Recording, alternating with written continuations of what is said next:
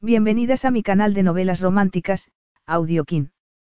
Estaré agradecida si te suscribes al canal, dejas un comentario y un me gusta. Comencemos con la narración de la novela cuyo título es Un amor predestinado. Argumento. Se suponía que tenía que guiarla y protegerla, no seducirla. El magnate griego Zachgabros tenía una misión, cuidar de la nieta del hombre que lo había sacado de las calles de Atenas cuando era un muchacho, e instruirla en las normas y costumbres de la que iba a ser su nueva vida como parte de la alta sociedad griega. Sin embargo, pronto se dio cuenta de que Katina, por la que se sentía tremendamente atraído, podría darle más problemas de los que esperaba. Sobre todo cuando la ardiente pasión que se desató entre ellos no hizo sino confirmar el poder que aquella inocente joven ejercía sobre él. Capítulo 1.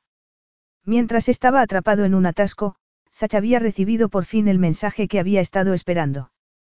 Por suerte conocía bien las callejuelas de Atenas, porque en su juventud había tenido que aprender a sobrevivir en ellas valiéndose de su ingenio. Una opción preferible mil veces a vivir con su abuela, resentida por tener que cargar con un nieto bastardo, y con su tío borracho, que lo maltrataba. Aunque era probable que le cayese alguna multa por conducir demasiado deprisa, le llevó menos de media hora llegar al hospital. Entró por el pabellón de urgencias y una de las recepcionistas le dijo que avisaría al médico y le pidió que esperara. Alex había estado tres días en un coma inducido después de que hubieran logrado resucitarlo tras un paro cardíaco. El día anterior, como era lo más parecido a un amigo o familiar que tenía el anciano, había estado presente cuando le habían retirado los medicamentos que lo mantenían en coma. Y, a pesar de las advertencias del médico de que cabía la posibilidad de que no llegara a despertar, él no había perdido la fe en que sí lo haría. Cuando apareció el médico, se saludaron con un apretón de manos y Zach apretó la mandíbula y esperó expectante a escuchar lo que tuviera que decirle. El señor Azaria ha despertado y le hemos retirado la respiración asistida, comenzó el hombre con cautela. Impaciente por esa información con cuentagotas, Zach, que se temía lo peor, lo cortó y le espetó. Mire, hábleme sin rodeos. Está bien. No parece que haya problema con sus capacidades cognitivas y su comportamiento es normal. Zach respiró aliviado. Una incapacidad intelectual habría sido la peor pesadilla de Alexis, y también la suya. Normal, suponiendo que antes de ingresar ya fuera bastante, mandón y quisquilloso, añadió el médico con sorna. Una sonrisa asomó a los labios de Zach, relajando sus apuestas facciones. Sí, bueno, está acostumbrado a ser el que da las órdenes. Puedo verlo. El cardiólogo asintió. Está estable, pero confío en que comprenda que es pronto para decir que está fuera de peligro, le advirtió. Lo entiendo. Bien. Venga por aquí. Habían trasladado a Alex de la unidad de cuidados intensivos a una habitación individual. Zach lo encontró incorporado, apoyado en un par de almohadones. Aunque tenía mala cara, su voz sonaba fuerte y clara. Zach se quedó un momento en el umbral de la puerta, con una sonrisa divertida en los labios ante la escena que se estaba desarrollando ante él. Es que no sabe lo que son los derechos humanos. Haré que la despidan. Le estaba gritando el anciano a la enfermera. Quiero mi teléfono. La mujer parecía muy calmada, a pesar de las exigencias y amenazas de Alexis. No estoy autorizada para hacer eso, señora Zaria. Pues haga que venga alguien autorizado para tomar esas decisiones o, al ver a Zach, Alex no terminó la frase y lo instó diciendo, gracias a Dios. Anda, déjame tu móvil. Y una copa de brandy tampoco me vendría mal. Me temo que lo he extraviado, mintió Zach.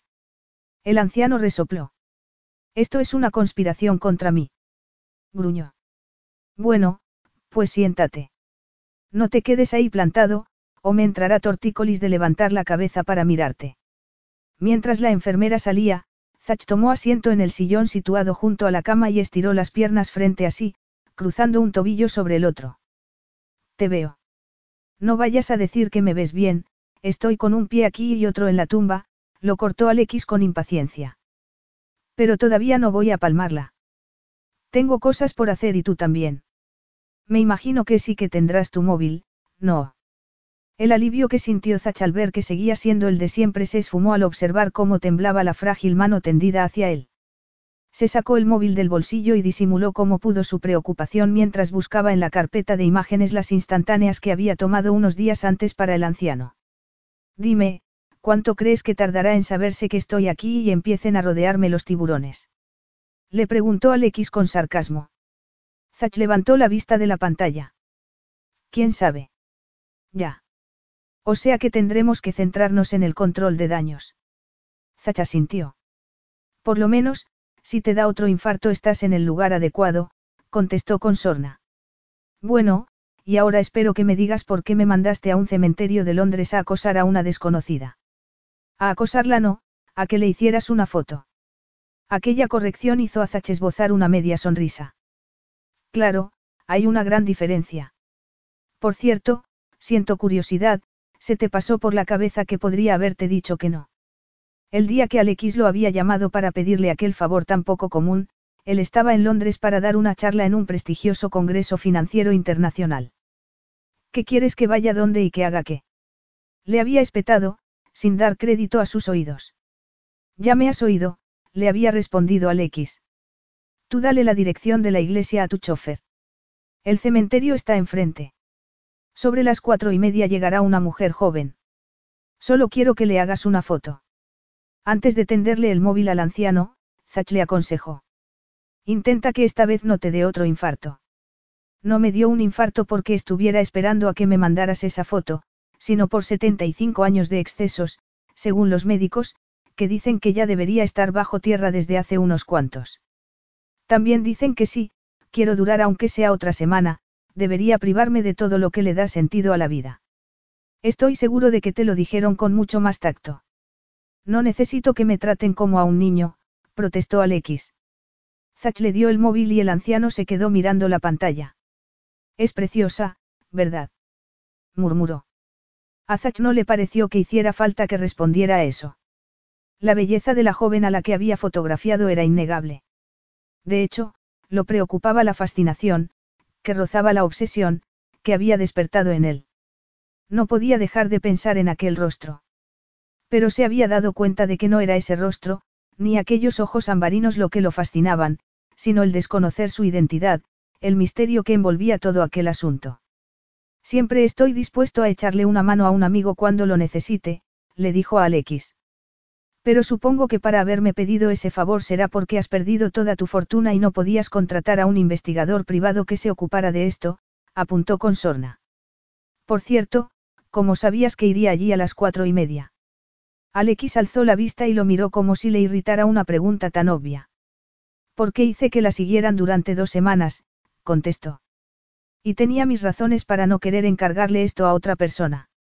De hecho, el tipo al que había contratado resultó ser un idiota. El que hiciste que la siguiera. Sí, era un inepto. Hizo unas cuantas fotografías, la mayoría con ella de espaldas o de farolas de la calle. ¿Y crees que se le ocurrió hacérselas con disimulo o desde un escondite? No, ella se dio cuenta y lo amenazó con denunciarlo por acoso. Y hasta le hizo una foto con el móvil y le golpeó con una bolsa que llevaba, masculló Alex. ¿Te vio a ti? No, de hecho, estoy pensando en dedicarme a esto del espionaje. Aunque no tenía ni idea de que se trataba de una misión de riesgo. Y dime, ¿quién es esa damisela tan peligrosa? Mi nieta. Zach dio un respingo y lo miró de hito en hito. Eso sí que no se lo había esperado. Su madre también era preciosa, murmuró el anciano, ajeno a su reacción, levantando el móvil con su mano temblorosa para ver la foto mejor. Yo diría que sus labios son como los de Mía, alzó la vista hacia Zach. ¿Sabías que tuve una hija? Zach asintió en silencio. Había leído en los periódicos historias sobre, la hija rebelde de Alexis Azaria. Se decía que se había juntado con malas compañías, y que había caído en las drogas, pero no se la había vuelto a ver desde que se había casado contra la voluntad de su padre, y se rumoreaba que la había desheredado. Era la primera vez que Alexis mencionaba que había tenido una hija y que tenía una nieta. De hecho, era la primera vez que le oía hablar de alguien de su familia, de la que no sabía nada, a excepción de que había estado casado, por el retrato de su esposa, fallecida hacía años, que tenía colgado en su mansión. Se casó con un perdedor, un tipo llamado Parvati. Creo que se echó en sus brazos para molestarme, murmuró Alex. Le advertí que era un inútil y un vago, pero ¿crees que me escuchó? No, y cuando se quedó embarazada la dejó tirada. Habría bastado con que me pidiera, sacudió la cabeza, visiblemente cansado tras ese arrebato emocional. Siempre fue una cabezota. Vamos, que de tal palo, tal astilla, observó Zach. El anciano lo miró con el ceño fruncido, pero el enfurruñamiento se disipó y dio paso a una pequeña sonrisa de orgullo. Sí, Mía era todo un carácter, murmuró. Hasta entonces, Zach había creído que Alex no tenía familia, igual que él, y era una de las cosas que lo habían unido a él. Pero ahora resultaba que sí la tenía, y daba por hecho que querría conocer a su nieta y que formara parte de su vida. Si le hubiera pedido su opinión, él le habría dicho que no era buena idea, pero Alex no le había pedido su opinión, ni lo habría escuchado. Claro que, si a él le hubiesen dicho que volver a conectar con su pasado solo le dejaría recuerdos amargos que no lo reconfortarían ni le aportarían respuestas, él tampoco habría escuchado.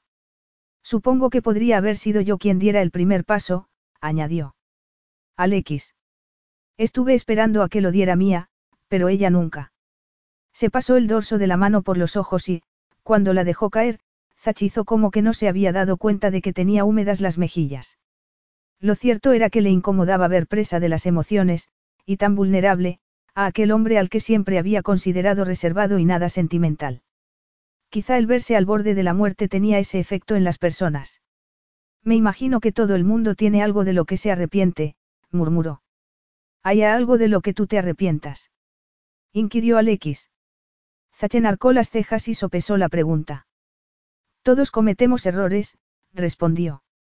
Estaba acordándose de su abuela, con la mirada vacía, fija en la ventana, la última vez que la había visitado en el asilo. Pero yo no cometo el mismo error dos veces. Solo un idiota, o alguien que estaba enamorado, tropezaba dos veces en la misma piedra. Y en su opinión enamorarse lo volvía a uno idiota.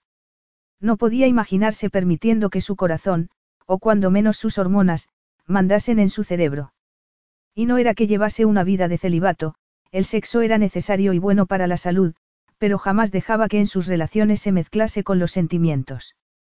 Aunque aquello le había acarreado una reputación de, insensible, podía vivir con ello. En cambio, vivir el resto de su vida con la misma mujer. Ni hablar. Pues yo sí me arrepiento de algunas cosas, pero ese arrepentimiento no sirve para nada, dijo Alex en un tono más firme.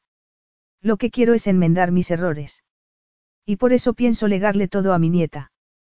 Perdona si pensabas que iba a dejarte a ti mi fortuna. No necesito tu dinero.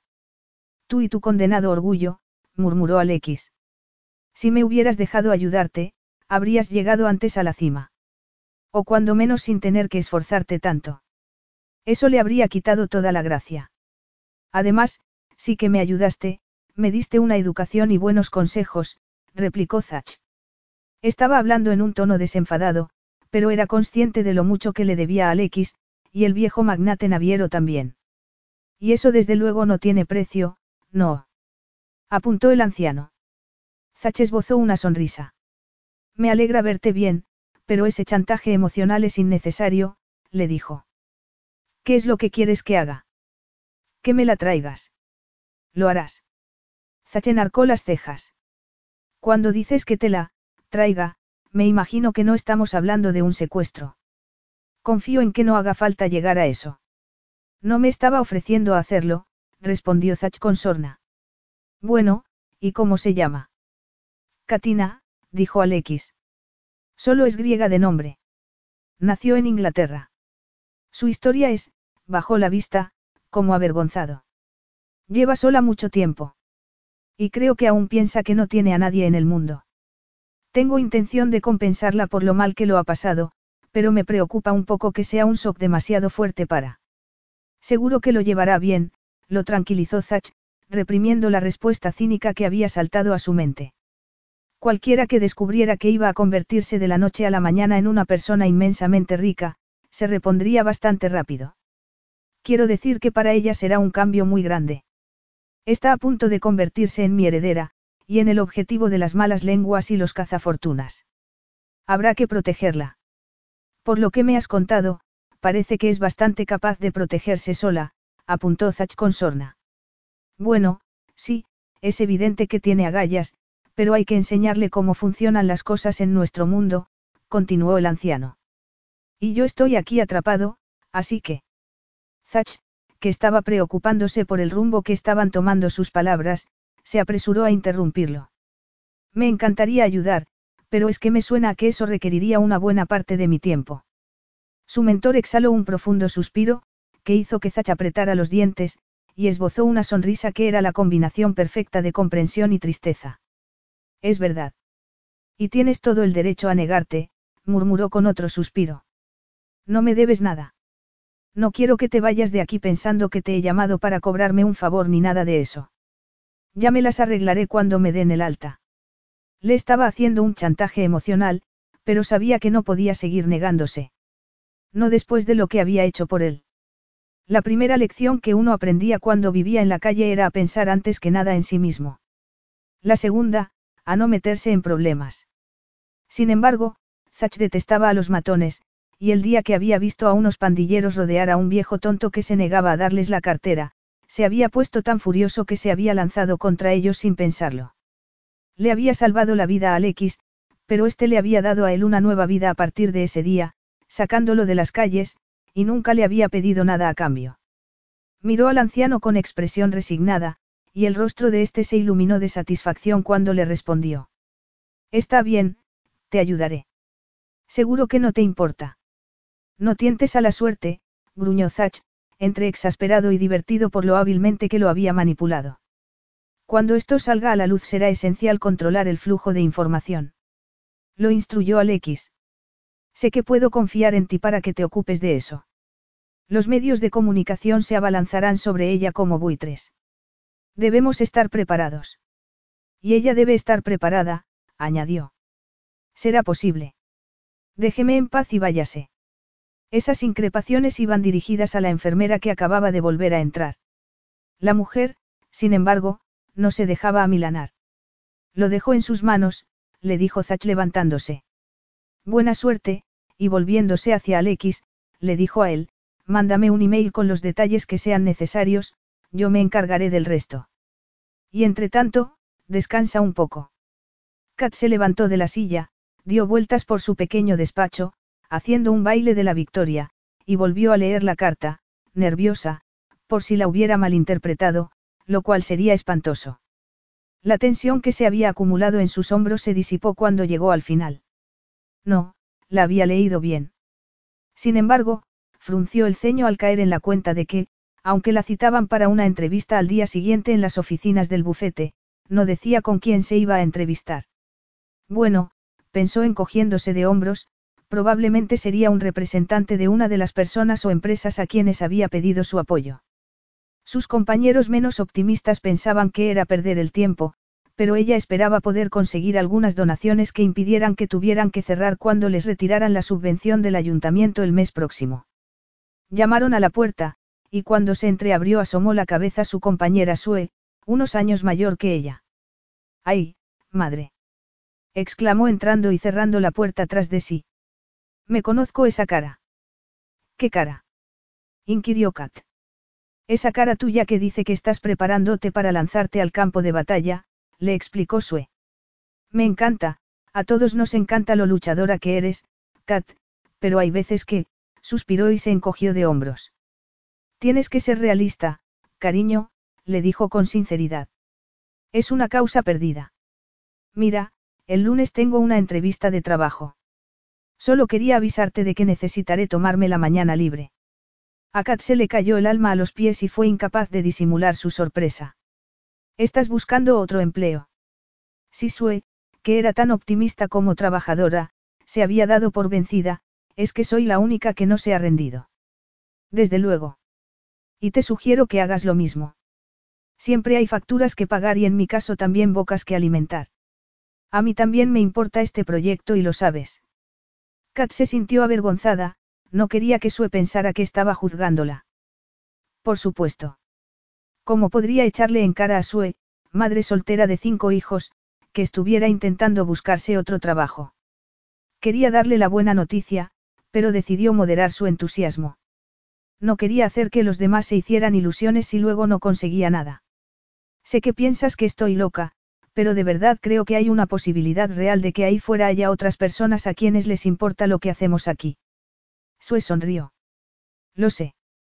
Y espero que la vida nunca destruya ese optimismo tuyo. Bueno, hasta ahora no lo ha conseguido, contestó Kat. Y por lo del lunes tranquila, no pasa nada. Puedes tomarte la mañana libre. Ah, y buena suerte.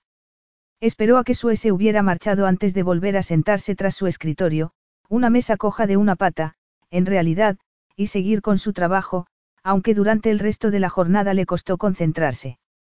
Al volver a casa todavía no sabía muy bien qué se pondría para la entrevista del día siguiente, aunque tampoco tenía demasiadas opciones. No era que no le gustase ir a la moda y comprarse ropa, pero su presupuesto era limitado. Además, en los últimos años había sucumbido más de una vez a comprar varias prendas sofisticadas de las que se había encaprichado pero que en realidad no necesitaba, y las había tenido meses muertas de risa en el armario hasta que se había decidido a donarlas a una tienda de segunda mano. Por eso ahora en su armario tenía solo lo justo, cosas prácticas, vaqueros, camisetas, blusas, bueno, había un vestido azul marino de seda que tal vez, abrió el armario y acarició la tela, antes de asentir para sí. Era el vestido perfecto para impresionar, de corte clásico pero tan elegante que parecía un vestido de firma.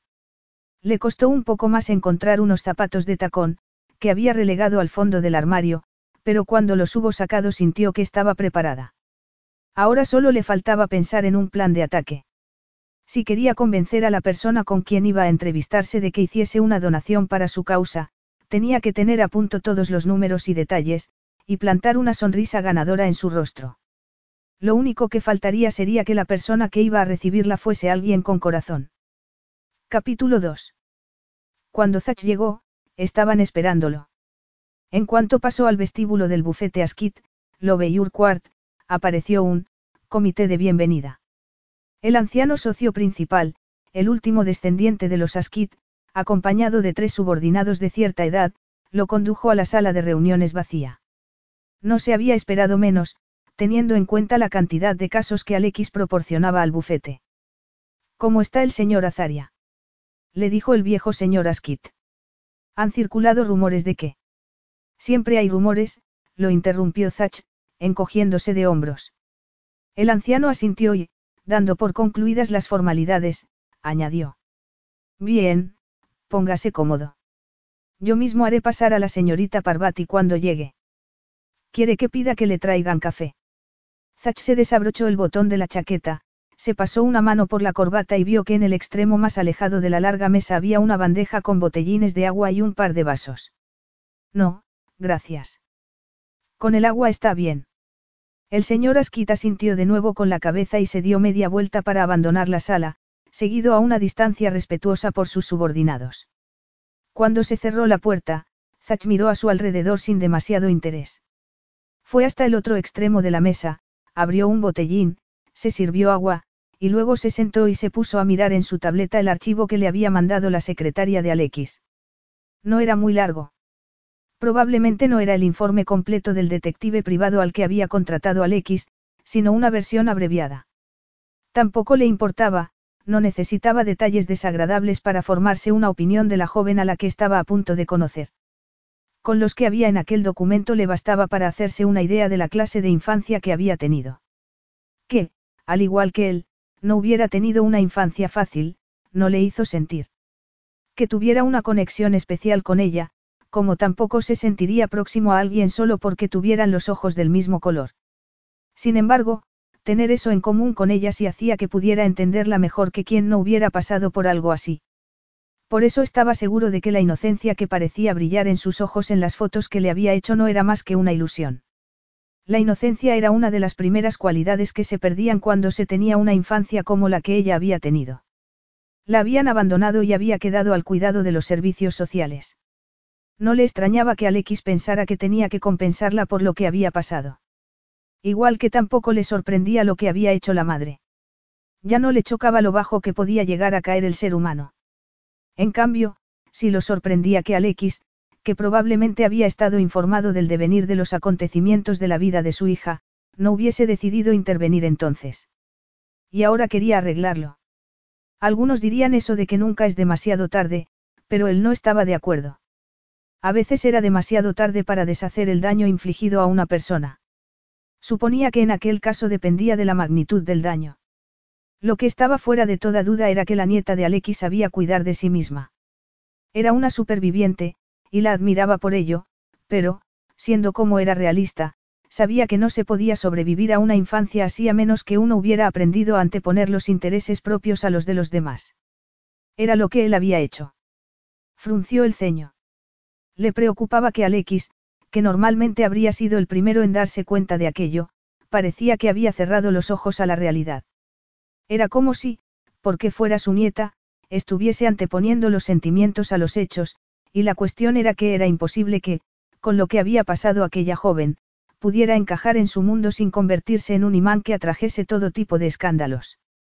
Zach sabía que uno no escapaba de esa clase de pasado, sino que lo llevaba consigo y continuaba mirando primero y por encima de todo por sus propios intereses. Cuando había sido la última vez que él había antepuesto las necesidades de otra persona a las suyas. Ya ni se acordaba, pero admitir eso para sus adentros tampoco le generaba remordimientos. Uno no se convertía en un superviviente sin dar prioridad a sus intereses y él era un superviviente. Además, en su opinión era preferible que lo considerasen a uno egoísta a que lo tratasen como a una víctima. De hecho, en vez de estar resentido por el pasado, agradecía que aquellas experiencias amargas lo hubiesen curtido. Si no, no podría disfrutar del éxito que tenía actualmente. Cerró la aplicación, apagó la tableta y la dejó a un lado. Quizá estuviese viéndolo desde un ángulo demasiado negativo. Quizás se llevaría una agradable sorpresa. A menos que Alex se lo hubiese ocultado, parecía que su nieta no había tenido ningún roce con la justicia. También podía ser que, de haber incurrido en alguna actividad delictiva, hubiese conseguido que pasase desapercibida, pero parecía que durante todo ese tiempo había sido capaz de mantenerse por sus propios medios y conservar su empleo. Quizá abandonarla era lo mejor que su madre había podido hacer por ella. Llamaron a la puerta y Askit entró en la sala de juntas acompañado de la nieta de Alexis. Aquella no era la criatura feérica del cementerio, ni una mujer prematuramente endurecida por las experiencias que había vivido, sino probablemente el ser más bello que jamás habían contemplado sus ojos. Durante unos segundos, Zach se quedó paralizado, como si su sistema nervioso hubiera sufrido un cortocircuito, y cuando se recuperó un fuego incontrolable abrasó todo su cuerpo. El elegante, aunque sencillo, vestido que llevaba parecía caro, pero con su esbelta y femenina figura habría estado igual de impresionante con unos vaqueros y una camiseta. Como estaba escuchando lo que le estaba diciendo el señor Askit, tuvo ocasión de mirarla con detenimiento. Sus facciones, vista así, de perfil, eran definidas y delicadas.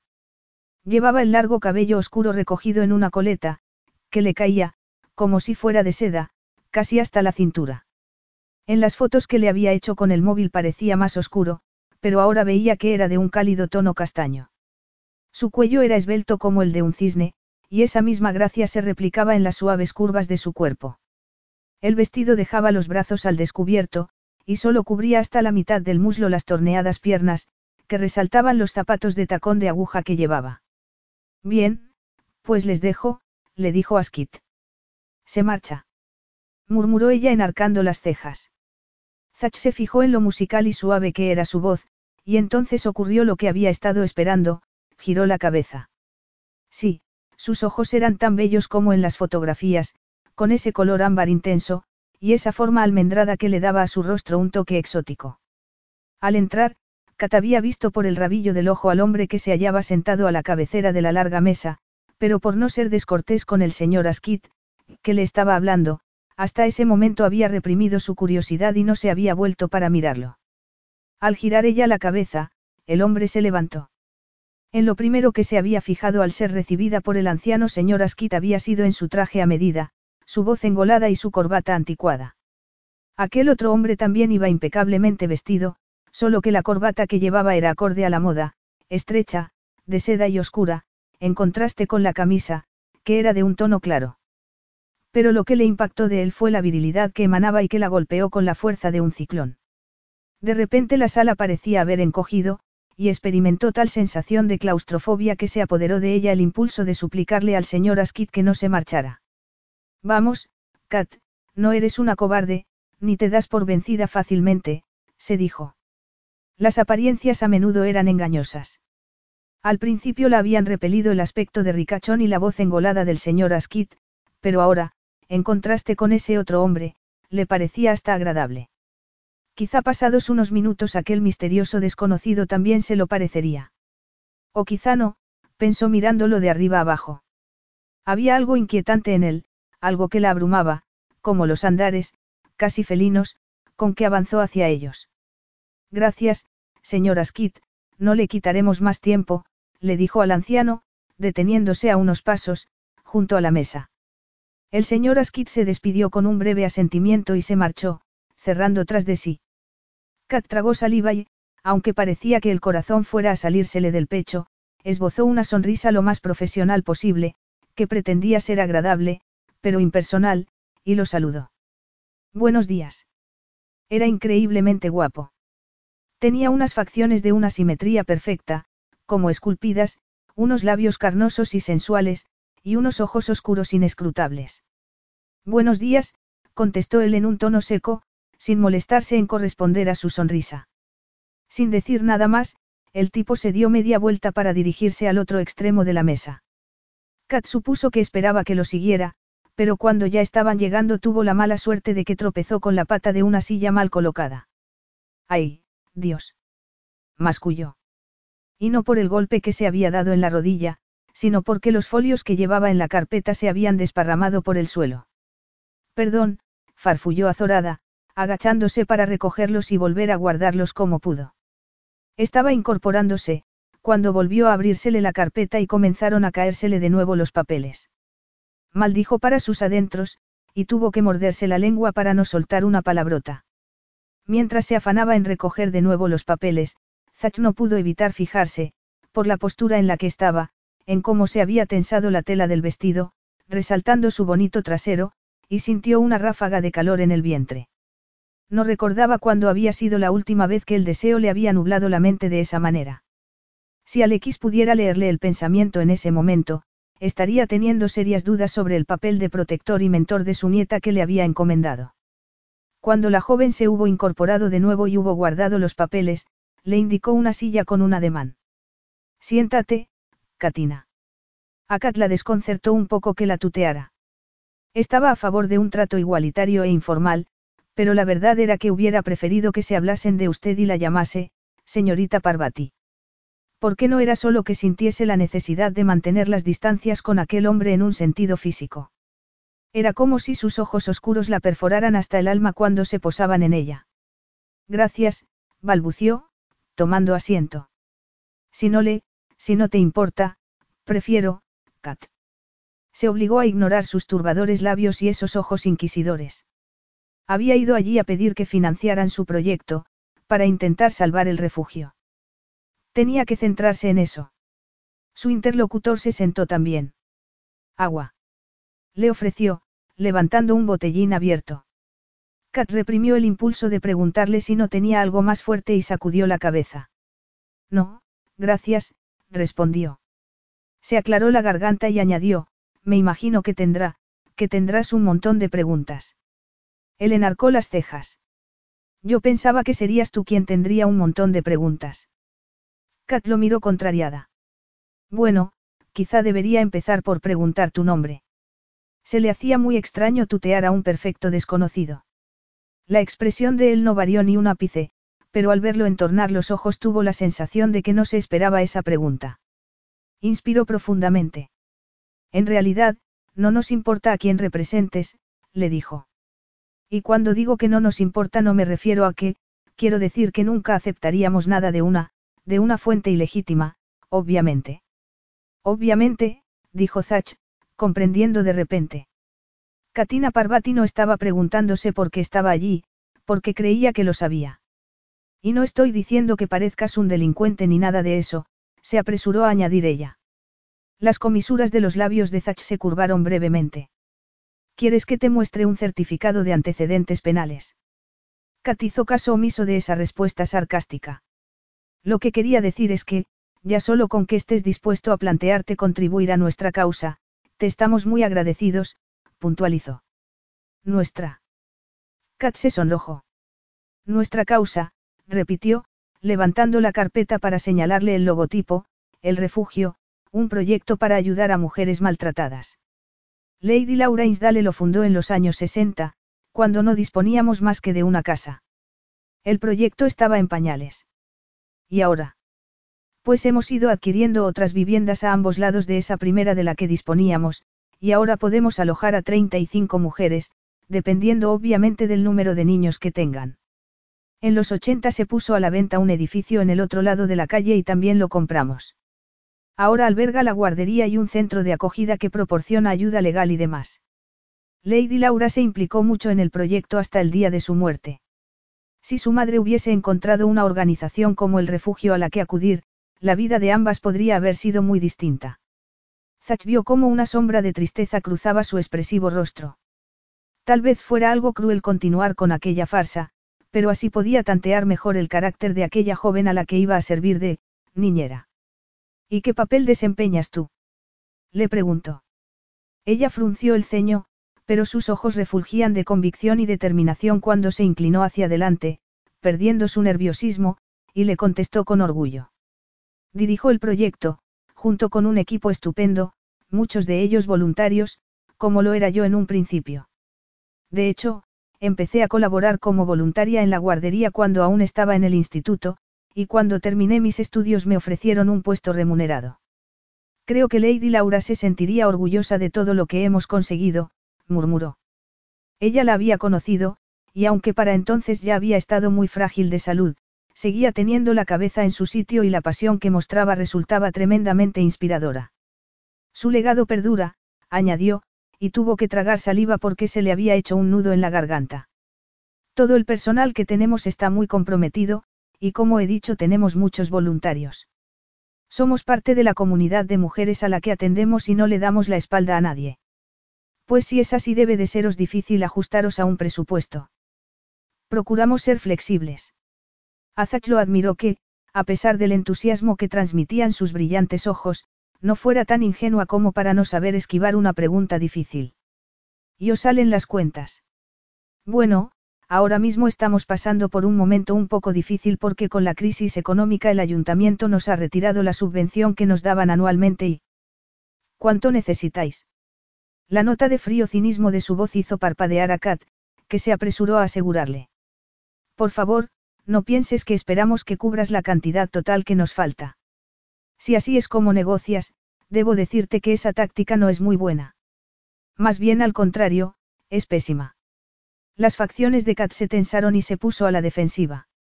He venido aquí pensando que querías contribuir a nuestra causa, le espetó, plantando las manos encima de la mesa e inclinándose hacia adelante. Mira, si es por mí, hay otras personas que podrían desempeñar mi trabajo, lo importante es la labor que hacemos. ¿Crees que todo gira en torno a ti? A Kat se le subieron los colores a la cara. Por supuesto que no. Lo que pasa es que me ha parecido que, que no consideras que sea lo bastante. Estás diciendo que te sacrificarías para salvar el proyecto. Kat tragó saliva, preguntándose si era esa la condición que le iba a poner. Naturalmente era un precio que estaba dispuesta a pagar, pero solo como último recurso. ¿Pero en qué estás pensando? Arrástrate y suplícale si eso es lo que quiere, se reprendió. Suspiró, y consiguió esbozar algo parecido a una sonrisa. No te caigo bien, eh. Está bien, no pasa nada. Tú a mí tampoco me caes bien. Zach vio el conflicto interior reflejado en su rostro. No se le daría nada bien jugar al póker. Se había quedado callada, como dándole la oportunidad para que negara su afirmación, pero él no lo hizo. Sea como sea, por favor, no dejes que eso influya en tu decisión, le pidió. No sería difícil encontrar a alguien que me reemplazara, pero nuestros empleados están muy volcados en su labor y trabajan con ahínco cada día. Mientras aguardaba su respuesta, Kat escrutó su rostro, buscando en él algún atisbo de que estuviera ablandándose, pero no halló ninguno. Levantó la barbilla, parecía que no tenía nada que perder. Abrió su carpeta, pero se había olvidado de que al caérsele las hojas y guardarlas apresuradamente se habían quedado desordenadas las páginas. Tengo aquí todos los datos, y las cifras. Las mujeres a las que acogemos suelen quedarse con nosotros una media de, murmuró, intentando encontrar la hoja. Bueno, es igual. La cuestión es que cada caso es distinto y tratamos de adaptarnos a las necesidades de cada mujer. De hecho, mi segunda al mando fue una de las mujeres que atendimos años atrás. Tenía una relación tóxica de pareja y... Él la maltrataba. No había hecho falta que llegara a eso. Aquel canalla había aislado a Sue, separándola de su familia y sus amigos, y había llegado a controlar cada aspecto de su vida antes de que ella se decidiera finalmente a dejarlo. Durante el tiempo que había estado con él ni siquiera había sido capaz de pensar por sí misma. No, pero el maltrato no siempre es físico. También hay maltrato emocional, contestó. Pero ahora trabaja con nosotros y es una madre fantástica. Nuestro proyecto ha ayudado a muchas mujeres y queremos seguir haciéndolo, pero nuestra situación económica no es demasiado bollante y... Su interlocutor levantó una mano para cortarla. Estoy seguro de que es una causa muy digna, pero no es ese el motivo de esta entrevista. No comprendo. Nunca había oído hablar de ese proyecto, ni de esa tal Lady Laura. Cuando Kat asimiló lo que le estaba diciendo, su irritación se transformó en ira. Entonces, ¿qué hago aquí? Zach se permitió el capricho de admirar un momento la belleza salvaje de sus ojos ambarinos, que relampagueaban y lo miraban con desprecio. Estoy aquí en representación de Alexis Azaria. A Kat el nombre le sonaba de algo, pero no sabía de qué. Se inclinó hacia adelante y arqueando una ceja inquirió. Azaria. Es de Grecia. Él asintió. Por sorprendente que fuera, estaba claro que no tenía ni idea de quién era. Como tú. Kat frunció el ceño. Lo dices por mi nombre. Bueno, sí, tengo sangre griega por parte de madre, pero nunca he estado allí. Tú también. Balbució, intentando encontrar alguna explicación a aquello. Sí, yo también soy griego. ¿Y por qué me ha hecho venir aquí ese señor, del que nunca había oído hablar? inquirió Kat. Nada de aquello tenía sentido. ¿Quién es? Capítulo 3. Es tu abuelo. Zach vio a Kat fruncir el ceño y parpadear confundida. Yo no tengo familia, dijo con expresión ausente, en un tono monocorde. No tengo a nadie, así que es imposible que tenga un abuelo. Zach ignoró la incómoda punzada de compasión que sintió y se centró en los hechos. Uno siempre se podía fiar más de los hechos que de los sentimientos. Todos tenemos abuelos, por parte de madre y por parte de padre, incluso yo. En otras circunstancias, Kat le habría preguntado qué quería decir con eso de, incluso yo, pero estaba demasiado aturdida. Ni siquiera sé quién es mi padre, murmuró, aparte de un nombre en mi certificado de nacimiento. Nunca se le había pasado por la cabeza buscar a aquel hombre que para ella no era más que el tipo que había abandonado a su madre, que estaba embarazada. En cambio, sí se había decidido a buscar a su madre, y no era algo que hubiese hecho a la ligera, pero había resultado que había llegado cinco años tarde. Además, porque iba a querer tener contacto alguno con la familia de mi padre. Añadió. Zachen tornó los ojos. En el informe del detective apenas se hablaba de ese hombre con el que Mia Azaria se había casado, en contra de los deseos de su padre. Puede que tenga familia, pero no dispongo de información a ese respecto. Contestó. No entiendo. Vengo en representación de la familia de tu madre, o más bien de su padre. Alexis Azaria es tu abuelo materno. Kat se quedó en silencio un momento, permitiendo que sus revueltos pensamientos se asentasen. Mi madre tenía familia, murmuró. De pronto se acordó de las historias que le había contado siendo ella muy pequeña, sobre su infancia en un país bañado por el sol, y se sintió mal por ella, rechazada por los suyos y tan lejos de su tierra natal. Tu abuelo te está tendiendo la mano, le dijo él. Kat sacudió la cabeza e hizo ademán de levantarse, pero tuvo que volver a sentarse porque le temblaban las piernas. ¿Qué me está tendiendo la mano? murmuró irritada. Yo no quiero saber nada de él. Sus ojos se posaron, acusadores, en el apuesto rostro de su interlocutor.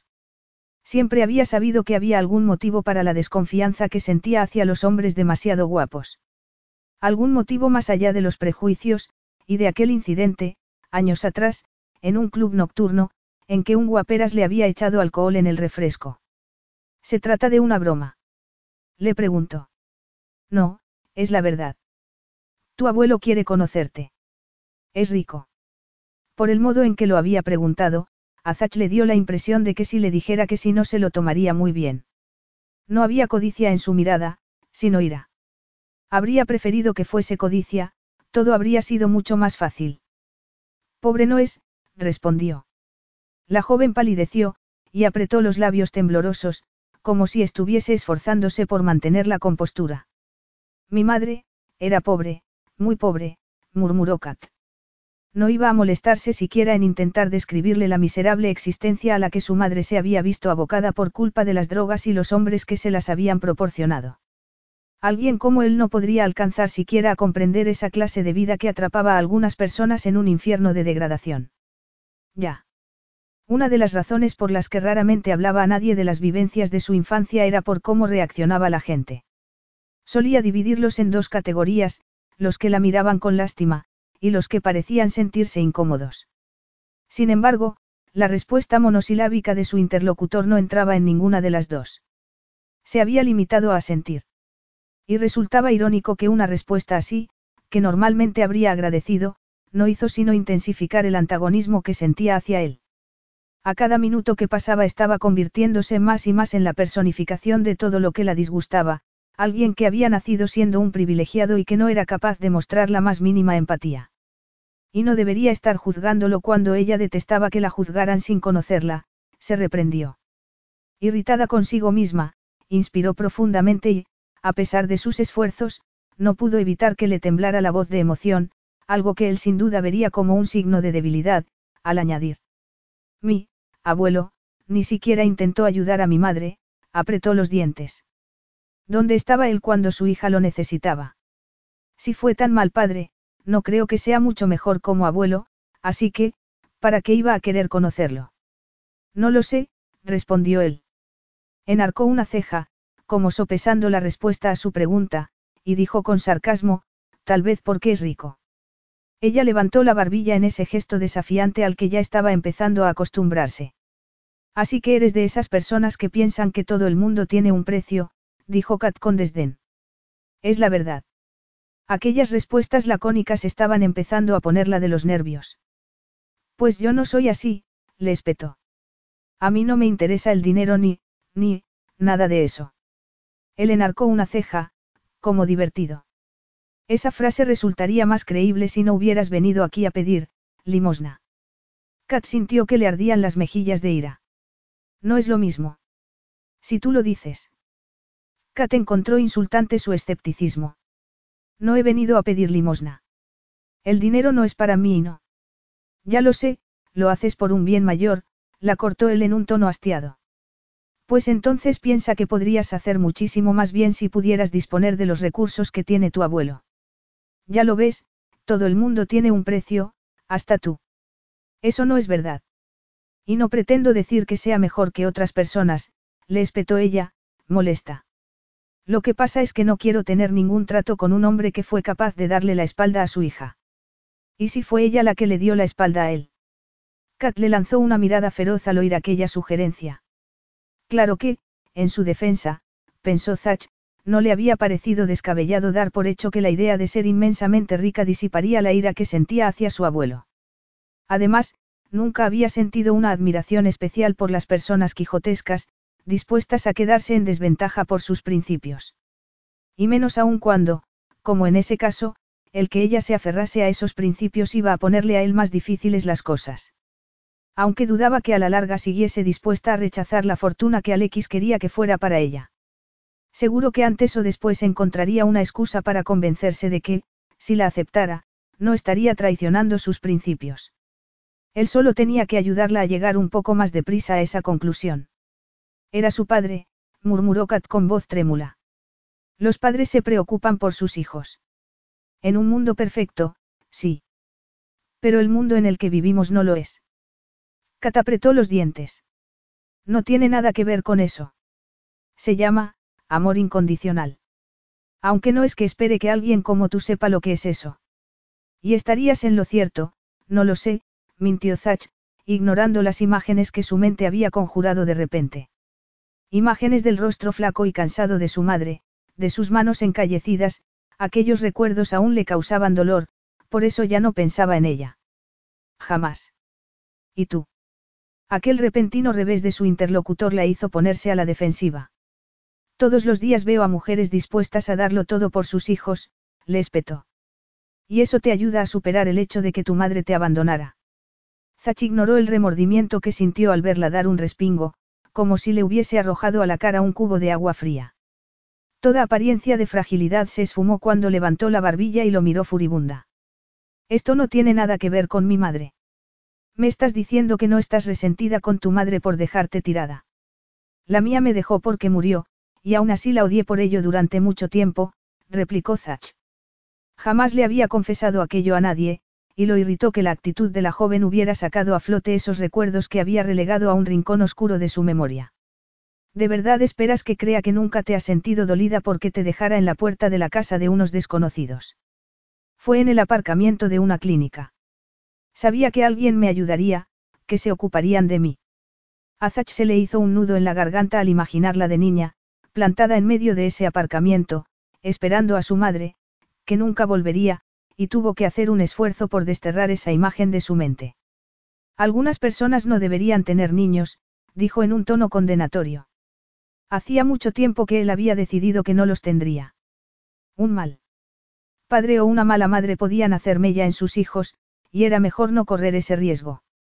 Mi madre necesitaba ayuda, no tenía dónde ir y... Encuentro algo perversa esa obstinación tuya en verla como una víctima inocente.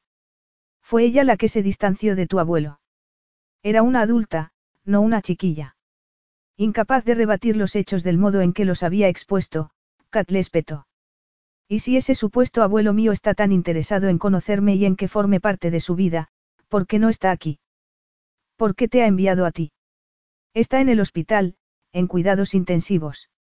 No era del todo cierto, porque ya lo habían pasado a una habitación, pero la reacción de la joven fue la que había esperado de una persona sensiblera como ella, igual que al pinchar un globo con una aguja, su ira se desinfló y rehuyó su mirada. Pues lo siento por él, murmuró con aspereza, pero no tengo sitio en mi vida para alguien a quien desprecio y... Zach se recostó en su asiento y se echó a reír. Pues claro. exclamó. ¿Qué es lo que está claro? inquirió ella. Me estaba preguntando a quién me recordabas. Kat entornó los ojos. ¿De qué hablas? Alguien que no puede perdonar a quien le falla, aunque sea de su familia, y especialmente si es de su familia, alguien que no cumple con su idea de lo que es lo correcto, zachenarcó una ceja. No te recuerda a nadie. A Kat le llevó unos segundos entender a qué se refería, pero cuando al fin lo comprendió lo miró horrorizada. No es verdad. No me parezco en nada a mi abuelo. Bueno, algo vamos avanzando, al menos ahora admites que tienes un abuelo. Yo nunca he creído mucho en eso de que se hereda el carácter a través de los genes, pero quizá debería replanteármelo, no conoces a Alexis, pero a tu manera eres tan cabezota y arrogante como él. ¿Cómo te atreves? Pero sí está clarísimo. exclamó él. Tu abuelo no fue capaz de perdonar a tu madre y la perdió. Tú dices que no puedes perdonarlo a él y aun cuando él ha dado el primer paso sigues encabezonada en no darle una oportunidad. Un paso que ha tardado 24 años en dar. Masculló Kat. Y no, no me parezco en nada a él. Pues demuéstralo. Kat sabía que estaba retándola a demostrar que el futuro de su proyecto le importaba más que, más que qué, se preguntó, cayendo en la cuenta de que aún no le había dicho cuál sería su parte del trato. ¿Qué espera él de mí? Zach se encogió de hombros. Eso deberías preguntárselo a él. Kat resopló, pero, cuando un pensamiento inesperado cruzó por su mente, abrió mucho los ojos e inquirió. ¿Tengo algún otro pariente? La posibilidad de tener más familia, tíos, primos, se le antojaba extraña, pero también la ilusionaba. No, que yo sepa, respondió Zach, sintiéndose culpable, sin saber por qué, al ver cómo se apagó la luz de su mirada. Pero eso también deberías preguntárselo a tu abuelo. No estoy al tanto de todos sus secretos. Kat suspiró temblorosa. ¿Y tiene alguna idea de la clase de vida que llevó mi madre? De los lugares, los hombres que. ¿Recuerdas esas cosas? Algunas. Y mi madre me contó otras sobre él, murmuró Kat. De pronto se le llenaron los ojos de lágrimas. Me contó que no nos quería. Y ahora él pretende que, pero yo no quiero nada con él. No es mi abuelo. No tengo a nadie. Zach apretó la mandíbula. Sé que esto ha sido un shock para ti, pero, Kat soltó una risa amarga. No te haces una idea. Mira, yo no me llevo nada con esto, solo soy el mensajero. Tú tomas la decisión que creas conveniente y yo se la transmitiré a tu abuelo. Kat inspiró profundamente y lo miró a los ojos. Está bien, le daré una oportunidad, respondió. Dios, ¿pero qué estoy haciendo? Pero, si está hospitalizado, no podrá venir aquí, a menos que eso fuera mentira. Azach lo alivió saber que no era tan ingenua como parecía. Aunque solo con que fuera la mitad de ingenua de lo que le parecía ya sería preocupante. No lo es, está muy enfermo. El plan es que te lleve a Taquinta haciendo escala en Atenas, donde conocerás a tu abuelo antes de la operación a la que se va a someter. Taquinta. Es una isla, es donde vive tu abuelo. Entonces, iremos a verlo al hospital. Habría sido la solución obvia, pero Aleki se había obstinado en que no quería que su nieta lo conociera tendido en una cama de hospital. El cardiólogo había transigido, a regañadientes, con el plan de Alekis de ir a recibirlos a su llegada, con la condición de que tendría que acompañarlo un equipo médico. No, nos reuniremos con él cuando lleguemos a Atenas. ¿Trabajas para él? Zach esbozó una pequeña sonrisa. Sí que me lo ofreció, pero no, no trabajo para él. Kat seguía sin estar muy convencida de aquello. No sé, no le veo sentido a esto, murmuró. ¿Acaso se cree que puede comprar mi cariño? Le espetó, entre triste y enfadada. Me temo que no puedo responder a esas cuestiones, no es mi especialidad. ¿Y cuál es tu especialidad? No lo sé, pero sí sé que no es hacer de niñera de una heredera reacia a heredar. Kat le lanzó una mirada altanera. No necesito ninguna niñera, gracias. Deja que lo formule de otra manera, tienes que aprender las reglas del círculo social en el que estás a punto de entrar. ¿Para qué? Para no avergonzar a mi abuelo. exclamó ella, irritada. ¿Sabes qué? Al cuerno. No pienso ir. Mi sitio está aquí, me necesitan aquí. ¿En serio? Creía que habías dicho que no eras irreemplazable. Y que tu segunda de a bordo era muy competente. Seguro que le resultaría mucho más fácil gestionar el proyecto si contara con una financiación estable. Además, aunque no heredarás la fortuna de tu abuelo hasta su muerte, te convertirá en una presa apetecible para los cazafortunas y la prensa del corazón, y ahí es donde entro yo. Entonces, ¿qué se supone que vas a ser, mi niñera, o mi guardaespaldas? Preguntó ella con sorna. De momento lo que soy es un hombre al límite de su paciencia, respondió el irritado. Mira, estas son las opciones que tienes, o dejamos las cosas como están, o me das el número de cuenta del refugio para que ordene que se haga una transferencia bancaria en nombre de tu abuelo. Pero para lo segundo tendrás que ir a conocer a un anciano moribundo. ¿Y a quién le habría dejado su fortuna si no hubiera decidido buscarme para compensar su ausencia durante casi un cuarto de siglo? Pues a mí, supongo. Pero no te preocupes, no la necesito. Vaya, pensó Kat, eso explicaba su arrogancia y los aires de importancia que se daba. Si voy a ir a Grecia contigo, necesito contar con ciertas garantías, le dijo. Para empezar, necesito saber que el futuro del refugio está asegurado. No te basta con mi palabra. Su tono altivo hizo a Kat mirarlo con los ojos entornados. No, lo quiero por escrito, para que mi abogado pueda revisarlo.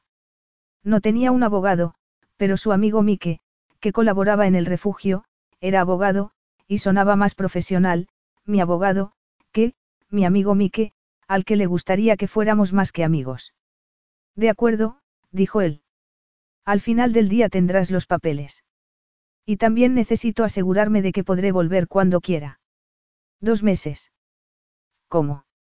Le concederás a tu abuelo dos meses para que podáis conoceros. Es lo justo, ¿no te parece? Nada de aquello le parecía justo a Kat, pero asintió. Está bien, dos meses, dijo. Iba a levantarse, pero recordó algo. Todavía no sé cómo te llamas. Busca en internet, Zach Gabros, y averiguarás todo lo que necesitas saber sobre mí. Y hasta puede que algo de lo que lea sea verdad. Capítulo 4. Alguien le había servido a Kat un vaso de vino, un vino barato en envase de cartón que estaba segura que el altivo Zachgabros habría desdeñado. Todavía tenía el vaso en la mano cuando se escabulló de la sala donde los demás seguían festejando, y regresó al relativo silencio de su despacho.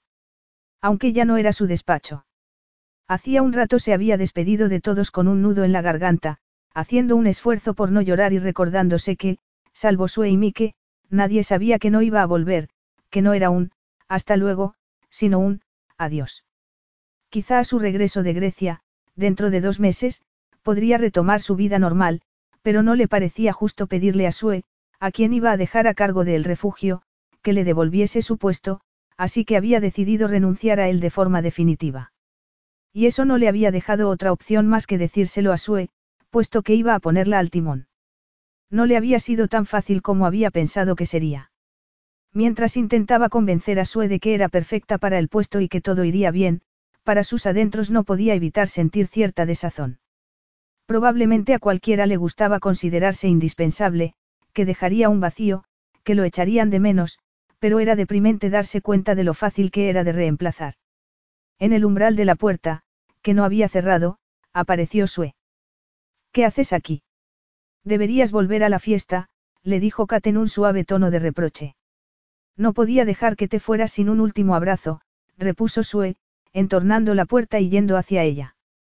Kat notó que se le llenaban los ojos de lágrimas y parpadeó para contenerlas, antes de dejar el vaso medio lleno junto a un montón de libros sobre un archivador. Bonitas fotos, murmuró, al ver las fotografías enmarcadas de los hijos de Sue que ésta había colocado sobre la que ahora era su mesa. Sue la miró azorada. Espero que no te moleste que las haya puesto ahí. Pues claro que no, replicó ella, sintiéndose algo culpable porque sí le había molestado, un poco. Entonces, cuando quieres que les diga a los demás que no vas a volver de ese, curso de gestión y administración? Le preguntó Sue. Su amiga no acababa de entender que quisiera mantener la verdad en secreto, y Kat tampoco había sabido explicárselo muy bien. Era difícil hablar a otras personas sobre algo que a ella misma aún le parecía irreal. Además, temía que la miraran como Suela había mirado en un primer momento, como si de pronto se hubiese convertido en otra persona. Y eso era algo que no iba a ocurrir. Pasara lo que pasara, seguiría siendo fiel a sí misma. Si su abuelo o Zachgabros creían que podían moldearla y transformarla en una persona distinta, estaban muy equivocados.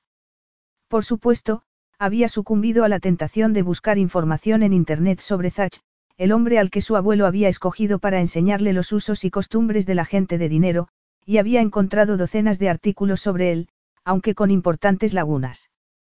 Su pasado parecía ser un misterio, lo que había disparado distintas teorías disparatadas. Una de sus favoritas era que había tenido tratos con el mundo de Lampa. Otra aseguraba que era hijo ilegítimo de Alexis, lo que a ella la convertiría en su, no, era imposible, se había dicho, convencida de que no podía haber ningún parentesco de consanguineidad entre ellos. Los artículos sobre él hablaban de su habilidad para las finanzas, de su fortuna, de los caros coches que conducía, y de las bellas mujeres a las que les había roto el corazón. Eso depende de ti. Ahora la jefa eres tú, le dijo a Sue con una sonrisa. Esta bajó la vista a su maleta. Una maleta muy pequeña para una nueva vida, comentó. Justo lo que yo estaba pensando, dijo una voz masculina a sus espaldas. Las dos se volvieron. Era Mike. Un poco más alto que la media, rubio y bastante atractivo, se había dejado barba, una barba cuidada y bien recortada que le hacía parecer menos joven, y le ayudaba a dar ante sus clientes la apariencia de un abogado con experiencia. Perdonad, les dijo.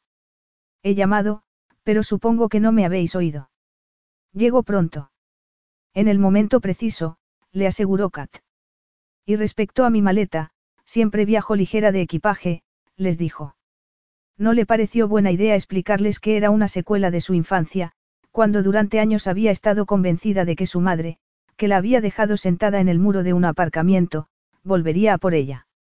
Tal había sido su fe en que lo haría, que había adoptado la costumbre de tener su pequeña maleta debajo de la cama, preparada con su ropa, para el día en que llegara para recogerla y llevarla con ella. Probablemente por eso ninguna de las primeras familias de acogida con las que había estado se había quedado con ella, y el matrimonio que había estado interesado en adoptarla había acabado echándose atrás. Está bien educada, les había oído decirle a la asistente social, pero no es nada cariñosa. Al final, por suerte, le habían encontrado una familia de acogida con la que se había quedado hasta alcanzar la mayoría de edad, una familia muy alegre formada por una pareja maravillosa con varios hijos que no esperaban que ella les mostrara afecto, sino que le habían dado su cariño incondicionalmente, y nunca le habían reprochado que guardara la maleta hecha debajo de la cama. Sabes que los demás se sentirán fatal cuando sepan que no pudieron despedirse de ti como habrían querido, no. Le dijo Sue. Kat sonrió. Durante unos días la echarían de menos, pero la gente acababa olvidando, y así era como debía ser, se recordó, antes de caer en una espiral de autocompasión. Además, a partir de ese momento podría ayudar mucho más a el refugio, aunque tuviera que ser desde fuera. ¿Y qué les diré cuando vean que no vuelves? Eso te lo dejo a ti. Ahora eres la jefa y tendrás que hacer las cosas a tu manera, le dijo Kat, antes de tomar su maleta. Ahora este es tu despacho. Hasta podrías comprar ese escritorio que yo no llegué a comprar y deshacerte de esta vieja mesa, añadió. Nadie sospecha nada, no. Les dijo señalando la puerta con un movimiento de cabeza. Al otro lado seguían la música y las risas. Nada de nada, le confirmó Sue. Pues será que mentirse me da mejor de lo que pensaba, murmuró Kat. A nadie le había sorprendido que hubiera aparecido de repente un filántropo que deseaba permanecer en el anonimato, y que estaba dispuesto no solo a aportar el dinero que les faltaba del presupuesto para ese año, sino que también iba a hacer una generosa donación para añadir nuevas infraestructuras a el refugio con las que siempre habían soñado, además de mandar a Cata un curso de gestión y administración. ¿Y por qué no habrían de haberse creído aquello? A todo el mundo le gustaban los finales felices. De hecho, cuando a Sue le había contado toda la verdad, se había dado cuenta de que para la mayoría de la gente lo que le estaba pasando era el equivalente de un final feliz de cuento. Se había convertido en la heredera de un hombre rico y estaba viviendo el sueño que muchos querrían vivir. Solo que ese no era su sueño. Tal vez el problema fuera que ella nunca había soñado con grandes cosas. De niña nunca había fantaseado con tener mucho dinero y vivir en un palacio, sino con cosas pequeñas, como tener suficiente dinero como para comprar una casita con jardín en la que su madre y ella vivieran cuando volviera a buscarla. En esas fantasías nunca había habido ninguna figura masculina. Su padre las había abandonado antes de que ella naciera, y los hombres que habían pasado después por la vida de su madre, en fin, bastaba con decir que los únicos momentos de paz que recordaba coincidían con aquellos en los que se habían ausentado de la casa por algún motivo. La única figura masculina que la había hecho sentirse segura había sido su padre de acogida, pero al ver lo destrozada que se había quedado en él, su esposa, cuando él había muerto de forma inesperada, había llegado a la conclusión de que con los hombres había dos extremos, o que te tocase un bastardo que te maltrataba y te dejaba tirada, o uno al que, como decía su querida Nell, Amabas tanto que al perderlo perdías también una parte de ti misma. Ninguna de las dos opciones sería algo que escogería nadie voluntariamente, aunque suponía que era el enamorarse lo que le arrebataba a una la capacidad de decidir. Decían que el amor era algo maravilloso, pero era algo que ella aún no había experimentado, y tampoco lo echaba en falta. De hecho, había empezado a preguntarse si, de tener una relación, no sería lo mejor que fuese una relación sin amor. Por ejemplo, elegir por pareja a alguien que el sentido común te decía que era una buena persona en la que podías confiar, como Mike. Resultaba irónico que últimamente hubiese estado planteándose decirle que sí la próxima vez que le pidiera una cita. ¿Estás segura de lo que vas a hacer? Le preguntó este con cara de preocupación. Pues claro que está segura, intervino Sue, es como un cuento de hadas y ella es la princesa del cuento. Di la verdad, Kat, no estás emocionada. Tu vida está a punto de cambiar. Reprimiendo el impulso de gritar, a mí me gustaba mi vida tal y como era, se encogió de hombros y esbozó una sonrisa para suavizar su respuesta. Bueno, estaba bastante contenta con la que tenía hasta ahora, murmuró. Y aún estoy un poco en estado de shock, añadió. Por alguna razón sentía que tenía que excusar su falta de entusiasmo. Vamos, Sue, no llores, le dijo, dándole un abrazo. Vas a hacerme llorar a mí también y dije que no iba a llorar. Pero sí lloró, un poco, y Mike, con su tacto habitual, no hizo ningún comentario sobre sus sollozos mientras la llevaba en su coche al aeródromo privado en el que había quedado con Zach. En vez de eso charló sobre cosas intrascendentes durante el trayecto, conformándose con una sonrisa o un asentimiento por parte de ella de tanto en tanto. A medida que se acercaban a la entrada del aeródromo se levantó la barrera y les indicaron que siguieran hasta una zona de aparcamiento que estaba vacía salvo por dos limusinas. Se bajaron del coche, Mike sacó su maleta y se volvió hacia ella, que estaba esperando, con los hombros encogidos por la fría brisa otoñal. He leído acerca de tu abuelo en Internet, le dijo. Parece que es multimillonario. Cata sintió, ella también lo había hecho. El saber que su madre se había criado en un mundo lleno de lujos, y que había acabado viviendo en la miseria, llevando una existencia degradante, no hacía sino intensificar su ira hacia el hombre que hasta ese momento se había negado a reconocer siquiera que tenía una nieta. Supongo que ya nunca llegaremos a tener esa cita a la que te quería invitar, de cenar en mi casa viendo una película y tomando comida china, añadió Mike. A pesar del tono jocoso que había empleado, Kat entrevió tristeza en sus palabras, y sintió una punzada de culpabilidad. Había sido una egoísta, había recurrido a Mike para pedirle su ayuda, sabiendo que él aspiraba a que fueran más que amigos. No había pensado en sus sentimientos. Quizás Zach tuviera razón, quizás sí que fuera como su abuelo. Sintió tal espanto al pensar eso que respondió de un modo más cariñoso del que lo habría hecho en otras circunstancias, dándole un gran abrazo y diciéndole. No tenemos por qué perder el contacto. Cuando Zach salió de la limusina, vio a Katina abrazando a aquel tipo y le hirvió la sangre. Sin apartar la vista, aunque sabía que era un poco excesivo que reaccionara así porque tuviera novio, hizo un ademán impaciente al chofer, que esperaba con sus maletas, para que las llevara al avión. La oyó reírse, una risa suave, íntima, y una emoción a la que no habría sabido poner nombre lo impelió a avanzar hacia ellos a zancadas. Le daba igual que tuviera un novio, o media docena de ellos, pero habría agradecido contar con esa información. Era impropio de Alexis dejarse en el tintero detalles tan importantes, así que probablemente él tampoco supiera nada de aquel tipo. Buenas tardes. Furiosa consigo misma por haberse apartado de mí que como impulsada por un resorte al oír la voz de Zach, Kat puso una mano en el brazo de su amigo. Hola, respondió. Mike, este es Zach Gabros, dijo volviéndose hacia Mike. Luego, volviéndose de nuevo hacia Zach, le dijo, este es mi amigo Mike Ross. Mike dio un paso adelante, tendiéndole la mano a Zach. Su amigo y su abogado, según tengo entendido, le dijo Zach, estrechándosela. Espero que los papeles que le envié a Katina estuvieran en regla. A Kat no le sorprendió que Mike no respondiese. Zach se había dirigido a él en un tono altivo y aburrido, y antes de acabar la frase ya había apartado la vista para llamar a su chofer y hacer que se ocupara de la maleta de Kat. A ella se la llevaban los demonios. ¿Cómo podía ser tan grosero? Para compensar, se puso de puntillas y besó a Mike en la mejilla. Estaremos en contacto, le dijo con una voz ligeramente ronca por la emoción.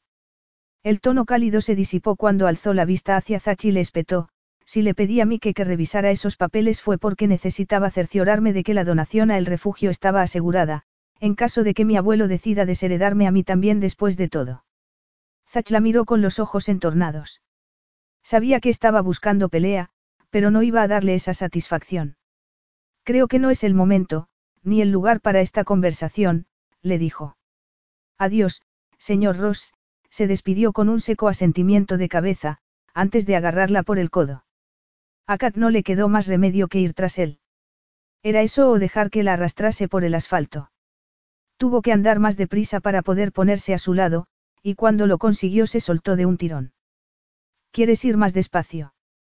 Casi no puedo respirar.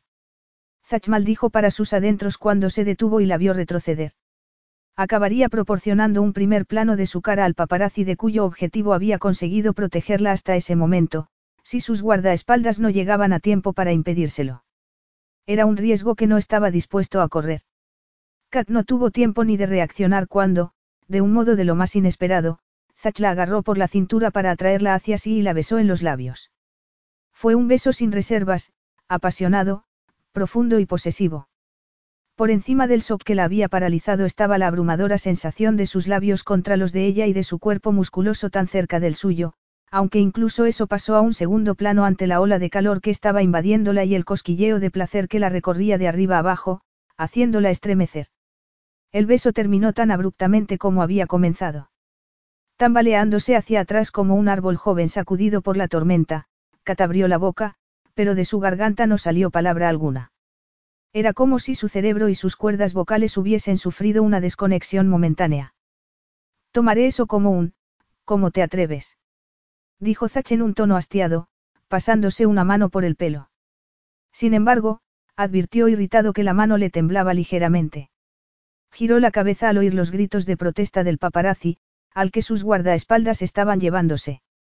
Kat siguió su mirada y, al comprender la situación, se le encendieron las mejillas. No era que de pronto se hubiera apoderado de Zach un deseo irrefrenable de besarla. Una foto mía besando a una mujer no tiene demasiado valor, le explicó él. En cambio, el rostro de una mujer misteriosa discutiendo conmigo sí lo tendría. Los paparazzi son escoria, pero no son estúpidos. Hace unos días me fotografiaron saliendo del hospital cuando fui a visitar a Alexis. Si hubiera atado cabos. Kat apenas había oído nada de lo que había dicho después de su primer comentario. Pero si no estaba discutiendo contigo. No dejes que la verdad empañe un buen titular, le dijo él con una sonrisa cínica. Es como piensa esa gente, se trata de lo que perciban los lectores al ver la foto. Y respecto a lo del beso, no te preocupes, tu novio no lo ha visto. No es mi novio, y aunque lo fuera no sería asunto tuyo. En tal caso, no hay problema, replicó Zach. Pero la verdad era que sí lo había, un problema que él mismo había creado. Su estrategia había resultado efectiva, pero había pagado un alto precio, pensó bajando la vista a los carnosos labios de la joven. El precio era la frustración de haber empezado algo que no podía terminar. Además de que le era imposible terminarlo, de hacerlo, estaría traicionando vilmente la confianza que Alexis había depositado en él. Y que sepas que, aunque tuvieras una buena razón para lo que has hecho, no me ha gustado nada que me hayas tratado con esos malos modos, como si fuera una marioneta con la que pudieras hacer lo que quisieras, le espetó ella, enfadada, cruzándose de brazos y golpeando el asfalto con la punta del zapato. Zach no pudo evitar subir la vista lentamente por sus piernas. Aunque llevaba una falda de lana hasta las rodillas, el hecho de no poder distinguir siquiera la silueta de sus muslos bajo la gruesa prenda se le antojó tremendamente sexy. La imaginación era un poderoso afrodisíaco. Pues no me ha dado esa impresión. Solo recordar la suavidad de sus labios y la calidez de su cuerpo contra el suyo hizo que una nueva ola de calor aflorase en su entrepierna. Si Kat hubiera necesitado una advertencia de lo peligroso que era Zach, la sonrisa lobuna que se había dibujado lentamente en sus labios habría sido la advertencia perfecta. Por eso, cuando alargó la mano hacia su mejilla, se echó hacia atrás. Ni por asomo iba a convertirse en una más de la larga lista de mujeres que se habían dejado engatusar por Zach Gabros para acabar con el corazón roto. Tenía demasiado respeto por sí misma y un instinto de supervivencia demasiado desarrollado. No dejaría que la historia volviera a repetirse. No podía permitírselo, se dijo, mientras acudía a su mente una imagen de la triste tumba de su madre, invadida por las malas hierbas.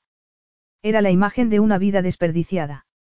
Pero ella no era como su madre, no dejaría que sus hormonas la controlaran.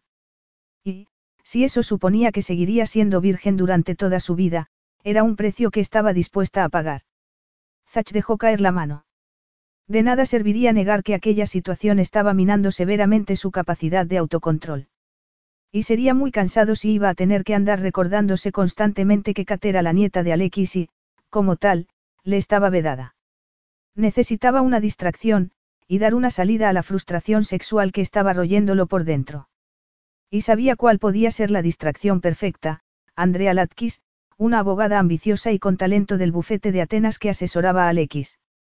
Andrea, que no era precisamente recatada, le había dejado claro que quería acostarse con él. Y era una invitación que siempre había tenido intención de aceptar, pero los dos tenían una vida muy ocupada y sus agendas nunca coincidían. Por cierto, solo has traído una maleta. Le preguntó a Kat. He traído lo justo. Pues será lo justo para un fin de semana, dijo él con socarronería. Es igual. Ya nos ocuparemos de eso cuando lleguemos. Y si quieres podemos hacer que traigan el resto de tu ropa y tus cosas. ¿Por qué iba a querer que trajeran mis cosas? Solo voy a estar allí un par de meses y pienso seguir viviendo en mi apartamento de Londres, replicó ella en un tono calmado y firme. Alex tiene varios pisos y casas en Londres. Podrías mudarte al que quisieras. Estaba claro que Zach no la había escuchado. Prefiero tener un sitio que me pague yo. ¿Y qué has querido decir con lo de, ya nos ocuparemos de eso cuando lleguemos? Zach había echado a andar de nuevo, y tuvo que apretar el paso para alcanzarlo. ¿Qué has querido decir? Insistió, antes de increparle jadeante, ¿quieres hacer el favor de andar más despacio? No todos tenemos las piernas tan largas como tú. Él esbozó una pequeña sonrisa. Perdona, es que no estoy acostumbrado a... ¿A qué? inquirió ella, al ver que dejaba la frase en el aire y se quedaba como pensativo. A pensar en nadie más. No parecía que reconocerlo abiertamente lo avergonzara en lo más mínimo. Nunca murmuró Kat. Parece sorprendida. De que haya gente egoísta en el mundo. Kat sacudió la cabeza. No soy una ingenua. Lo que pasa es que la mayoría de la gente trata de ocultarlo.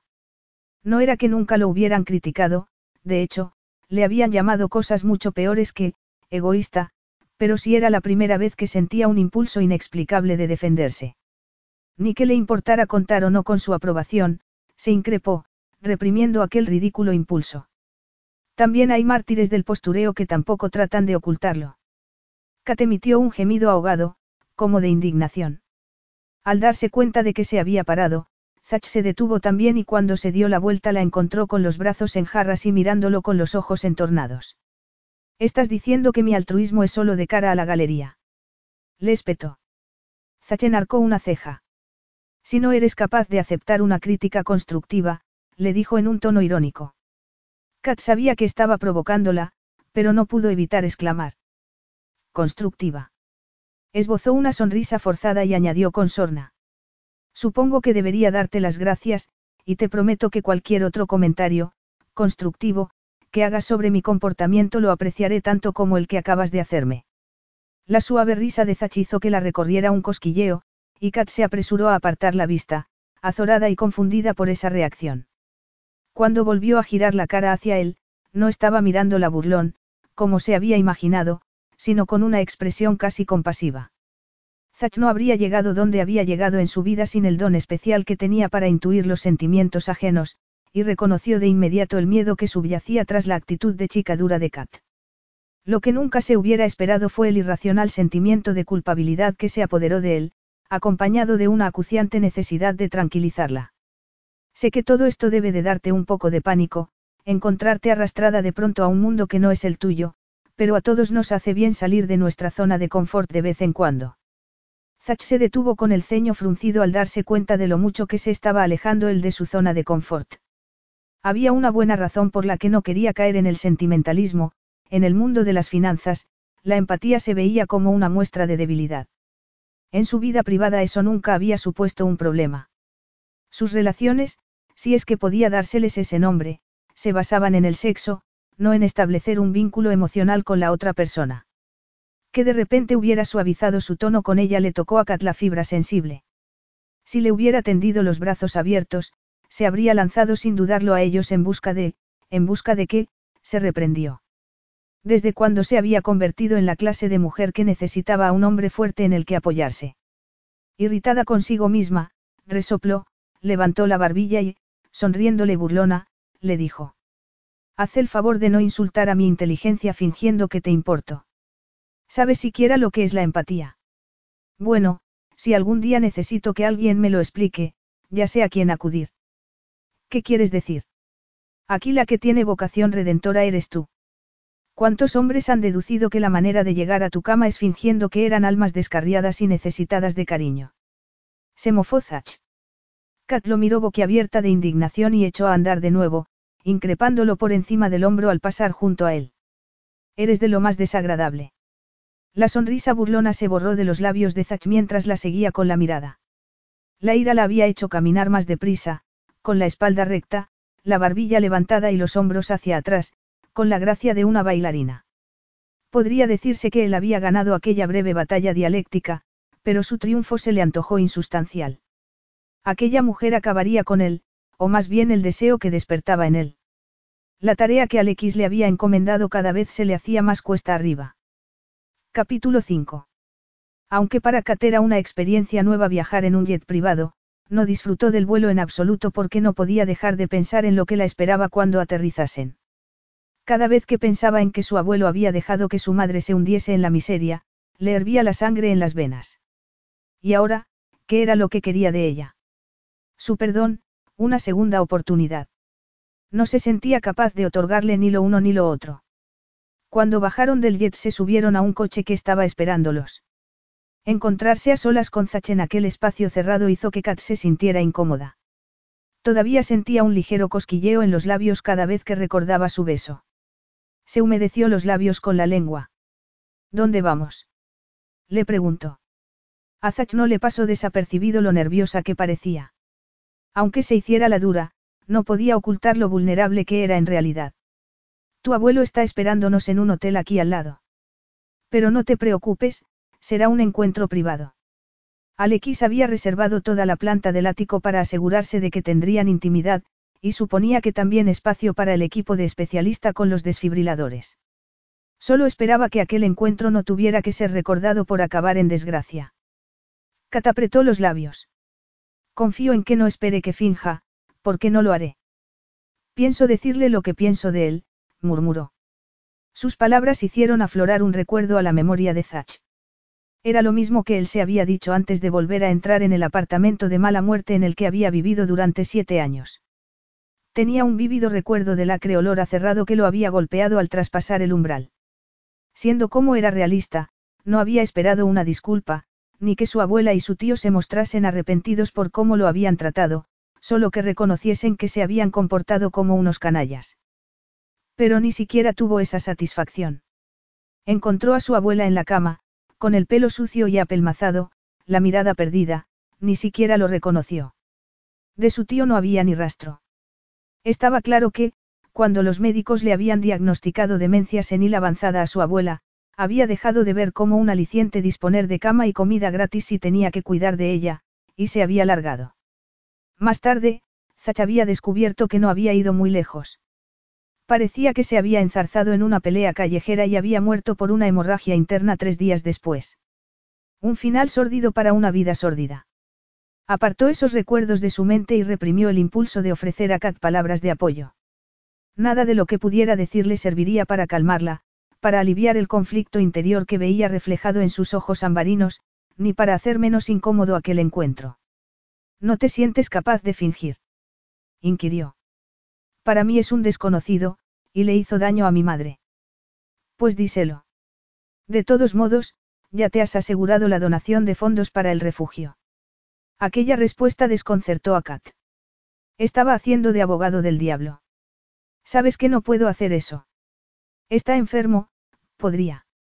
Zach le puso una mano en el hombro, como para darle fuerzas, y debía de estar peor de lo que pensaba para que ese gesto la reconfortara como la reconfortó. Es que, si le digo algo así y va y se muere, ¿cómo podría vivir con eso sobre mi conciencia? murmuró. Alex no es de porcelana, y tiene un ejército de médicos y enfermeros pendiente de él. Y aunque le pasara algo no sería responsabilidad tuya, añadió Zach. De repente se sentía furioso con Alex por poner a su nieta en un aprieto así. Y esta misma tarde estarás bañándote en el mar. Kat esbozó una sonrisa que le iluminó el rostro.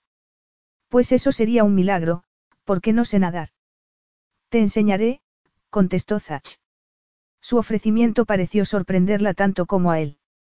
No seas tan amable conmigo o lloraré. No lo he dicho por ser amable. Viviendo en una isla saber nadar es una técnica de supervivencia necesaria. Algún tiempo después llegaban al hotel, que no estaba exactamente al lado del aeródromo, como Zach había dicho, pero sí convenientemente cerca. Es muy bonito, observó Kat, mirando a su alrededor cuando entraron en el vestíbulo. Era un comentario intrascendente, en la línea de la conversación educada que habían mantenido durante el corto trayecto en coche. Ayudaba a mantener la ilusión de normalidad, pero probablemente estaba empezando a parecer desesperada. Gracias, contestó Zach. Kat lo miró con una ceja enarcada. Esta cadena de hoteles ha sido una de mis recientes adquisiciones. Este estaba un poco anticuado, pero es increíble lo que se puede conseguir con una reforma. Este hotel es tuyo. exclamó ella sorprendida. Eso explicaría por qué de repente apareció el gerente del hotel para saludarlos y acompañarlos personalmente al ascensor privado que subía al ático, y que estaba flanqueado por dos hombres con gafas de sol, un pinganillo en la oreja y vestidos con traje. Kat vaciló un instante, echando los hombros hacia atrás y levantando la barbilla antes de entrar en el ascensor. Solo tardaron unos segundos en llegar al ático. Él está tan nervioso como tú, le dijo Zach cuando las puertas se abrieron en silencio. Kat alzó la vista hacia él. Lo dudo. Me siento como cuando me escondía de niña, en un intento por hacerme invisible. De pequeña siempre había tenido algún sitio donde esconderse cuando empezaban los gritos, un lugar donde esperar agazapada a que terminasen mientras intentaba hacerse invisible. Pero no podía seguir escondiéndose. Estaba allí y tenía que hacer lo que tenía que hacer. Zach tenía la sensación de que ni siquiera se había dado cuenta de lo que había dicho. Para la mayoría de la gente esas palabras no habrían tenido mucho sentido, pero en cambio él, que muchas veces se había escondido para intentar evitar las palizas de su tío, sabía que estaba hablando de algo parecido, aunque esperaba que no exactamente de lo mismo. Confiaba en que su madre, a pesar de haberla abandonado, no hubiera perdido su instinto maternal por completo, y no hubiese permitido que ninguno de los hombres con los que había estado la hubiera maltratado. Me da miedo no poder controlarme, hacerle daño con lo que pueda decirle. Estoy tan enfadada, susurró llevándose una mano al pecho, como si estuviera intentando contener el vendaval de emociones que se había desatado en él. Pues no tienes por qué tener miedo, tienes derecho a estar enfadada. Replicó él. Quizá ella sí recibiera las disculpas y las explicaciones que él no había obtenido de su abuela y de su tío. Vaya. Creía que estabas de parte de Alexis. Sé que no dirás nada que pueda hacerle daño. Eres demasiado, amable, respondió Zach. Si se había permitido ese comentario era porque hablaba desde el punto de vista de un observador imparcial. No estaba allí para entrometerse en la relación entre abuelo y nieta. El modo en que había dicho lo de, amable, había hecho que sonara como un defecto, pensó Kat cuando otro de los guardaespaldas de su abuelo los recibió y los condujo al salón de la suite. Sin embargo, la verdad era que no se sintió muy amable cuando sus ojos se posaron en el anciano que se hallaba sentado en un sillón en medio del salón que le hizo pensar en un trono. Había visto fotos de él en internet, pero el hombre que tenía ante ella era más viejo, mucho más viejo, y a pesar de su rostro surcado por las arrugas y de que tenía mala cara, uno podía sentir el poder que emanaba de él. Los ojos del anciano se llenaron de lágrimas al verla, y la emoción que embargó a Kat fue tan inesperada e intensa que desplazó a los sentimientos encontrados que se revolvían en su interior. Aquel hombre era su abuelo, su familia. Katina. Ella se tapó con la mano los labios temblorosos cuando le tendió los brazos. Lo, lo siento tanto, Katina. Zach vio el conflicto interior de la joven reflejado en su rostro, como si estuviera intentando aferrarse al antagonismo que sentía hacia su abuelo, hasta que finalmente perdió la batalla. A pesar de que hacía muy poco que la conocía, estaba seguro de que no buscaba ningún beneficio personal con esa capitulación. Estaba claudicando porque tenía un espíritu muy generoso, y porque anhelaba tener familia, o al menos su idea de lo que era una familia. La gente solía calificarlo de temerario, decían de él que no tenía miedo a arriesgarse y que tenía un don especial para convertir en éxitos todos los proyectos que emprendía, pero era mentira. Jamás se arriesgaría a perder nada que le importara de verdad. El dinero en sí no era importante para él. Perder una fortuna, hacer una fortuna, eran cosas que jamás le quitarían el sueño. Para él no eran más que desafíos, una especie de prueba de agilidad mental. Kat sí que era valiente de verdad. Se había lanzado sin paracaídas a la posibilidad de hallar en su abuelo el cariño y la familia que anhelaba, a riesgo de que sus ilusiones quedaran hechas añicos. La admiraba por ello, aunque también lo espantaba. No estaba de parte de Alexis, pero, siendo sincero consigo mismo, tampoco podía considerarse un observador imparcial como pretendía ser. Por algún motivo, Kat había despertado un fuerte instinto protector en él. No quería sentir lo que estaba sintiendo en ese momento mientras la observaba acercándose al anciano para acuclillarse a su lado. Una parte de Kat no quería reprimir la ira que sentía, porque le parecía que sería como una traición hacia su madre, pero se dio cuenta de que la explosión emocional que había experimentado al entrar la había desintegrado por completo. Había ensayado en su mente las duras palabras que quería dirigirle a su abuelo, pero, ¿cómo podría decirle esas cosas cuando parecía tan frágil y tan arrepentido? Se dijo cuando el anciano empezó a hablarle de lo feliz que lo hacía que hubiera accedido a conocerlo. Con todo, vislumbró al hombre de hierro al que la gente temía cuando echó con cajas destempladas a un enfermero que entró para tomarle la presión sanguínea. Pero al poco rato el enfermero volvió con refuerzos. Señora Zaria, le dijo otro hombre, que parecía un médico, lo siento, pero tenemos que hacerlo. Estas lecturas. Fue entonces cuando Kat se dio cuenta de que le salían varios cables por debajo del traje, que se imaginó que eran los que ofrecían lecturas de sus signos vitales al equipo médico en la sala contigua. Está bien, está bien. Gruñó su abuelo, irritado. Kat se preguntó si el sudor que perlaba su rostro cuando la tomó de la mano no tendría algo que ver con que hubiera dado su brazo a torcer. Como estaba diciendo, continuó su abuelo cuando el equipo médico se hubo retirado, no será más que un pequeño cóctel. Nada demasiado formal, algo de beber, charlar con los invitados. Cuando había dicho eso, se preguntó cataturdida. No recordaba haberle oído decir nada de eso, aunque también era cierto que con todas las emociones del momento le costaba concentrarse. Algún que otro periodista, proseguía su abuelo. A el corazón parecía que fuera a salírsele del pecho. De pronto sentía como náuseas. No te preocupes, no son enemigos, los he invitado yo. Una de las ventajas de ser dueño de una isla es que resulta fácil mantener a distancia a huéspedes no deseados, murmuró su abuelo, apretándole la mano. Además, eres una azaria, puedes con eso y mucho más. Kat se sintió incapaz de decirle que no era cierto, que ella no era una azaria de verdad, y que dudaba que pudiera llegar a encajar en su mundo.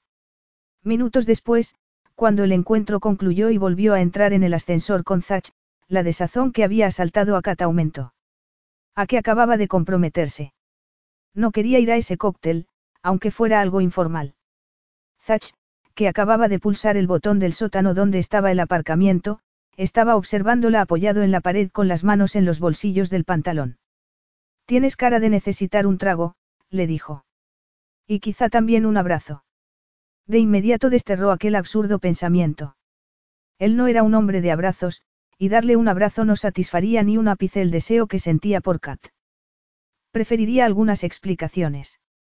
¿Qué es eso del cóctel, y de qué habrá periodistas?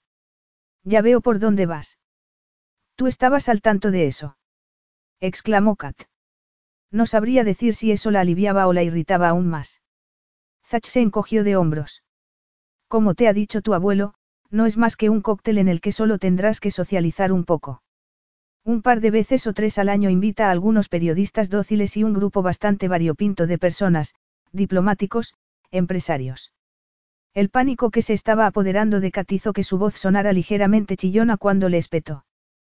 Pero es que yo no sé socializar con gente así. Tonterías, replicó él. Habían llegado al aparcamiento.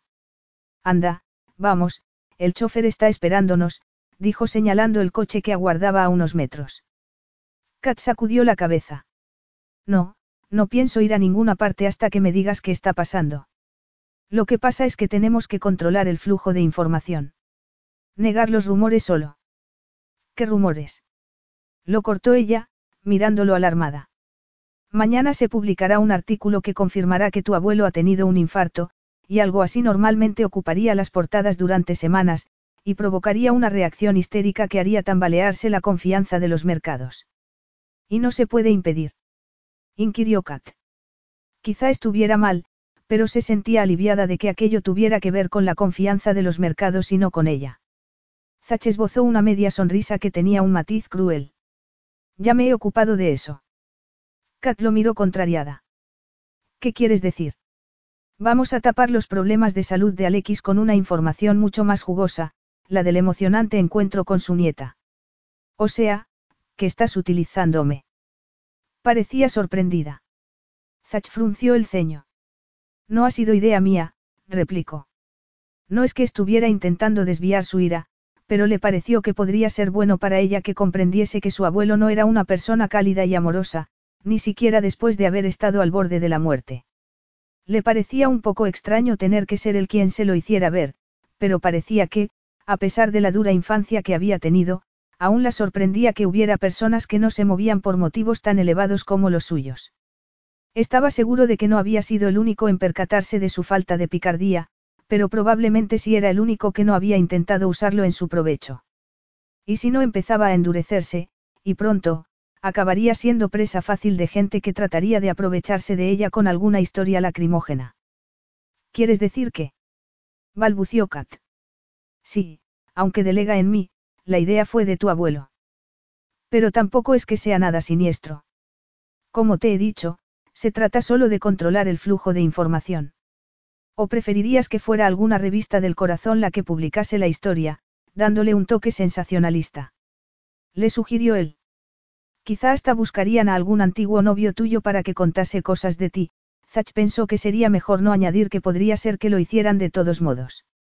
En cuanto se supiera que era la heredera de la fortuna de Alexis, empezarían a salirle antiguos novios, ya fueran falsos o verdaderos, hasta de debajo de las piedras. De este modo controlamos tu exposición a los medios. Si te escondiéramos, tendríamos a los paparazzi sobrevolando Taquinta en helicóptero para sacarte fotos con teleobjetivo. Kat lo miró espantada. ¿Hablas en serio? Muy en serio. Podemos irnos ya. Kat lo siguió de mala gana y subieron al vehículo. Zach esperó a que hubieran salido a la calle antes de hablar de nuevo. Mira, Katina, vas a ser una de las mujeres más ricas de Europa. La gente querrá saber lo que has desayunado, cuál es tu color favorito de laca de uñas, hablarán de lo que lleves puesto y especularán acerca de tus tendencias sexuales, de si tienes un trastorno alimentario o problemas con las drogas. Al ver que el espanto de Cativa en aumento se sintió como un canalla, pero era mejor ser el quien le abriera los ojos que dejar que cualquiera se aprovechara de su vulnerabilidad. Dios, murmuró Kat, cerrando los ojos. No puedo hacer esto. Pues claro que puedes.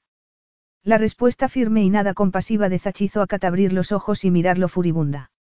Cómo manejemos la situación en las primeras semanas será crucial, añadió Zach.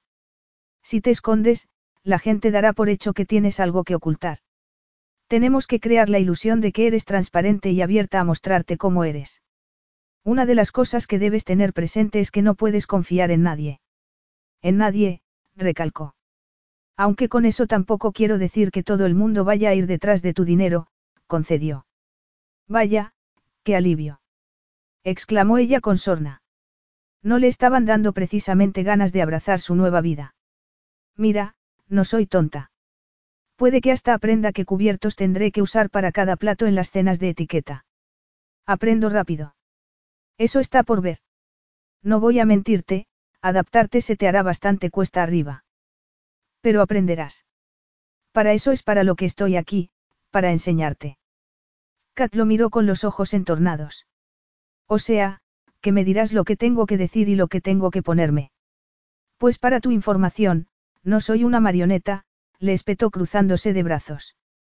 No, ya lo creo que no, contestó el irritado. Lo que eres es. Zach acabó la frase con una ristra de palabras en griego antes de pasarse una mano por el cabello y quedarse mirándola con los ojos relampagueándole y los labios apretados. No he entendido nada, murmuró Kat. He dicho, masculló él, que estoy intentando protegerte, pero que si prefieres que te arroje a los lobos. Sus ojos se encontraron, y un extraño estremecimiento le bajó por la espalda. Para tu información, no he vivido hasta ahora en una burbuja, y me las he apañado sin un ángel de la guarda. No me gusta que me traten como a una niña, le espetó Kat. ¿Alguna vez había sido una niña? se preguntó Zach, recorriendo con la mirada la tensa figura de Kat, que rezumaba hostilidad, antes de posar los ojos en sus labios. Alex lo había puesto en una posición muy difícil. Si se dejaba llevar por la atracción que sentía por ella, traicionaría la confianza que el anciano, por alguna razón, había depositado en él, pero tampoco podía faltar a la promesa que le había hecho. Entonces, vamos a la isla de mi abuelo. Le preguntó Kat. Zacha sintió. Nos llevará un helicóptero. No se tarda mucho en llegar. A Kat le dio vergüenza reconocer que nunca había montado en helicóptero. Tu familia también vive allí. Es así como conociste a Alexis. No, mi familia no vive allí. Pero si tienes familia, no. Inquirió ella, recordando la vez que le había hablado de la muerte de su madre. Se hicieron cargo de ti después de que tu madre muriera. ¿Crees que tenemos algo en común por el hecho de que tu madre haya muerto y la mía también? Pues no. Kat se sonrojó. Si su intención era hacerla sentirse incómoda, lo había conseguido. Pensaba que no sabía que provenían de mundos muy distintos y que ella nunca encajaría en el suyo, que necesitaba que le recordase que no tenían nada en común. Ser huérfano era algo terrible para cualquier niño, pero en una familia adinerada como la de Zach esa situación podía suavizarse con una niñera, un buen colegio, nada de eso podía reemplazar el amor de una madre, pero ayudaba a contar con el apoyo de otros familiares, sobre todo si tu familia tenía dinero y no eras la rara de la clase porque no vestías a la moda o porque no te habías ido de vacaciones a ningún sitio. Pero si tanto interés tienes en saberlo, sí, tenía más familia aparte de mi madre, dijo Zach. Sus labios se curvaron en una sonrisa cínica, un tío que ya ha muerto, gracias a Dios, y una abuela que ahora que ya no se acuerda ni de mi nombre, ni del suyo tampoco, es mucho más agradable que antes. Zach no podía creerse que acabara de contarle todo eso. Ni siquiera Alex sabía esa clase de detalles de cómo había sido su vida antes de que se conocieran, y allí estaba él, contándole sus miserias a aquella joven tan sentimental, prácticamente invitándola a deambular por su mente. A Kat se le encogió el corazón. Lo siento, murmuró incómoda, preguntándose en qué otras cosas que había presupuesto se habría equivocado. ¿Por qué? Le espetó él con frialdad. Eso ya pertenece al pasado. ¿De verdad se creía que era así de fácil? se preguntó Kat, recordando todas las veces que había deseado poder olvidarse del pasado para que ya no pudiera hacerle daño. Escrutando sus tensas facciones comprendió que no sería buena idea insistir en aquel asunto y decidió cambiar de estrategia. Entonces, ¿Qué clase de vínculo tienes con mi abuelo? Eso me pregunto yo algunas veces. Antes de que Kat pudiera expresar la frustración que le había provocado esa salida por la tangente, sin duda intencionada, Zach añadió. Tu abuelo me ayudó cuando nadie más estaba dispuesto a hacerlo. ¿Te prestó dinero? aventuró ella. Zach había bajado la vista, pero la leve sonrisa que afloró a sus sensuales labios la intrigó. No exactamente, pero sí puedo decir que estoy en deuda con él. Si no hubiera sido por él, ahora no estaría donde estoy. ¿Y dónde estarías entonces? Algunas veces también yo me pregunto eso, pero no muy a menudo. Prefiero centrarme en el aquí y el ahora. Y como persona, sientes aprecio por él. Zach frunció el ceño un momento. Tiene muchas cualidades que admiro, y muchos defectos que acepto, le dijo. La puerta del mundo al que estás a punto de entrar raramente se abre para los que no pertenecen a él. Yo tampoco pertenecía a él, así que supongo que Alex pensó que era quien mejor podía ayudarte a adaptarte. Entonces, ahora ya eres parte de ese mundo. Nunca he tenido conciencia de grupo. ¿Alguna vez respondería de manera directa? se preguntó Kat. Pero quieres que yo me una al grupo de mi abuelo. Zach sacudió la cabeza. Eso será elección tuya. Solo quiero que seas consciente de los obstáculos que te encontrarás y que aprendas a pasar desapercibida. Zach se echó a reír. ¿Qué te hace tanta gracia? Quiso saber ella. Que no te imagino pasando desapercibida en ninguna parte, respondió él. De pronto se había puesto serio, y había una expresión intensa en su rostro. Eres fascinante, increíblemente hermosa. Su profunda voz sonaba aterciopelada, cálida y sensual, hipnotizadora. Era como si de pronto no pudiera ni pensar, y no sabía cuánto tiempo llevaba mirándolo embobada, cuando la bocina de otro coche la devolvió a la realidad. Se liberó del embrujo de sus hipnotizadores ojos oscuros, y le increpó irritada. No digas tonterías. No iba a decir de sí misma que fuera fea, pero nadie llamaría, increíblemente hermosa, a alguien como ella, con una boca demasiado grande para su rostro, unas clavículas demasiado marcadas. A Zach le extrañó que tuviera esa reacción cuando solo le había dicho algo que era evidente. No le parecía que se equivocara demasiado si suponía, por su reacción, que nadie antes que él le había dicho lo hermosa que era. Pero aunque ese fuera el caso, tenía que verse en el espejo todos los días. Aunque te esforzaras por no desentonar, por adaptarte, deberías seguir siendo tú, en la medida de lo posible. Kat pareció desconcertada por aquel consejo. ¿Y quién iba a ser si no? Me parece que te preocupas demasiado. Estoy acostumbrada a ser la rara, la niña de un hogar de acogida que lleva ropa pasada de moda. Zach no sintió lástima por ella al oírle decir eso, sino una profunda rabia por la infancia que le habían robado. Sin embargo, parecía que Kat tenía su propia escala de valores, y que eso nadie había podido quitárselo. Podía decir él lo mismo. Podría ser que ella hubiera asumido y superado su pasado y él no. Apartó ese pensamiento de su mente. Para él, el pasado había quedado muy lejos y estaba enterrado. No solo era incapaz de imaginarse a sí mismo hablando de ese pasado tan abiertamente como lo hacía ella, sino que tampoco quería hacerlo. Capítulo 6. Puedes abrir los ojos. Ya estamos en el aire, le gritó Zachacat, inclinándose hacia ella, para hacerse oír por encima del ruido de las hélices. Estaban sentados el uno frente al otro. Kat inspiró profundamente, y al abrir los ojos se dio cuenta de que, en algún momento del despegue del helicóptero, se había agarrado a la mano de Zach y le había clavado las uñas por los nervios. Perdona, se disculpó azorada, al ver que le había dejado marca. Haciendo como que se remetía un mechón de pelo por detrás de la oreja, se frotó la mejilla, que todavía le cosquilleaba por el cálido aliento de Zach.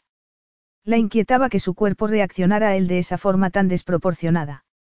Es que nunca había montado en helicóptero, le confesó. Solo esperaba que el vuelo fuera a ser tan corto como le había prometido. Se inclinó un momento hacia adelante para liberar un mechón de pelo que se le había metido por el cuello del jersey, y al levantar la vista sus ojos se encontraron con los de Zach. El estómago le dio un vuelco, que sabía que nada tenía que ver con el helicóptero, y un cosquilleo eléctrico la recorrió.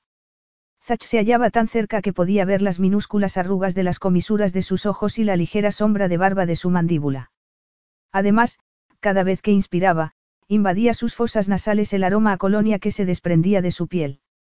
Unas sensaciones que no sabría definir se revolvían en su interior. Sin saber por qué, se encontró inclinándose hacia él. Era como estar al borde de unas arenas movedizas, luchando contra el impulso suicida de lanzarse a ellas. Se echó hacia atrás, justo antes de perder el control, pero la cabeza aún le daba vueltas por la adrenalina que se había disparado por sus venas. Apretó los puños, intentando no pensar en el instante en que había estado a un paso de alargar la mano y tocarle la mejilla. Ni siquiera sabía por qué había querido hacer eso. Igual que no sabía por qué de repente se había encontrado imaginándose desnuda con él en la cama.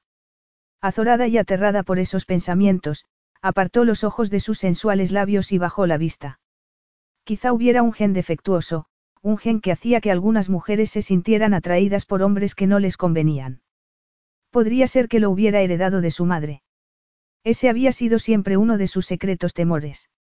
Zach la observaba con los ojos entornados, recordándose que una parte de la misión que Alex le había asignado consistía en mantener a los hombres lejos de la cama de su nieta, no en meterse él en ella. Sin embargo, eso no disminuyó ni un ápice la tensión de su entrepierna. Tragó saliva y giró la cabeza para mirar por la ventanilla. Hacía mucho tiempo que ninguna mujer le provocaba unas reacciones tan intensas, y el saber que ella también se sentía atraída por él no hacía sino complicar aún más la situación. Sobre todo cuando estaban sentados tan cerca el uno del otro, y la había visto mirándolo con ojos de deseo. Cerró los ojos para alejar de sí la tentación, pero el ansia que lo devoraba no se aplacaba y eso era lo peor, que tenía que soportar esa ansia abrasadora porque no tenía ningún control sobre ella. Con el corazón martilleándole contra las costillas y la garganta seca, Kat se preguntó si Zachiría a reconocer la tensión sexual que palpitaba en el ambiente, o si tal vez incluso haría algo al respecto. No tenía muy claro si quería que hiciera algo o no. Estaba a punto de decir algo, aunque no sabía muy bien qué, cuando, al levantar la cabeza, vio que Zach había cerrado los ojos y parecía que se había quedado dormido. Allí estaba ella, toda nerviosa, anticipando un momento mágico, y él se había dormido.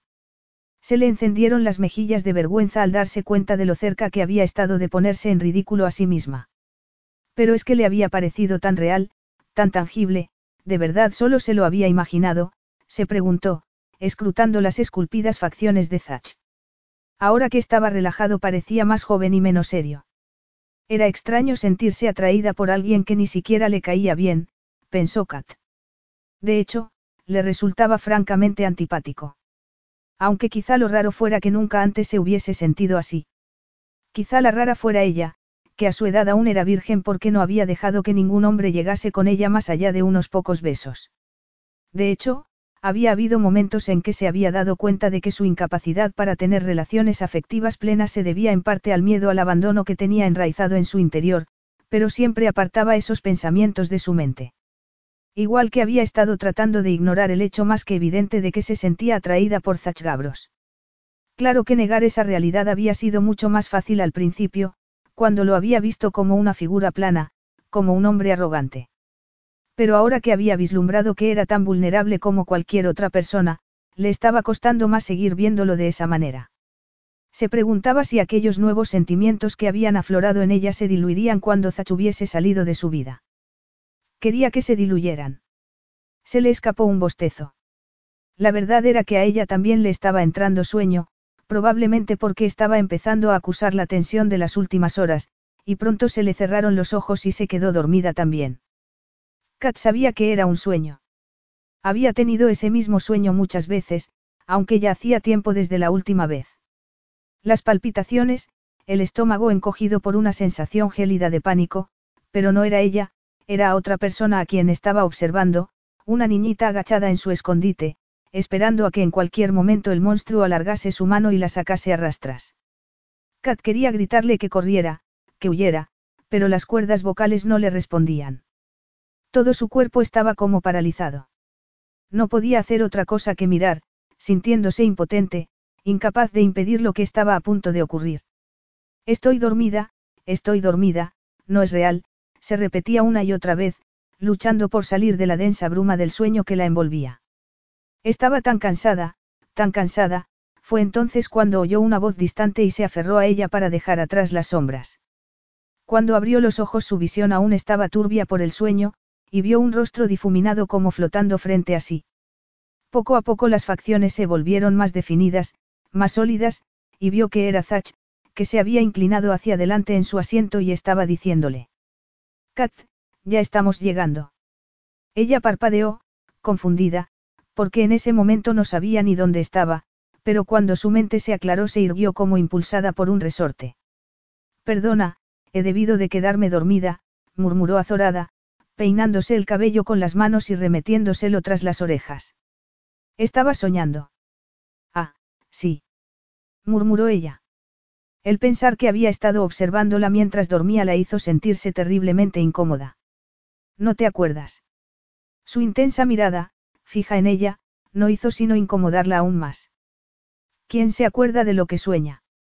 Le espetó ella, girando la cabeza hacia la ventanilla. Estaba decidida a que, viera lo que viera en aquella isla, aunque su abuelo comiera en platos de oro y se duchara con champán, no se quedaría boquiabierta como una boba. Le demostraría a Zach que era capaz de fingir si se lo proponía. Sin embargo, esa firme determinación se esfumó nada más vislumbrar la isla. Probablemente también tuvo que ver el hecho de que los recibiese un atardecer espectacular que había empezado a teñir el mar con sus rayos rojizos. El helipuerto estaba cerca de un pueblecito formado por casas con tejados de terracota que se alzaba sobre un cabo. Dudaba que la villa de su abuelo pudiera estar construida en un lugar más espectacular que aquel. Miró hacia los verdes montes que se veían al fondo, buscando alguna carretera que subiera hasta el pueblo. ¿Está muy lejos? Le preguntó a Zach agarrándose a los brazos de su asiento. El helicóptero había empezado a descender, y sintió cómo los nervios le atenazaban el estómago hasta que por fin se posaron en el suelo y suspiró aliviada. ¿El qué? inquirió él. Pues la casa, la villa, o lo que sea. Está lejos del pueblo. Una sonrisa divertida se dibujó en el rostro de Zach. No hay ningún pueblo. Bueno, la aldea, puntualizó ella, irritada por su pedante respuesta. Tampoco hay ninguna aldea. Pero, Kat frunció el ceño. Antes de que aterrizáramos he visto, de pronto lo comprendió. Me estás diciendo que eso que he visto desde el aire es la villa de mi abuelo. exclamó, con unos ojos como platos. Zach reprimió una pequeña sonrisa. Pero todas esas casitas. Son del personal de servicio. Aún aturdida, Kat giró la cabeza cuando se abrió la puerta del helicóptero y les dio la bienvenida a un hombre joven que parecía que había estado esperando su llegada. Tras saludarla con un asentimiento de cabeza, se volvió hacia Zach y le dijo algo en griego. Zach le respondió también en su idioma, y lo que dijo hizo sonreír al otro hombre antes de que se apartara para dejarle salir. Kat estaba intentando, sin mucho éxito, desabrocharse el cinturón de seguridad, y Zach no pudo evitar quedarse mirándola. Le había caído un mechón de pelo sobre la frente y se apoderó de él un extraño impulso de alargar la mano y apartarlo de su rostro. Serían sus mejillas tan suaves como parecían. Apretó los puños antes de ceder a la tentación. El que estuviera teniendo esos pensamientos lo inquietaba.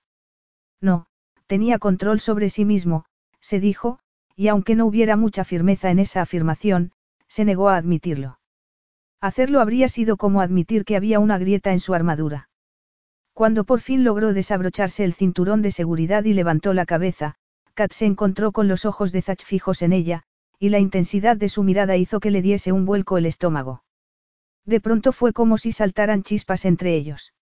Aunque se le había cortado la respiración y el corazón le palpitaba con fuerza, logró bajar la vista. Esa tensión que sentía entre ellos era real. ¿O era solo producto de su calenturienta imaginación? Se humedeció los labios. Pues claro que eran imaginaciones suyas. No se podía ser más ridícula. Cuando bajaron del helicóptero, Zach le explicó. Creo que fue en los años 60 cuando tu abuelo compró la isla. Entonces había una iglesia y un par de casas, pero aquí no vivía nadie, solo las cabras. Un cabrero venía cada una o dos semanas a ocuparse de ellas. Las cabras siguen aquí, pero no te acerques mucho a ellas. Están bastante asilvestradas y podrían morderte si no te andas con cuidado. Mientras lo escuchaba, Kat lo miraba pensativa. De perfil a ella, la perfección de sus facciones era aún más evidente. Sí, era muy apuesto, pero al igual que las cabras él también tenía algo salvaje. Suerte que ella nunca se había sentido atraída por lo impredecible ni lo salvaje. Ya estás otra vez engañándote a ti misma, la reprendió su vocecita interior. Te da miedo que haya más de tu madre en ti de lo que estarías dispuesta a admitir. Irguió los hombros, irritada consigo misma, y siguió a Zach hasta el todoterreno que estaba esperándoles, mientras el hombre que había acudido a recogerles guardaba su equipaje en el maletero. Capítulo 7. El todoterreno se detuvo en un patio iluminado frente a la casa principal de la villa. Había oscurecido muy deprisa. Era una noche despejada, y el aire olía a mar y a tomillo. Zach, que había rodeado el vehículo para abrirle la puerta, la ayudó a bajar mientras el chofer sacaba su equipaje del maletero. Frente al gran portón de doble hoja, abierto de par en par, los esperaba una mujer de unos cuarenta y tantos años. Iba ataviada con un vestido negro entallado que realzaba su figura curvilínea, y desde la distancia era difícil decir si los mechones plateados de su cabello oscuro eran naturales o una tendencia de moda. El moño francés que llevaba era tan perfecto como su atuendo. Ella, en comparación, se sentía desaliñada con la ropa toda arrugada por el viaje, y se remetió por detrás de la oreja un mechón de pelo mientras Zach se acercaba a saludarla. Al ver cómo le ponía las manos en los hombros y la besaba en ambas mejillas, a Kat le pareció que su afecto era sincero. Cruzaron unas palabras en griego, y, cuando vio que la mujer la miraba una y otra vez, dedujo que debían de estar hablando de ella. Los dos fueron hacia allí. Katina, esta es Helene Carras, el ama de llaves de tu abuelo, se la presentó en inglés. Y ella, Selene, es. Tienes un aire a mía, lo interrumpió Selene, posando sus ojos en ella. Kat la miró con incredulidad. Conoció a mi madre. Ya lo creo que la conocí, la mujer sonrió con amabilidad. Mi madre fue el ama de llaves de esta villa antes que yo. Tu madre y yo jugábamos juntas durante las vacaciones y, bueno, muchos la echamos de menos cuando se fue. Kat sintió que se le hacía un nudo de emoción en la garganta. Nunca había tenido a nadie con quien hablar de su madre, a quien poder preguntarle todo lo que quería saber, lo que necesitaba saber. De niña solía contarme historias sobre una isla en la que siempre brillaba el sol y las playas eran de una arena blanca y muy fina. Creía que eran solo cuentos, nunca pensé, murmuró. Las lágrimas se le agolpaban en los ojos y giró la cabeza hacia otro lado, parpadeando con fuerza para contenerlas, azorada no tanto por esa muestra excesiva de emoción como por el hecho de que Zach estaba observándola. Sin embargo, irónicamente, fue él quien salió en su auxilio. No es ya la hora de cenar. Lo reprendió Selene. Lo primero es lo primero. Antes le enseñaré a la señorita. Llámeme Kat, por favor, le pidió Kat. Le daba igual si eso era faltar a las normas de la etiqueta. La mujer ladeó la cabeza.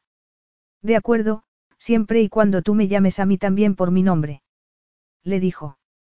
Se volvió hacia Zach. Llevaré a Kat a su habitación, le daremos tiempo para que se refresque un poco, y haré que sirvan la cena dentro de, media hora. Sugirió mirando a uno y a otro. Como ninguno dijo nada, tomó su silencio como un, sí, y le dijo a Kat, Zach irá a por ti para llevarte al comedor, miró un momento a este antes de explicarle a Kat, la casa no es exactamente pequeña, y lleva algo de tiempo orientarte por ti misma. Que no era exactamente pequeña, pensó Kat para sí sorprendida cuando entraron en la casa. Si se podía tomar el vestíbulo como referencia, debía de ser inmensa. El suelo a sus pies era de mármol y sobre su cabeza brillaban las luces de una enorme y antigua lámpara de araña. La escalera se bifurcaba en dos y había dos pisos superiores además de la planta baja. La voz de Zach, teñida de ironía, rompió el silencio. Alex no es precisamente de los que piensan que menos es más, y tiene muy claro que el tamaño sí que importa. No hay una sola habitación en esta casa en la que no podrías jugar un partido de cricket. No es que sea un deporte que me guste mucho, pero... Pero intentarlo, lo intentaste, lo reprendió Selene. Sí que es verdad que las habitaciones son algo grandes, le dijo a Kat, poniéndole una mano en el brazo. Esta, sin embargo, apenas estaba escuchándolos. Zach alzó la vista al retrato que Kat se había quedado mirando. Es una mujer muy hermosa, murmuró ella admirada. Creo que es tu abuela, dijo él. Kat lo miró con unos ojos como platos antes de volver a fijar la vista en el retrato, que tenía un pesado marco dorado. Estaba colgado en la pared más alejada, y lo iluminaban varias luces focales. Kat se acercó para ver mejor el rostro de aquella mujer a la que no había llegado a conocer. Era su abuela, pensó aturdida. Allí estaban las raíces que había anhelado encontrar toda su vida. Pero, podría decirse que su sitio estaba allí. Todo aquello se le antojaba tan distinto. La mujer del cuadro lucía un vestido corto, botas altas, el pelo cardado, los ojos perfilados con una gruesa línea negra, las pestañas resaltadas con mucho rímel y los labios de un color pálido. Un look icónico de los sesenta. Sus rasgos me recuerdan a los de mi madre, creo, murmuró. Zach no podía verle la cara, pero al oír el ligero temblor de su voz y ver lo tensos que estaban sus hombros, una extraña emoción lo embargó y se le encogió el corazón. Se negó a admitir que era ternura lo que sentía, pero se apoderó de él un impulso de acercarse a ella para consolarla, pero no fue necesario porque Selene, que estaba al lado de Kat, le rodeó los hombros con el brazo y ella le sonrió agradecida. Zach se sintió aliviado. Esa clase de muestras de afecto nunca se le habían dado bien. Sí, Mía salió a ella, dijo el ama de llaves. Desde niña se le veía el parecido. Y se le fue pareciendo más cuando se fue haciendo más mayor. Kat le dirigió otra mirada de gratitud entre lágrimas. No tengo fotos de mi madre, solo mis recuerdos, y son algo borrosos, le confesó. No sé hasta qué punto se corresponden con la realidad. Zach se encontró queriendo decirle que tenía suerte, que a él le gustaría que los recuerdos de su infancia también fueran difusos, pero por desgracia sabía que eran reales, y muy desagradables. Por aquí, le indicó Selene a Kat para que la siguiera a su habitación. Deja, ya la llevo yo, le dijo Zachalama de llaves. Tú tendrás muchas cosas que hacer. Selene asintió y los dejó a solas. Me imagino que absorber todo esto de golpe debe de ser algo abrumador para ti, le dijo Zachakat mientras subían la escalera. Un poco, sí, murmuró ella. ¿Tú te acuerdas de tu madre? Zach se detuvo un momento, y ella, contrariada por lo tenso que se había puesto de repente, se paró también. Sí, respondió finalmente, lacónico, antes de empezar a subir de nuevo los escalones. A mí me gustaría poder recordar a la mía un poco mejor, murmuró Kat siguiéndole. Zach, que había llegado al rellano superior, se detuvo de nuevo y se volvió para mirarla con una expresión sombría. Ten cuidado con lo que deseas. Sí que recordaba a su madre, recordaba a una mujer, antaño hermosa, ajada por ser madre soltera y por los dos o tres trabajos que tenía que compaginar para pagar el alquiler de su apartamento y poder alimentarlo y vestirlo. La recordaba siempre cansada, y recordaba que él le había prometido que un día ya no tendría que trabajar, que él encontraría un empleo por el que le pagarían mucho dinero y ella podría descansar. No había podido cumplir esa promesa porque cuando falleció él solo tenía diez años. Durante mucho tiempo había dado por hecho que había muerto de agotamiento. Solo años después se había enterado por accidente, al encontrar su certificado de defunción, de que había sido por una neumonía.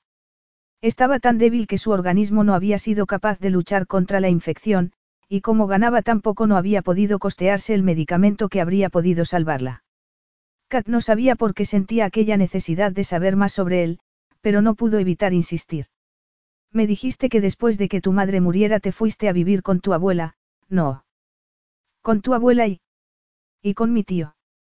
Dimitri. La amargura de su voz se reflejó también en su rostro cuando continuó hablando, con la mirada perdida.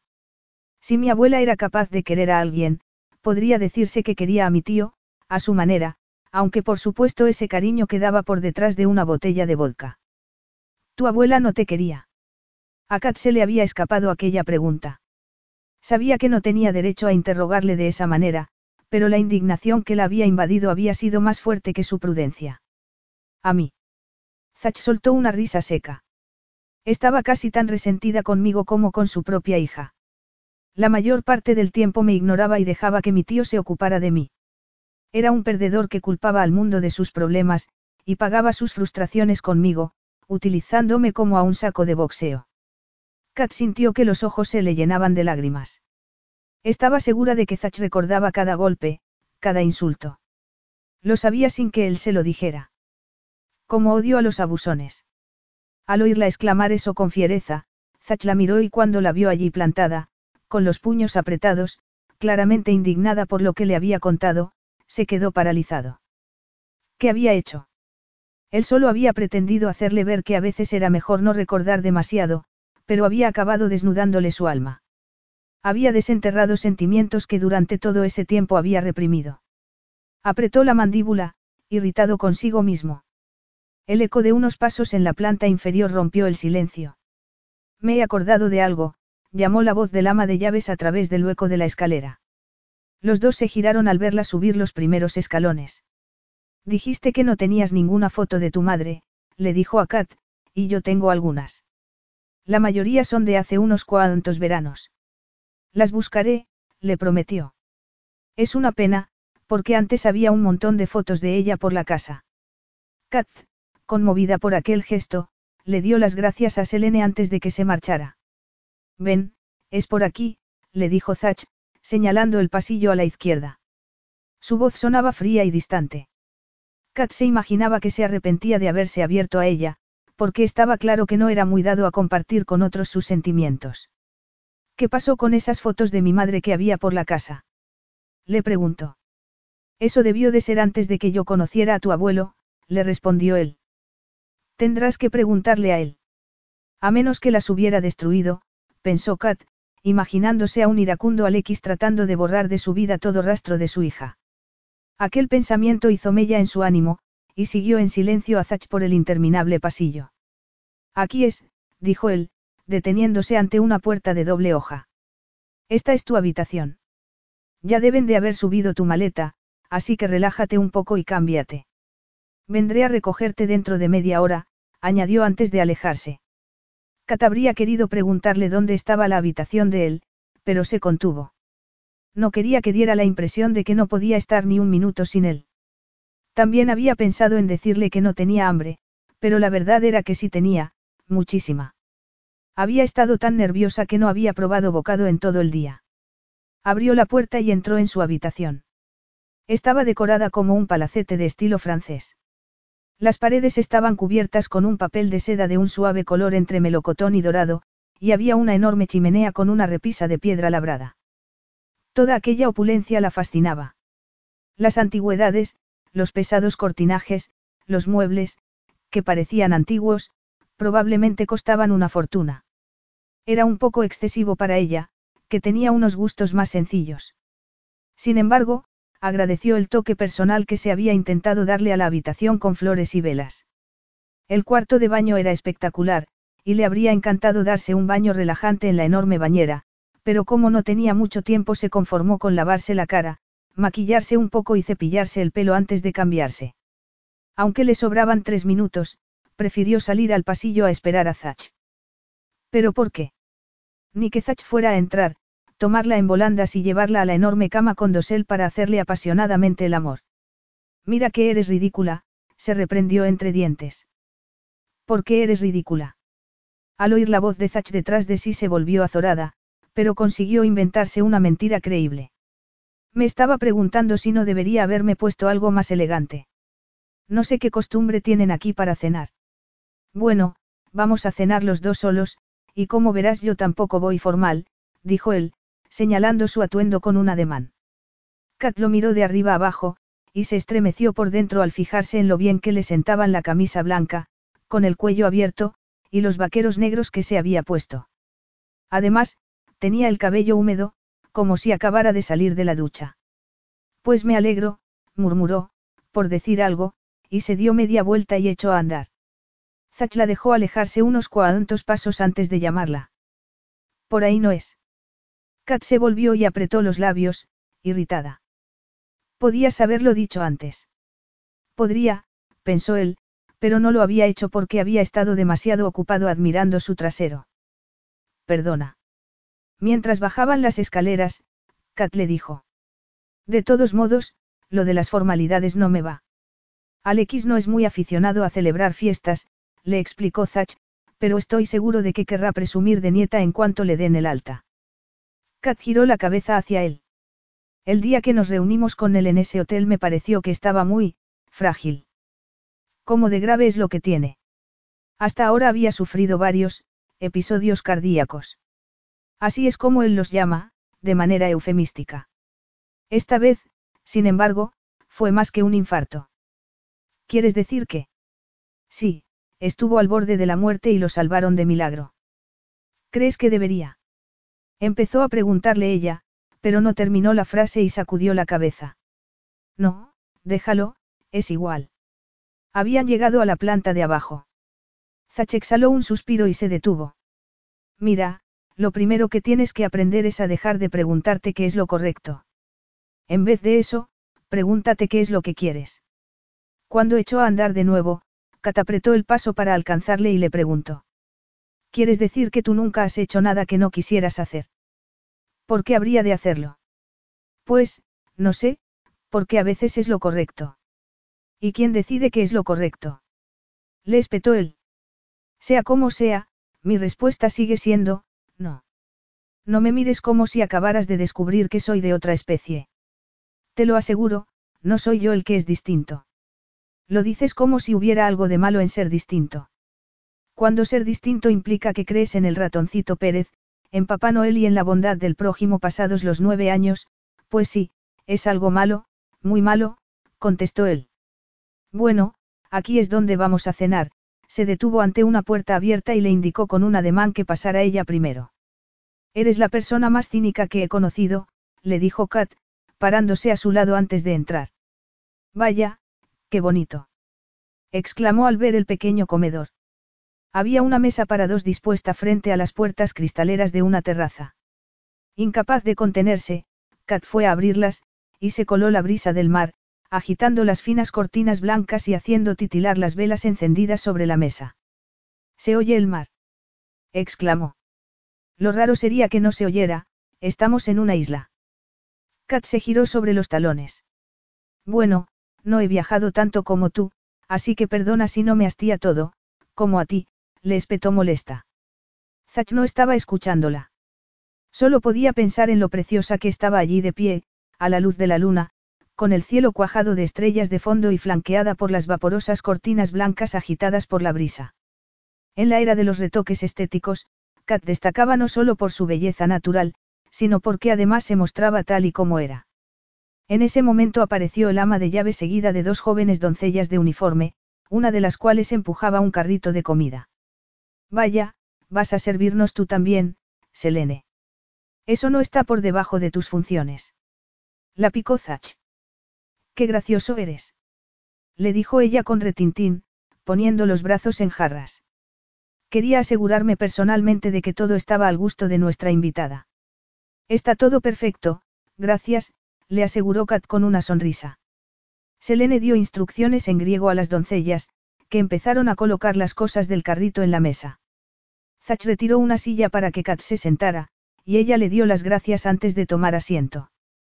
Creía que todas las estancias de la casa eran enormes, observó Kat, mirando a Selene. Sí, bueno, esta es de las pocas que no lo es. El comedor principal es mucho más grande, le explicó el ama de llaves mientras Zach se sentaba también. Entonces, mi abuelo come aquí cuando está solo. Inquirió Kat. Selene soltó una risita antes de desearles buen provecho y abandonar el comedor con las dos doncellas. ¿He dicho algo gracioso? Le preguntó Katazach, contrariada. Los sensuales labios de él se curvaron en una media sonrisa. Tu abuelo suele comer y cenar en el comedor principal, respondió. Pero entonces, ¿cuándo se usa este comedor? Solo cuando viene a pasar unos días una de sus, amigas. Kat se quedó momentáneamente aturdida, hasta que comprendió. ¿Quieres decir qué? murmuró, poniendo unos ojos como platos. Pero sí está muy mayor. Zach esbozó una sonrisita divertida. Según parece, no tanto como para eso, se echó hacia atrás en su asiento y se quedó mirándola. Bueno, ¿cómo te sientes ahora que estás aquí? Es como esperabas. No estoy muy segura de qué es lo que esperaba, le confesó ella. Mi madre solía decirme que un día tendría vestidos bonitos, y ahora los tengo, eso sí. En el enorme vestidor de su habitación había encontrado un montón de vestidos y conjuntos de firma. Ahora sabía a qué se había referido Zach antes de salir de Londres al decir que se ocuparía del asunto de la ropa. Espero que te guste el marisco, le dijo Zach, bajando la vista a las copas de cóctel de langostinos que tenían frente a ellos. Ah, sí, no tengo manías. Como de todo. Aunque tengo alergia a los frutos secos.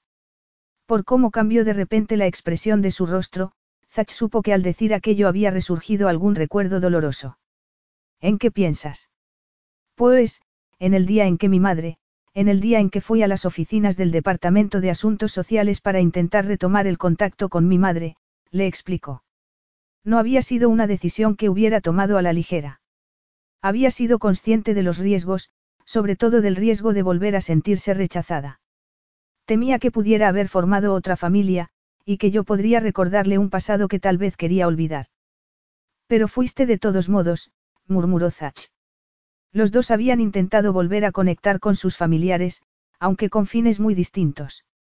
Él había querido cerrar página y, siendo sincero consigo mismo, también refregarles su éxito por las narices, demostrarles lo que había conseguido en la vida a pesar del daño que le habían hecho. Kat, en cambio, parecía que solo había querido volver a contactar con su madre por ese anhelo que tenía de algún vínculo familiar. Había perdonado a su madre, pero él jamás podría perdonar a su abuela y a su tío. Eso siempre los diferenciaría. Kat se encogió de hombros. En mi expediente había una nota que había enviado a los servicios sociales al poco de abandonarme, murmuró. Bajó la vista para que Zach no pudiera ver las lágrimas que estaba tratando de contener y pinchó un langostino pelado con el tenedor.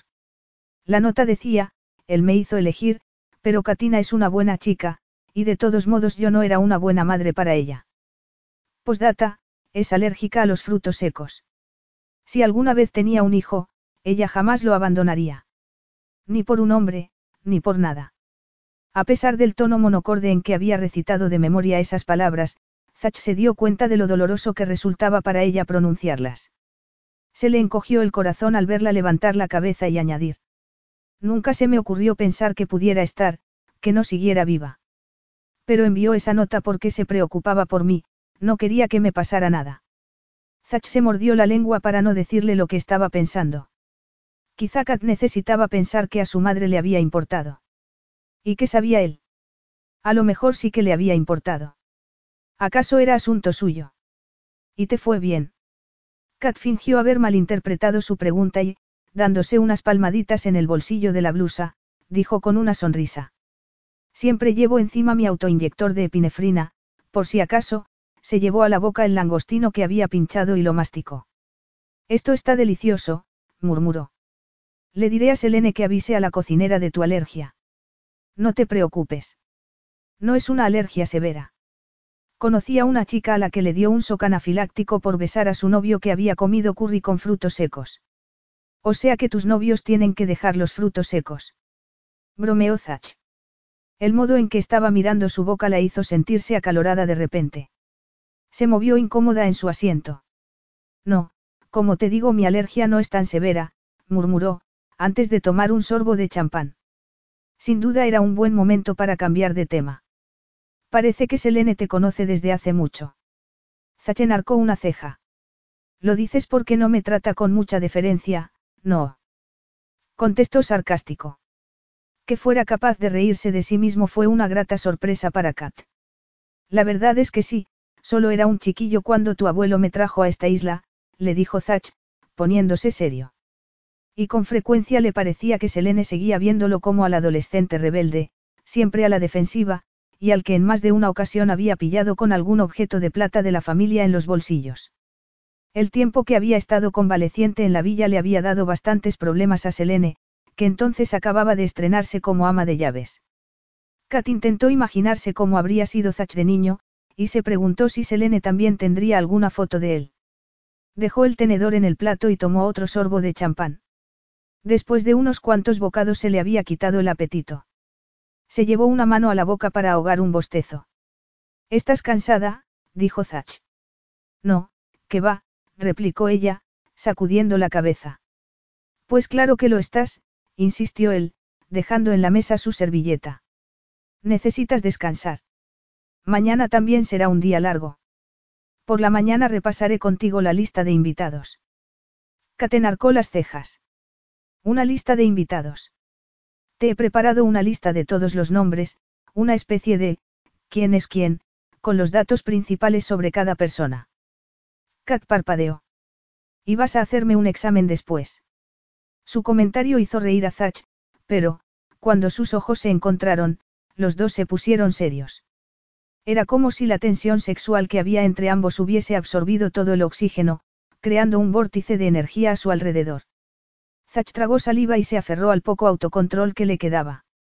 Kat parpadeó confundida al verlo levantarse de repente e inclinarse hacia adelante. La trémula luz de las velas resaltó los planos y ángulos de sus facciones en un marcado claroscuro antes de que las apagara de un soplido. A Kat aquel gesto le pareció extrañamente simbólico porque, junto con la luz de las velas, aquel extraño momento de intimidad entre ellos se había esfumado también. Lo reemplazó una atmósfera fría y tirante cuando Zach se alejó hacia la puerta, habiéndose puesto la máscara de empresario implacable que parecía más un robot con circuitos que una persona con emociones. Al llegar a la puerta se volvió hacia ella.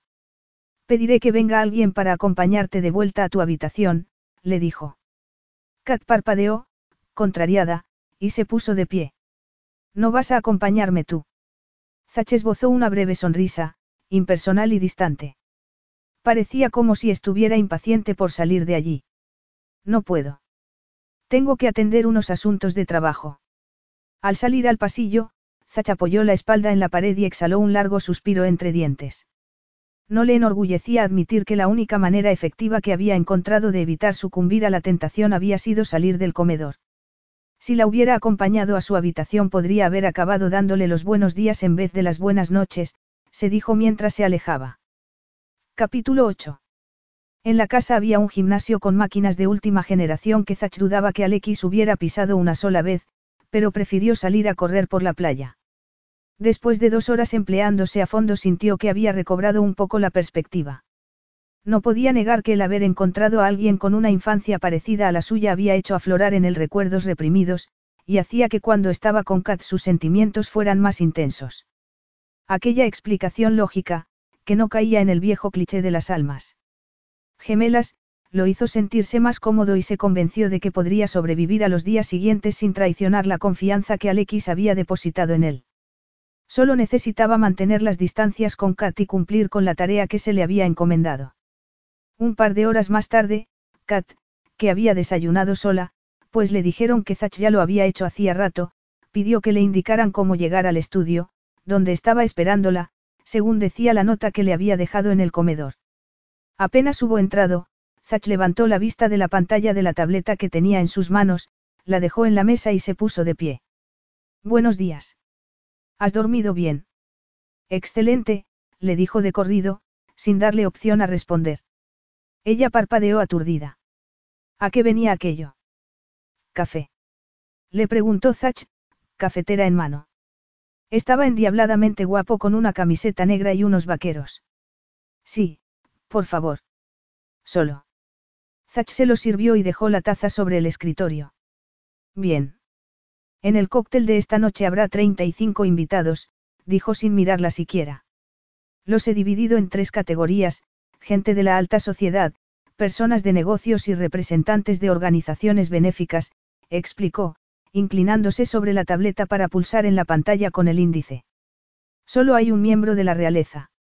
Vaya. Solo uno. Repitió ella con sorna. Zach le lanzó una mirada. Pero no será un problema, le aseguró, ignorando su sarcasmo.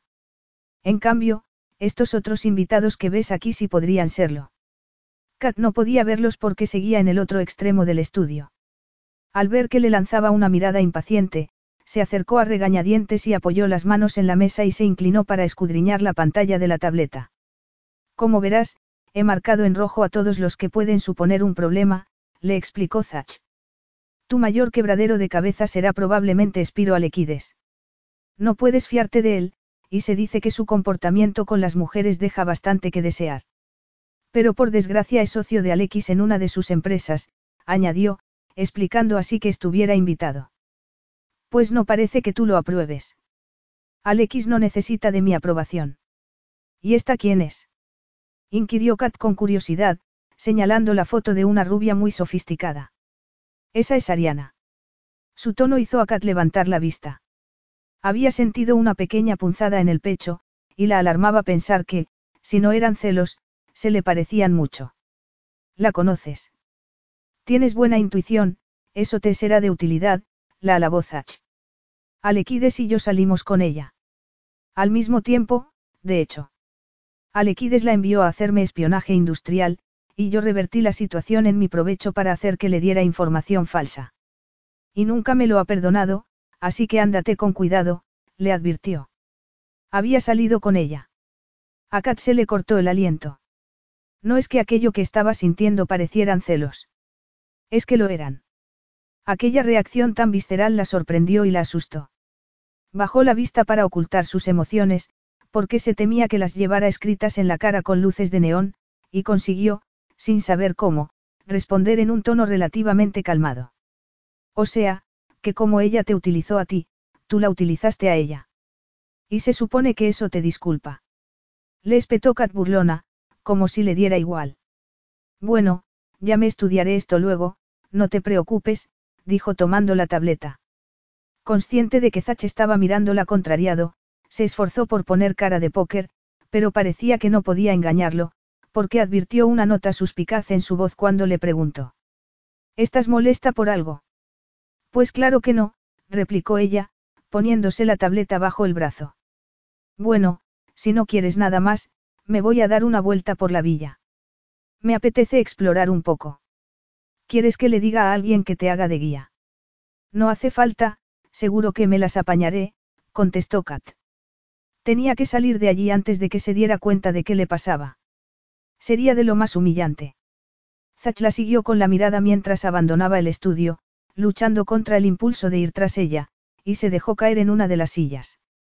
Tenía que dejar de fingir que lo tenía todo bajo control y enfrentarse a los hechos, en lo que se refería a Kat, su férrea capacidad de autocontrol se iba al traste. Cuando volvió a su habitación, Kat descubrió que nadie había recogido los zapatos que había regado por el suelo antes de bajar a desayunar. Le dio un puntapié a una de las preciosas manoletinas de color limón y casi se tropezó con los llamativos mocasines rojos. Se agachó, tomó un zapato de tacón de chupete con una mano y un botín de tacón de aguja con la otra y los arrojó con rabia al otro lado de la habitación. Pero luego, sintiéndose culpable de que alguien del servicio tuviera que recoger aquel desbarajuste, recogió todos los zapatos, los emparejó y los guardó en sus cajas en el vestidor. Tenía que controlarse, tenía que centrarse y no pensar en Zachgabros. Se tumbó en la cama, con la cabeza apoyada en las manos, y más tarde se puso a estudiarse la lista de invitados que le había preparado Zach. Sin embargo, al cabo de una hora no conseguía concentrarse y cuando una doncella llamó a la puerta agradeció la interrupción. Kat le dio permiso para que pasara. La señora Carras me envía para decirle que la cocinera ha preparado té con pastas, y que se lo servirán en el saloncito verde, si le apetece. ¿Por qué no? pensó Kat, apagando la tableta. Gracias. ¿Podrías indicarme por dónde se va?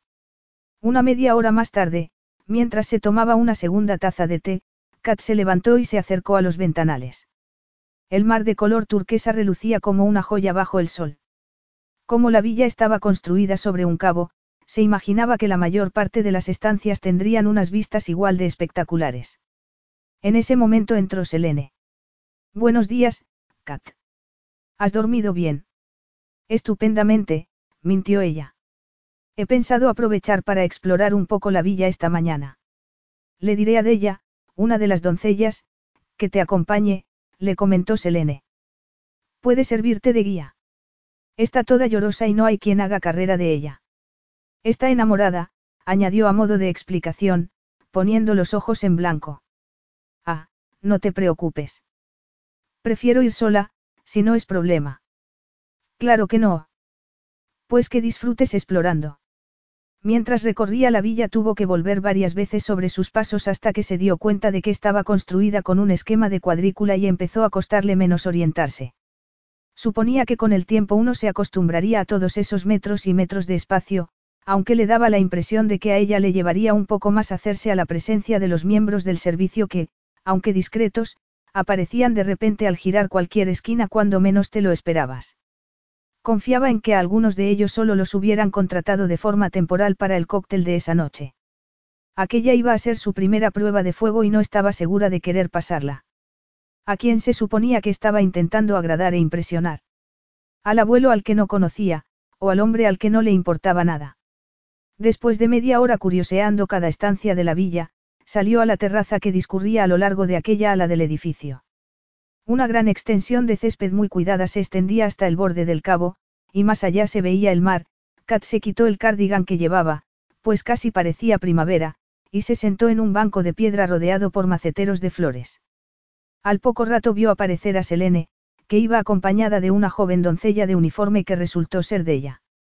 Kat sonrió a la chica, pero ésta se limitó a saludarla con una leve reverencia y le dedicó una mirada entre trágica y mohina.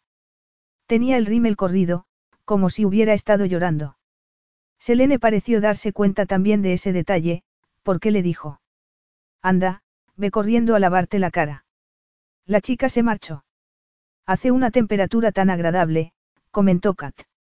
Me parece mentira, en esta época del año. Pues sí. Y es un alivio después del verano tan caluroso que hemos pasado. ¿Qué tal te vas orientando tú sola? Bien. Hay tanto que explorar. Seguro que no quieres que alguien te haga de guía. Insistió Selene. Aunque ya no te recomendaré a ella, se apresuró a añadir. Esa chica, hoy está acabando con mi paciencia. En realidad, me gusta explorar por mi cuenta, y así voy aprendiendo a orientarme y no tengo que depender de nadie. El ama de llaves asintió y sonrió. Por cierto, estamos preparando la villa para el cóctel de esta noche, así que si ves que hay un poco de barullo no te extrañes. Los invitados se quedarán a pasar la noche. Le preguntó Kat.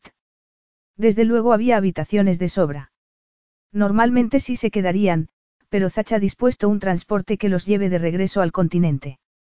Se marcharán a las ocho y media en punto, le explicó Selene. Por eso el cóctel empieza tan temprano. Y ahora, si me disculpas, tengo que ir a poner orden porque los músicos ya han llegado y están poniéndose un poco, artísticos, añadió, poniendo los ojos en blanco antes de irse. Mientras exploraba la siguiente ala de la villa, descubrió que estaba dedicada al servicio doméstico. Su entrada en las cocinas generó un ligero momento de pánico entre el personal que estaba trabajando allí. Se disculpó, salió apresuradamente, y volvió a desorientarse y acabó de nuevo en el exterior, donde descubrió una piscina en un patio cerrado con celosías. A un lado había una barbacoa de obra, y al otro un jacuzzi sobre una plataforma elevada de madera. Se tendió en una de las tumbonas y miró a su alrededor, maravillándose de lo distinto que era aquel mundo del suyo. Cuando apareció de ella para preguntarle qué quería almorzar y si deseaba que se lo sirvieran allí, Kat, que tenía planeado explorar los jardines y la playa, le dijo que un sándwich. Solo un sándwich. Repitió la chica contrariada. Pero, ¿y qué le digo yo a la señora Carras? Pues que quiero un sándwich, le reiteró ella con impaciencia. Sin embargo, su irritación se desvaneció cuando, de improviso, la chica contrajo el rostro y se echó a llorar desconsoladamente. Está bien, está bien, pediré algo más, le dijo Kat, alarmada, incorporándose. No, no es eso, contestó ella entre sollozos. Es que va a mandarlo lejos de aquí, y no volveré a verlo nunca más. Y yo lo amo. Ven, siéntate, la instó Kat, haciéndole sitio en la tumbona. La chica se sentó a su lado y se secó las mejillas con el delantal. ¿Te llamas de ella? No. ¿Quién va a mandar a quién lejos de aquí? El señor Gabros, a Alexi, mi novio. Alexi cree que es un tipo estupendo, pero no lo es. Es cruel y no tiene corazón, porque va a mandar a Alexi lejos de mí porque cree que soy demasiado joven para enamorarme. No quiere que nadie sea feliz. Kat nunca se había sentido tan aliviada de ver a alguien como en ese momento cuando apareció Selene. Nada más ver la escena, se llevó a la llorosa muchacha de allí y volvió al cabo de un rato. Perdona a Della. No pasa nada. Dice que Zach manda a su novio lejos de aquí. Ah, eso. Sí, va contándole lo mismo a cualquiera que la escuche. Pero, es verdad. La mujer se rió entre dientes. Zach tiene un acuerdo con la Universidad de Atenas. A cambio de una generosa donación anual, les envía a chicos con pocos recursos para que el rector les haga una entrevista. Si la pasan, junto con un examen de ingreso, pueden hacer un curso preparatorio que dura un año y que les permite, si lo aprueban, estudiar una carrera con una beca. Alexi empieza el semestre próximo. El chico es muy listo y está loco de contento. ¿Quieres decir que ese muchacho, antes de trabajar aquí. Vivía en la calle, como Zach, después de escaparse de su casa. No todos los chicos a los que ayuda acaban en la universidad, pero a todos les ofrece una salida.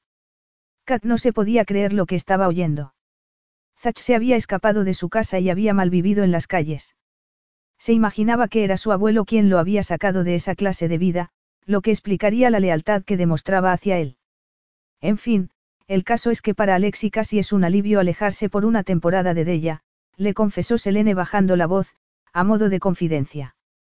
Della es una chica un poco intensa, y muy infantil para su edad, exhaló un suspiro. Creo que será mejor darle el día libre que arriesgarme a que le dé otra llorera. Bueno, entonces, ¿qué te apetece almorzar? Después de comer, Kat fue a explorar la playa y, como se había puesto un bañador debajo de la ropa, se desvistió. No sabía nadar, pero podía mojarse un poco. Se metió hasta el muslo y se entretuvo saltando cuando venían las olas. Luego paseó un rato por la orilla y se sentó en la arena para secarse al sol. Solo cuando sacó el reloj del bolsillo del cardigan para ver la hora que era se dio cuenta de lo tarde que se había hecho. Dando un gritito, se levantó de un salto, se puso la ropa encima del bañador, que ya se había secado, y corrió hacia la villa. Ya había llegado a los jardines y estaba sorteando un arbusto cuando de repente apareció Zach, como si hubiera salido de la nada, y se chocó con él. Si no la hubiese sujetado por los hombros, y ella no se hubiera agarrado a sus brazos en un acto reflejo, se habría caído hacia atrás. Al inspirar, el olor a hombre de Zach invadió sus fosas nasales, y se le contrajo el vientre de deseo. Levantó los ojos lentamente de la camiseta mojada, que se le pegaba al pecho, a su rostro. Como el resto de su piel estaba perlado de sudor. No acertó a articular palabra, no podía. Zach, por su parte, tuvo que hacer acopio de toda su fuerza de voluntad para resistirse a la mirada anhelante de Kat. La nieta de Alex necesitaba, se merecía algo mejor de lo que alguien como él podía darle. No tienes mucha cara de fiesta, comentó. Estaba increíblemente sexy con el cabello revuelto por el viento, la piel dorada por el sol y los labios entreabiertos. La verdad es que no, me está entrando el pánico, murmuró Kat sin aliento, llevándose una mano al pelo y dando un paso atrás. Tengo que, tengo que entrar, voy tarde y debo prepararme. Al entrar en su habitación, aún jadeante, se quedó paralizada con la escena que se encontró. Allí, en el salón que precedía al dormitorio, había un pequeño ejército de gente variopinta. Entre ellos estaba el ama de llaves. Buenas tardes, balbució educadamente. ¿Qué?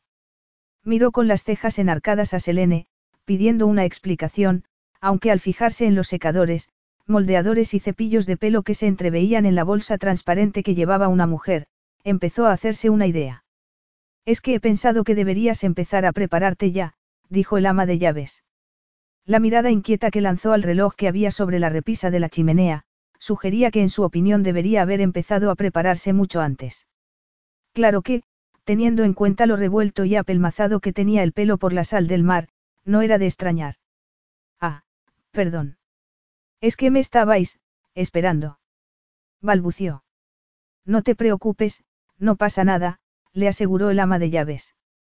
En realidad no hace falta que, de hecho, pueden tomarse todos la tarde libre, dijo, dirigiéndose al pequeño ejército de estilistas. No me cuesta nada arreglarme yo sola. La expresión de asombro y consternación de los presentes casi hizo a Kat sonreír. Era evidente que los espantaba que pretendiera peinarse y maquillarse ella sola. Y se notaba que querían replicarle. En serio, llevo años peinándome y maquillándome sola, insistió. Nadie sonrió, y Kat sintió que empezaba a agotársele la paciencia.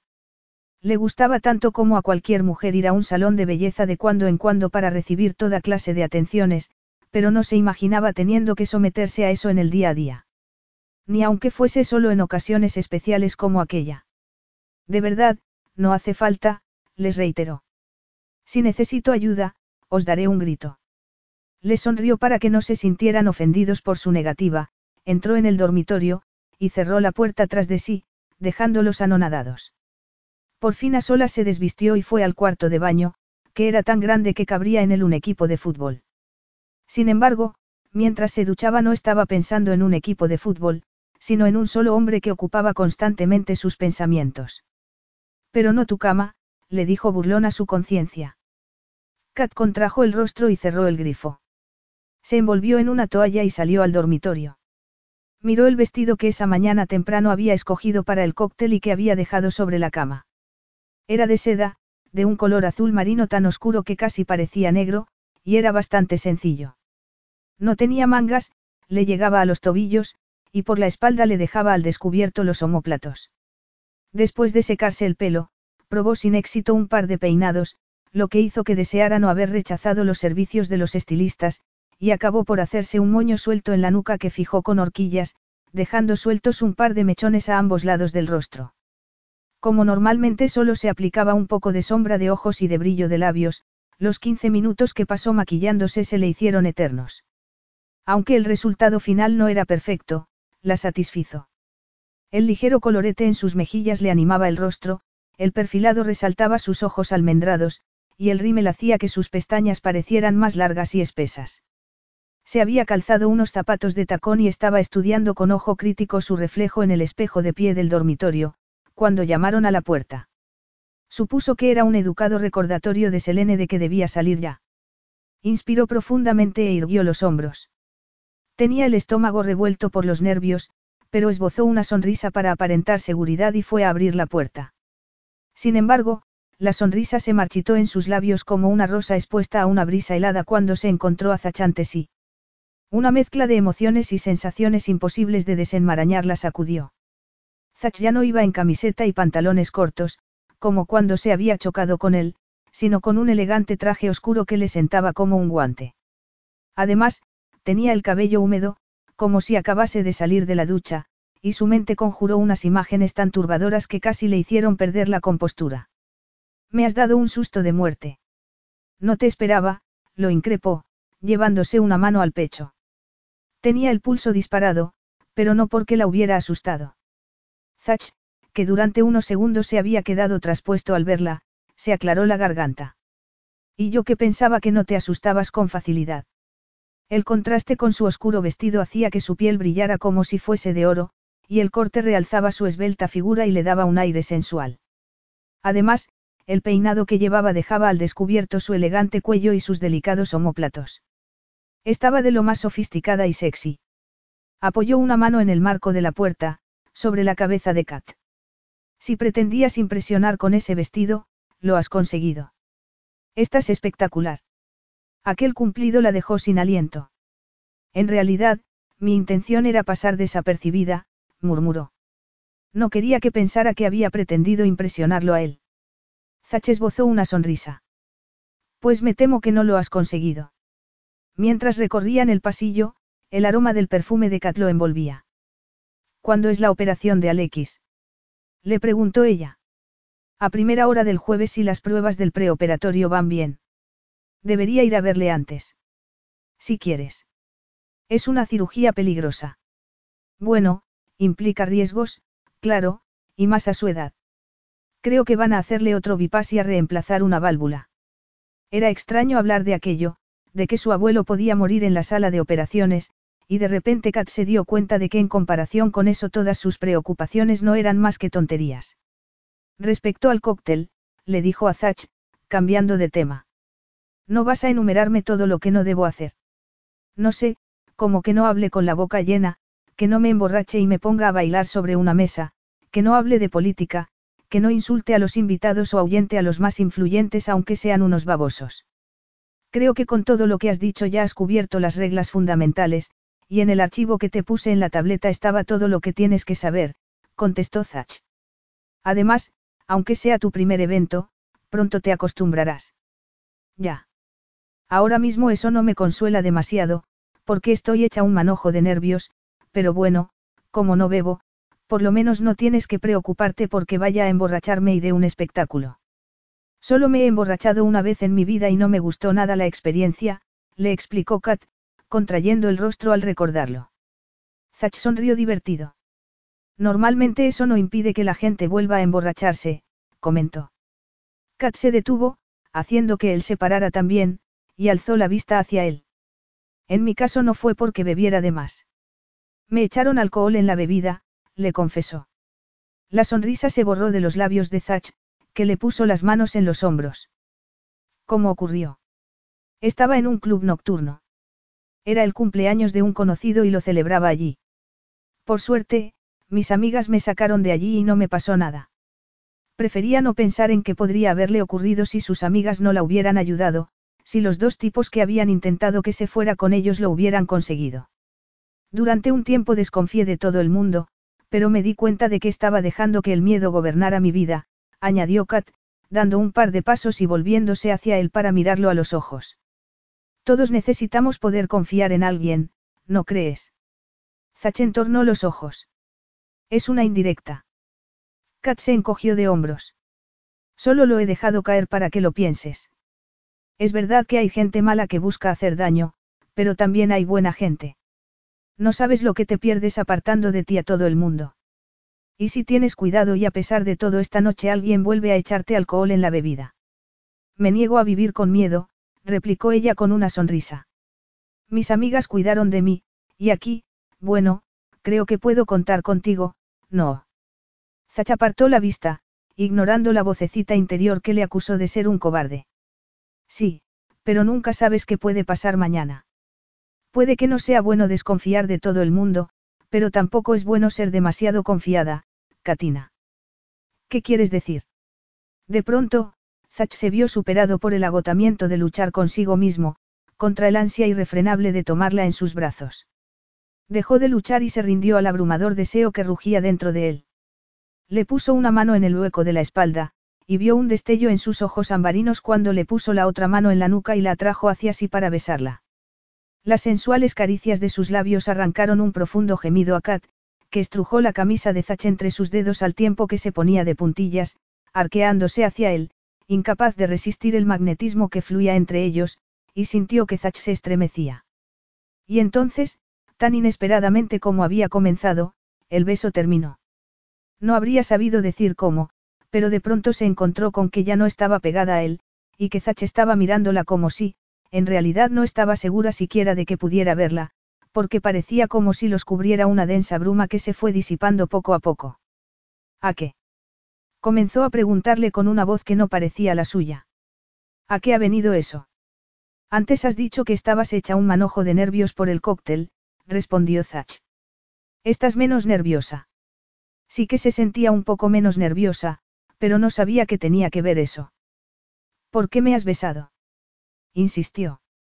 Aunque jadeaba ligeramente, Zach parecía muy calmado, ajeno sin duda al caos que había desatado en su interior, y se sacudió con la mano una mota invisible de la camisa antes de contestarle. ¿Por qué me moría por volver a hacerlo? Al oír esas palabras tan directas, y que casi parecía que hubiera pronunciado contra su voluntad, Kat sintió que la azotaba una llamarada de deseo. Capítulo 9. Kat no sabía qué decir. Al fin y al cabo, ¿qué podía decir? Quizá, no vuelvas a hacerlo, habría sido lo apropiado, aunque lo que se sentía tentada de decir era, ¿y por qué has parado? Pero al final, rehuyendo su mirada, lo que dijo fue. Vamos a llegar tarde. No pasa nada, eres la anfitriona, replicó Zach. Se pasó una mano por el oscuro cabello, pensando en lo maravilloso que había sido tenerla entre sus brazos. La pasión que había intuido en ella desde el principio había explosionado en el instante en que la había tocado. Mientras recorrían juntos el último trecho en dirección al salón de baile, donde iba a celebrarse el cóctel, la vio tensarse. Lo harás bien, ya lo verás. Ella se rió nerviosa y giró la cabeza hacia él. ¿Tú crees? murmuró. En ese momento se sentía tan insegura. Solo tienes que mostrar interés por las personas con las que hables, le aconsejó Zach, al que le estaba costando mantener la vista apartada de sus labios. Sé tú misma. Kat reprimió otra risita nerviosa. Como se suponía que iba a ser ella misma, o a comportarse siquiera de una manera juiciosa con la agitación que sentía por dentro después de aquel glorioso beso. Parte del problema era que con él se había comportado tal y como era, y que había respondido a ese beso. De hecho, si se dejara llevar por su instinto, lo agarraría por los brazos y le pediría que volviera a besarla de nuevo. Eso es algo que jamás pensé que te oiría decir. exclamó. Zachen arcó una ceja. ¿Por qué? Porque tengo la impresión de que mi forma de ser te irrita, razonó ella. Tal vez solo la hubiera besado para hacer que se callase, pensó resentida. Zach se detuvo a unos pasos de las puertas abiertas del salón de baile, del que emanaban música, risas y un run run de conversaciones. No es tu forma de ser lo que me resulta. Irritante. Sugirió ella. No es la palabra adecuada, pero en fin, es esta situación lo que encuentro profundamente, irritante, sí. Dios, el deseo que sentía por ella estaba devorándolo por dentro. No entiendo a qué te refieres. ¿Estás segura? Catapartó la vista, porque de repente le provocaba más nervios el brillo de los ojos de Zach que lo que la guardaba en el salón de baile. Solo que no eran nervios, sino excitación. Se pasó la lengua por los labios. Solo ha sido un beso, deja de ver cosas donde no las hay, se reprendió. Kat exhaló un hondo suspiro. Es igual. Entremos y acabemos con esto.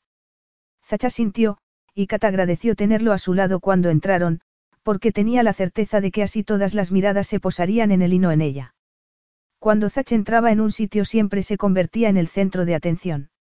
Se hizo un breve y tenso silencio a medida que los invitados, que habían formado pequeños grupos para charlar entre ellos mientras tomaban el vino que se les había servido, se volvieron al verlos llegar. No eran tantos, se dijo Kat, intentando tranquilizarse, y obligó a sus pies, que parecían haberse quedado pegados al suelo, a moverse. Que comience el espectáculo, la oyó sisear Zach para sí misma, antes de lanzarle una mirada, alzar la barbilla y alejarse de él. La observó mientras luchaba contra el aluvión de extrañas emociones que lo arrolló. Sabía lo nerviosa que estaba, pero nadie lo habría dicho, a pesar de lo pálida que se había puesto, y, aunque lo hubieran notado, al final de la velada solo recordarían su calidez, una calidez que no se podía fingir. La admiración y el orgullo que sentía se dispararon cuando la vio acercarse a un hombre que estaba solo, excluido de un pequeño grupo situado cerca de él que estaba charlando y riéndose. Él, entre tanto, se quedó apoyado en una pared, proyectando probablemente una actitud menos despreocupada de lo que pretendía porque nadie se le acercaba, ni siquiera los camareros que circulaban por el salón. Y era una lástima, porque no le iría nada mal un trago. Finalmente consiguió tomar una copa de la bandeja de uno que pasó cerca, y tomó un sorbo mientras reprimía el impulso de ir hasta donde estaba Kat para decirle que daba igual lo que ninguna de aquellas personas pensara de ella y que no viera aquello como una prueba, aunque en realidad sí lo fuera. ¿Qué pretendía Alexis? ¿Por qué la hacía enfrentarse a aquello sola, a sabiendas de que iba a pasarlo mal? ¿Y él por qué estaba ayudándolo? Si alguien tenía que cambiar eran ellos, no Kat. Tenía que relajarse, se dijo. Sabía que Kat podía con aquello y mucho más. Fue a tomar otro sorbo y contrajo el rostro al encontrarse con que su copa estaba vacía. La simpatía de Kat desarmó al serio diplomático al que se había acercado, y Zach lo vio tomar de la bandeja de un camarero una copa de vino y otra de zumo que ella debía de haber pedido. Se fijó en que, mientras hablaba con él y sonreía, Kat se llevaba de cuando en cuando la mano a la sien. El diplomático se inclinó para hacerle un comentario y Kat dejó escapar una risa tan cálida y espontánea que a los que estaban cerca les arrancó una sonrisa, igual que a él. Zach vio por el rabillo del ojo que dos hombres se apartaban del grupo en el que estaban conversando para unirse a Kat y al diplomático. Al girar la cabeza vio que uno de ellos era un periodista que no le disgustaba del todo, y frunció el ceño al descubrir que el otro era Espiro Alequides, aquel rival en los negocios que no se había tomado demasiado bien que hubiera sido más listo que él, y había agravado su humillación concediendo varias entrevistas que habían dañado su reputación más que el dinero que había perdido. Zach zigzagueó entre los invitados, intentando no entrar a analizar el instinto protector que dirigía sus pasos. Aunque Zach no la hubiera advertido acerca de Espiro Alequides, Kat, que lo había reconocido al instante por la foto, lo habría calado de inmediato. Había conocido a otros tipos como él, sonreía mucho, aunque no de un modo sincero, y se esforzaba por decir lo que creía que los demás querían oír. Ah, sí, estoy totalmente de acuerdo en que el talento que hay ahí fuera se va a echar a perder, le estaba diciendo a. No se trata de caridad, sino de invertir en nuestro futuro, y los jóvenes son nuestro futuro. Hablaba como si estuviera leyendo la caja de un paquete de cereales, pero Cata sintió, y reprimió una mueca cuando empezó a notar que el dolor de cabeza estaba llegando a sus párpados. Por experiencia sabía que si no tomaba medidas pronto acabaría convirtiéndose en una migraña en toda regla, y era lo último que necesitaba. Es algo que no todo el mundo entiende, respondió, pensando con sorna para sus adentros, tan bien como usted.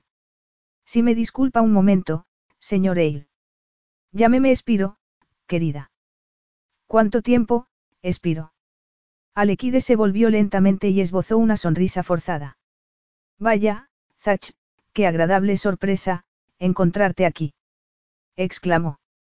Sonrió también a Katy al periodista, y tendió su mano a Zach, que se la estrechó sonriendo también, aunque su sonrisa hizo pensar a Kat en un astuto depredador de gran tamaño. ¿Dónde has dejado a tu damisela? Le preguntó Zach. Kat dedujo que se refería a la mujer con la que ambos se habían acostado, y sintió nuevas punzadas detrás de los párpados.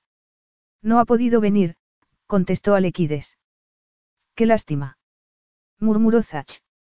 Caballeros, espero que me perdonen por robarles a nuestra encantadora anfitriona, añadió poniéndole la mano en el hueco de la espalda a Kat, pero es que hay alguien que ser muere por conocerla. Kat, incómoda por el agradable cosquilleo que la recorrió al sentir el calor de su mano, frunció el ceño y le preguntó, mientras se alejaban, ¿Quién era esa persona? ¿Te duele la cabeza? Le preguntó Zach sin mirarla. Ella parpadeó boquiabierta. ¿Cómo sa? Zach la agarró por el codo al verla tambalearse porque se le había enganchado el tacón en el dobladillo del vestido. Me lo había parecido, gruñó Zach. ¿Pero qué? Kat no terminó la pregunta al ver que Zach se detenía cuando llegaron donde estaba Selene y le explicaba en voz baja. A Kat le duele la cabeza. Voy a llevarla fuera para que le dé un poco el aire. Pero no podemos, esto es, tengo que quedarme, replicó Kat. Con que me traigas un analgésico bastará, Selene. Sí, eso también.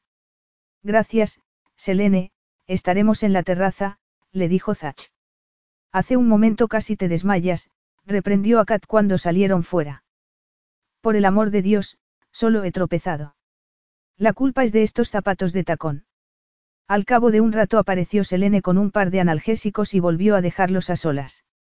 Kat se tragó las pastillas con el zumo que le quedaba, inspiró profundamente y se masajeó las sienes mientras Zach le sostenía la copa vacía. Bueno, pues ya está, volvamos dentro, le dijo. Ni hablar. Nos quedaremos aquí. Necesitas un poco de aire fresco, replicó él. Kat lo miró exasperada. Tengo que volver dentro. Esa gente puede esperar. A ver si te aclaras. Creía que esta fiesta era ultra importante, que ha pasado con lo de dar buena impresión, callar los problemas de salud de mi abuelo con mi aparición estelar y todo eso. Está claro que el dolor de cabeza te ha puesto de mal humor. Por eso necesitabas tomar aire fresco, para aclararte las ideas. Kat suspiró. Era más fácil claudicar, y la verdad era que agradecía poder ausentarse un rato del cóctel. La música animada que empezó a tocar la pequeña orquesta que habían contratado acabó por convencerla de que era lo mejor. Bueno, ya has conocido a Espiro Alequides, comentó Zach mientras paseaban por la terraza. Sí. Un tipo encantador, no. Si te van las serpientes, quiero decir. Pero no hay que subestimarlo, puede ser peligroso. Habían llegado a los jardines que bajaban hasta la playa. La brisa hizo que se soltaran algunos mechones de pelo del recogido de Kat, que los remetió como pudo. Es un mal perdedor, añadió él. Disfruta con la venganza. Kat lanzó una mirada de reojo al perfil de Zach, iluminado por la luz de la luna. ¿Qué te hizo? inquirió. Trató de sabotear algo que es, importante para mí. Le había llevado algún tiempo darse cuenta de que había un patrón detrás de las ráfagas de historias falsas y dañinas que habían circulado en Internet. Primero había saltado el rumor de unos supuestos abusos por parte de un empleado de la Fundación de Ayuda a Chicos de la Calle que pocos sabían que él había creado. Luego la, exclusiva, sobre presuntos casos de acoso en el programa de orientación a adolescentes de centros de acogida. Tras encargar a una agencia de detectives especializados en delitos cibernéticos que investigaran todo aquello, había descubierto que Spiro Alequides estaba detrás, y había bastado con amenazarle con denunciarle para que se terminara el problema. Además, para asegurarse de que no volvería a intentar nada, le había dicho que a él no le hacían falta mentiras para hacerlo caer, que tenía en su poder diversos documentos que harían que se pasase una buena temporada en la cárcel. Había sido un farol, pero había funcionado porque los tipos como Alequides siempre tenían trapos sucios que ocultar. ¿Te refieres al programa de orientación y ayuda a chicos de la calle? No. Dijo Kat. Él se paró en seco y la miró anonadado. ¿Cómo sabes eso? ¿El qué? Le espetó ella, avanzando un par de pasos y dándose la vuelta para mirarlo, que tú también tienes vocación redentora y vas por ahí haciendo el bien. Lo picó, permitiéndose una risita triunfal. Una nube había tapado la luna, y le daba rabia no poder ver la expresión de su rostro. Me gusta hablar con la gente, y se abren a mí. Es un don. Zach soltó una palabrota entre dientes. No sé por qué te comportas como si fuese un secreto vergonzoso, le dijo ella. A mí me parece que es maravilloso. No sabes nada de mí, de las cosas que, Kat se puso seria. Sé que viviste en la calle, y que aprendiste a arreglártela solo. ¿Te lo ha contado Selene? Le preguntó él, irritado, echando a andar de nuevo. Daba unas zancadas tan grandes que Kat tuvo que apretar el paso para no quedarse atrás. No la culpes, le dijo. Ella dio por hecho que ya lo sabía. Te fuiste huyendo de tu tío, el que murió. Zach se detuvo y asintió. Y no volviste nunca. Su rostro estaba en penumbra, y, cuando finalmente le respondió, su voz estaba desprovista de toda emoción. Sí que volví. Volví buscando, supongo que pasar página en mi vida. Él ya no estaba. Descubrí que había muerto, sí, y mi abuela, tenía demencia senil, y ni siquiera podía reconocerme. Un gemido ahogado escapó de los labios de Kat. ¿Y qué pasó? Nada, que la ingresé en una residencia y no he vuelto a ir por allí. O sea, que te aseguraste de que estuviera bien atendida, murmuró Kat. Decía tanto de él que hubiera hecho algo así por alguien que tan mal lo había tratado. Sí, bueno, me aseguré de que tuviera la mejor atención posible porque puedo pagarlo, pero, no puedo sentir siquiera lástima por ella. Kat alargó la mano hacia la de él y se la apretó suavemente. Lo notaba tan tenso. Lo siento, Zach. Supongo que piensas que debería perdonarla, no. No, creo que deberías celebrar cada año el día que te escapaste. Si quieres lo celebraremos juntos. Yo te ayudaré. Zach bajó la vista para mirarla. El viento había arrastrado la nube que ocultaba la luna, y su luz bañó el hermoso rostro de Kat, tiñéndolo de plata. Capítulo 10. Zach bajó la vista hacia ella, memorizando cada uno de sus rasgos antes de deleitarse con la perfección del conjunto. Luego, lentamente, levantó una mano y la puso en su mejilla. Kat se estremeció y frotó la mejilla contra su mano, girando el rostro para rozar su palma con los labios. Zach dejó caer la mano. ¿Cómo vas a ayudarme? Le preguntó. A Kat le dio un vuelco el corazón. Todo su cuerpo palpitaba. Sabía que la pregunta de Zach no tenía que ver con su conversación. Haré cualquier cosa que necesites de mí, le susurró.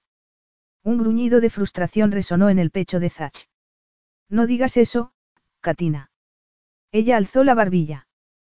¿Por qué no? ¿Por qué no me basta con cualquier cosa? Lo quiero todo.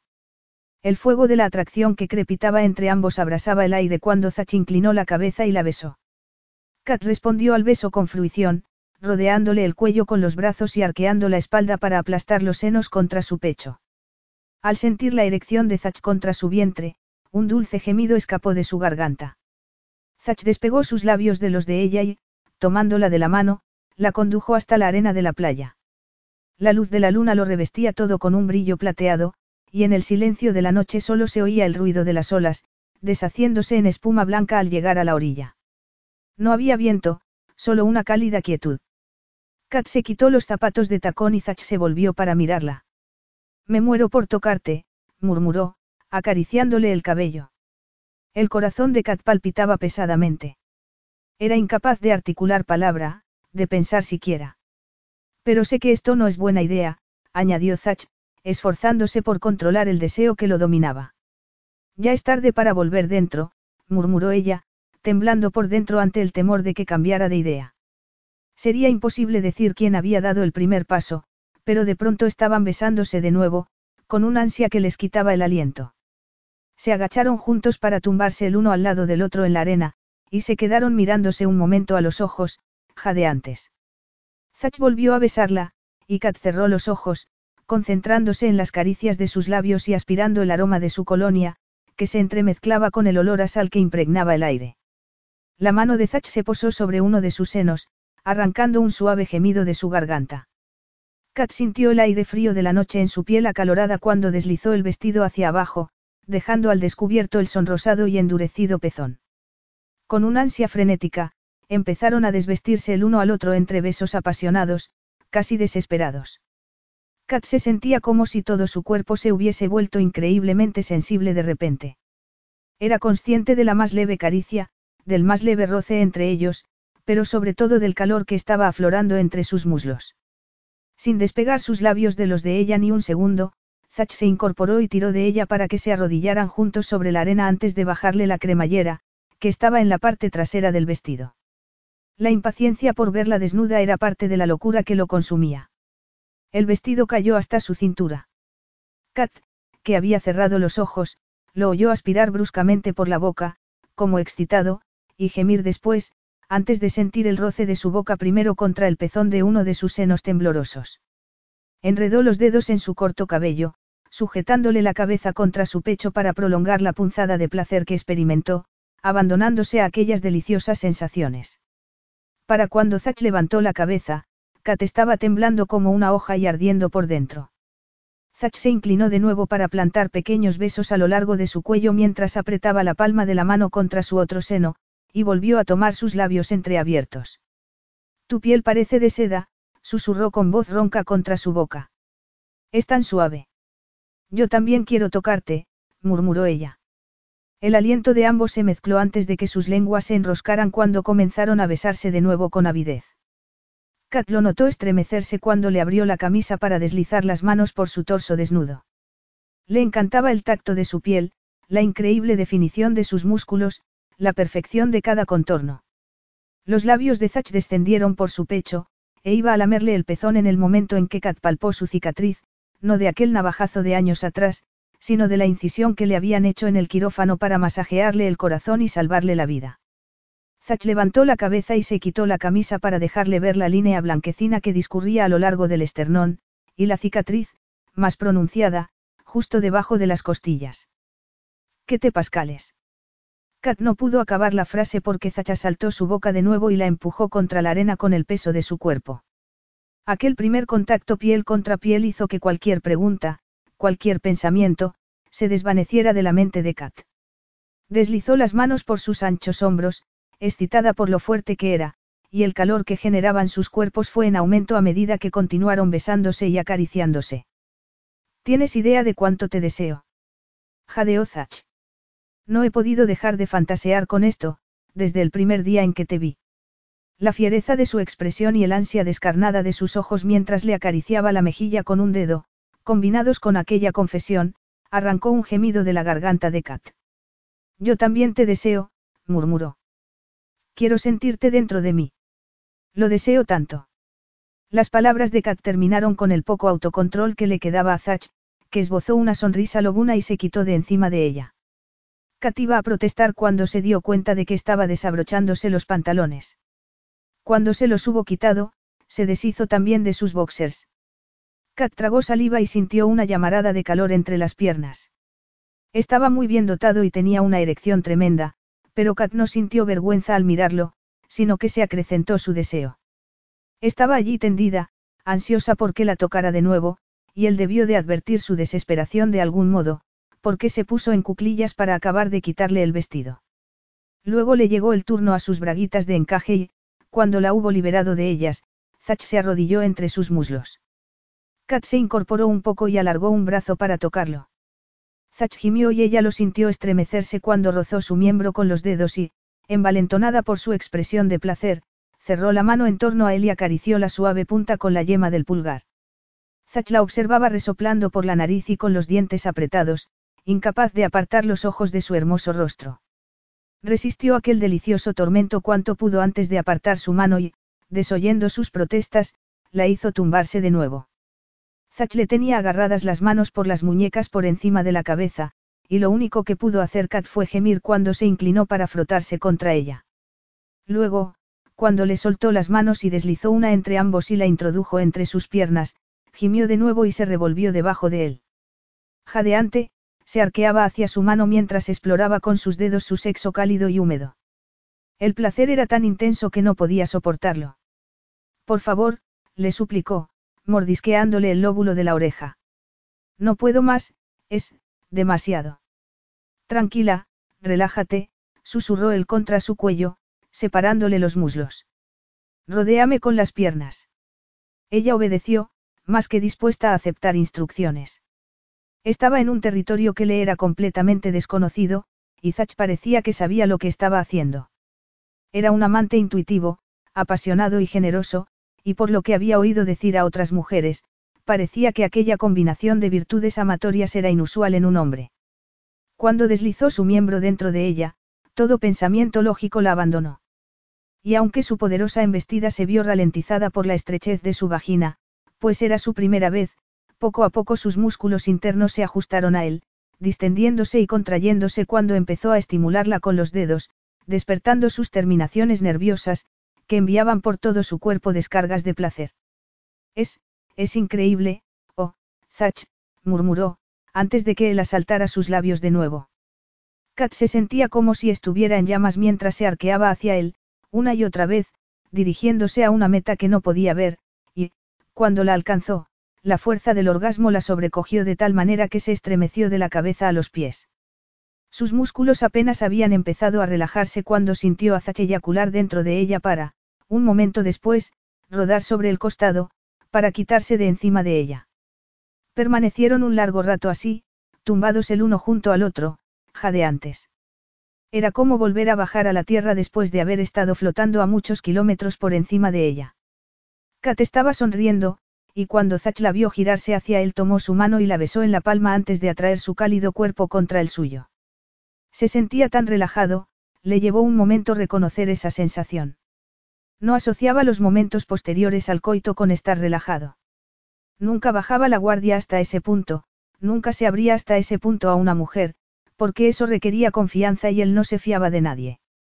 Fue entonces cuando un pensamiento cruzó por su mente, infundiendo un terrible temor en él, en el poco tiempo que hacía que conocía a Kat, ella había logrado derribar las barreras que había levantado en torno a su alma, en torno a su corazón. Y si sus sentimientos hacia ella eran tan intensos ahora, que apenas se conocían, cuánto más intensos podrían llegar a ser si se dejase llevar.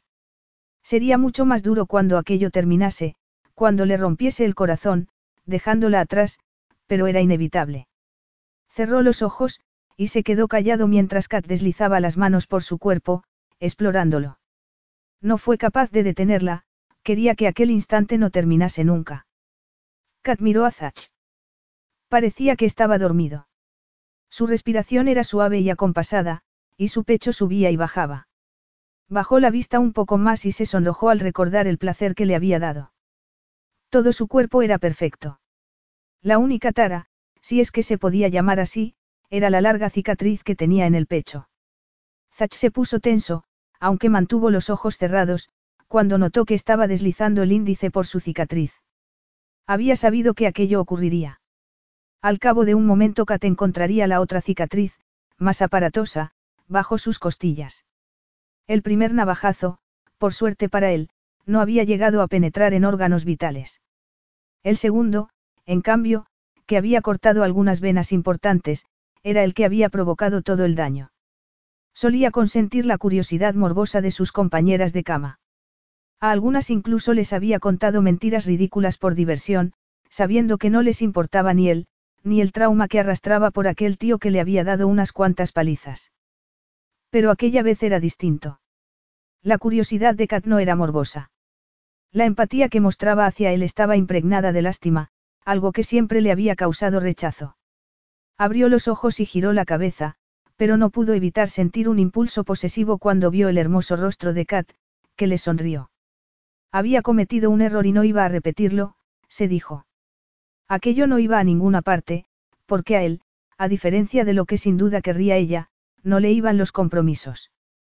Lo más compasivo, a la larga, y quizá ella llegaría a comprenderlo algún día, cuando se hubiera casado y tuviera hijos, sería cortar aquello de raíz. Kat iba a poner la cabeza en su pecho, pero algo en su expresión la hizo vacilar.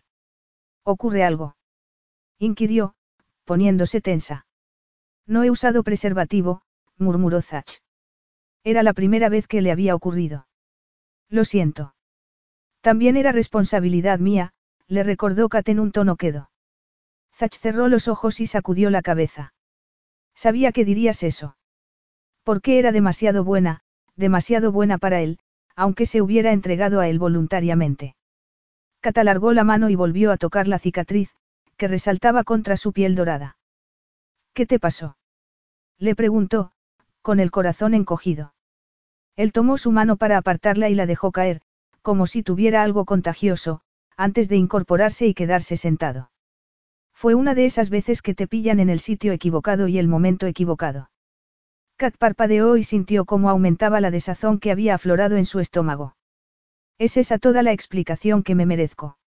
Le espetó, sonriendo para aligerar sus palabras. No te vendrían mal unas lecciones sobre la importancia de compartir, añadió medio en broma. Zach la miró, y la frialdad de sus ojos la hizo estremecerse por dentro. Alcanzó su vestido, se levantó y se lo metió por la cabeza, aunque no se molestó en intentar subirse la cremallera. Él tampoco se ofreció a ayudarla, así que volvió a arrodillarse junto a él. No hay nada entre nosotros, Katina, le dijo Zach. Sí, ha habido sexo, pero esto no es el principio de algo especial, de una relación romántica. Pero, si quieres saberlo, las cicatrices son la razón por la que soy quien soy. Estaba en el lugar equivocado, pero Alex también. Le salvaste la vida. No soy un héroe, Kat. Odio a los abusones, y no me lo pensé, simplemente actué, igual que he hecho esta noche. No se trataba tanto de lo que había dicho, sino del hecho de que parecía que con sus palabras quería hacerle daño. Lo dices como si te arrepintieras de que lo hayamos hecho. Kat se quedó esperando que lo negara, que le dijera que había sido una de las mejores cosas que le habían pasado en la vida, pero Zach permaneció callado y apartó la vista, como si lo incomodara mirarla a los ojos. Ha sido un error, estoy seguro de que lo entiendes. Kat no dijo nada. Temía que, si intentaba decir algo, terminaría llorando. Para empezar, Alex confiaba en mí, continuó Zach. He traicionado su confianza, he traicionado a alguien a quien respeto, le dijo, con la esperanza de que lo comprendiera. Tienes que entenderlo. ¿Por qué habría de importarme lo que piense mi abuelo? Le espetó ella irritada. ¿Qué pasa conmigo? No me merezco yo también un poco de respeto. Le dijo, y se le quebró la voz. Por favor, no te pongas así. Que no me ponga así. Acabamos de hacer el amor. Solo ha sido sexo. La respuesta de Zach la hizo palidecer. Y no vayas a pensarte que esto es el comienzo de una especie de romance, insistió él. Kat permaneció allí arrodillada, temblorosa, mientras él se levantaba y se ponía a vestirse. Cuando terminó, le tendió la mano para ayudarla a ponerse de pie, pero ella lo ignoró y se levantó sola. Sé que quieres un final de esos de, felices por siempre jamás, un marido e hijos, y es normal, pero yo no soy de esa clase de hombres, y si hubiera sabido que eras virgen. No terminó la frase. Siendo sincero consigo mismo, sabía que eso no lo habría detenido. Deja de ponerme etiquetas. No tienes ni idea de lo que quiero. Creo que no soy yo la que tiene un problema. Yo no esperaba que me dijeras que estabas loco por mí. Solo esperaba un poco de, respeto. Pero no. Has tenido que echar a perder este momento convirtiéndolo en algo desagradable y sórdido porque tienes demasiado miedo como para arriesgarte a sentir algo que no puedes controlar. ¿Y sabes qué? Que hasta que no estés en paz con el pasado, no podrás tener un futuro. ¿Quién está pretendiendo ahora saber lo que piensa y siente el otro? La increpó él. Kat no contestó. Se sujetó la falda del vestido con una mano, decidió no buscar los zapatos, estaban destrozándole los pies, de todos modos, y echó a andar hacia la villa. Zach sintió una punzada en el pecho mientras la veía alejarse, muy digna a pesar de que llevaba toda la espalda al aire. De repente, Kat se volvió y le gritó. No eres el único al que le cuesta confiar en los demás. Y sí, era virgen, y según parece lo bastante estúpida como para pensar que había encontrado a alguien con quien podía bajar la guardia y ser yo misma. Pero sabes qué? Prefiero ser yo misma y cometer errores, que ser como tú, que llevas toda tu vida fingiendo que no tienes sentimientos, escrutó su rostro. Pues yo no me lo creo. Y mientras se daba la vuelta de nuevo y se alejaba de él, Zach sintió que el desprecio que se tenía a sí mismo iba en aumento. Capítulo 11. ¿Cómo ha ido? Preguntó Selene, y al ver la cara de Kat, exclamó, ¡ay, Dios, es que son malas noticias! Kat dejó el bolso en la mesa, se volvió hacia el ama de llaves y sacudió la cabeza. No, claro que no, la tranquilizó. Aún no se sentía preparada para contarle qué era lo que la tenía tan preocupada. Los médicos están muy satisfechos con su recuperación. Si los resultados de la próxima ronda de pruebas que tienen que hacerle son buenos, están dispuestos a darle el alta la semana que viene. Kat estaba yendo a visitarlo una vez a la semana a la clínica de Atenas en la que estaba ingresado, y charlaba con él casi a diario por videoconferencia con el móvil. Ese día, sin embargo, había ido a ver a otro especialista, para ella, después de ir a ver a su abuelo. Menos mal, dijo Selene, debe de estar contento. Nada de eso. Está hecho una furia porque no podrá acompañarme a la subasta benéfica. Qué bobada. Ya irá contigo el año que viene. Eso mismo le dije yo, pero él, murmuró Kat. Ah, Gracias, le dijo a una doncella que le había llevado una bandeja de té con pastas. ¿Pero el qué? inquirió el ama de llaves. Pues que ha convencido a alguien para que me acompañe en su lugar. Había descubierto que su abuelo era de esas personas a las que no se les podía llevar la contraria, y encima, cuando había visto que ella no iba a dar su brazo a torcer, se había recostado en la cama, diciendo que le molestaba el pecho, y cómo iba a arriesgarse a no creerlo. Al final había tenido que claudicar. Siéntate conmigo, le pidió a Selene. La mujer accedió con una sonrisa y sirvió té para ambas. Bueno, ¿y a quién le ha pedido que te acompañe? Alguien que conozcamos. A dijo Kat en un tono quedo. Selene, que se lo había imaginado, igual que había intuido que había algo entre ellos dos, asintió con la cabeza. Kat, en cambio, no se lo había esperado en absoluto, y había tenido que pedir a su abuelo que la disculpara para ir al cuarto de baño a llorar. Claro que al menos tenía una excusa para estar tan sensible. Tenía las hormonas revolucionadas porque, estaba embarazada. Llevaba unos días sospechándolo, y la consulta que había tenido con una ginecóloga se lo había confirmado ese mismo día. Para que nadie se enterase, porque la isla era muy pequeña y todo se sabía, le había pedido a Sue que comprase y le enviase una prueba de embarazo.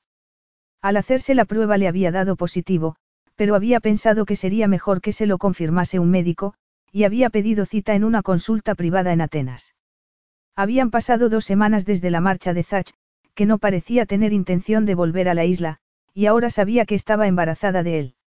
Al principio había sido un shock para ella, y había tenido un momento de pánico, pero poco a poco lo había empezado a aceptar, y para su sorpresa incluso estaba ilusionada. Y es que, aunque sus emociones en esos momentos no podían estar más revueltas, había una cosa que tenía muy clara. Aquel bebé iba a tener una madre que lo querría. Jamás se sentiría solo, ni asustado. Estaba decidida a darle a ese bebé la infancia que ella no había tenido. Por desgracia, sin embargo, no podía garantizarle al bebé un padre. ¿Y su abuelo, cómo reaccionaría? No podía saberlo, pero sospechaba que Alexis se pondría como loco al saber que iba a tener un bisnieto y confiaba en que así fuera. Y si no fuera así, pues lo aceptaría y seguiría adelante con el embarazo. Para ella su bebé era lo primero.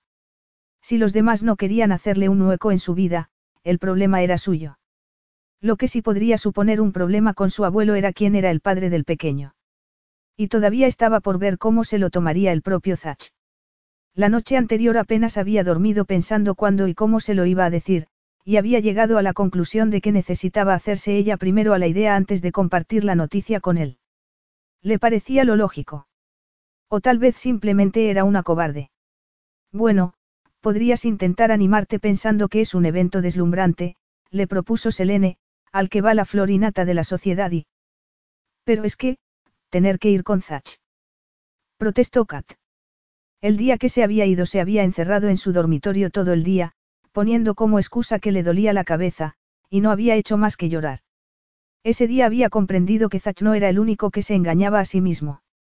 Si le había costado aceptar que se sentía atraída por él, reconocer que se había enamorado de él había sido una de las cosas más difíciles que había hecho en su vida. Siempre se había vanagloriado de su sinceridad, pero aquella era una verdad que había estado evitando porque había sabido que podría hacerle daño. Lo que no se había imaginado era cuánto. Pues, no sé, podrías poner una excusa para no ir, apuntó el ama de llaves. Kat levantó la barbilla con altivez. ¿Por qué debería hacer eso? Le espetó. Ella no había hecho nada malo. Zach, que estaba atrayendo las miradas y la atención de los fotógrafos, dio un paso atrás, ocultándose en las sombras, y de la limusina que acababa de llegar se bajaron las integrantes de un grupo pop femenino que estaba de moda. Los fotógrafos se volvieron locos, sacándoles fotos, y Zach resopló con impaciencia. Se había ofrecido a ir a Taquinta para acompañar a Catasta Atenas, pero Selene, que era quien había contestado al teléfono cuando había llamado a la villa, le había comunicado que Kat prefería encontrarse con él a la entrada del hotel donde iba a celebrarse la subasta. Lo que le sorprendía era que nada de lo que había ocurrido entre Kat y él hubiera llegado aún a oídos de Alexis.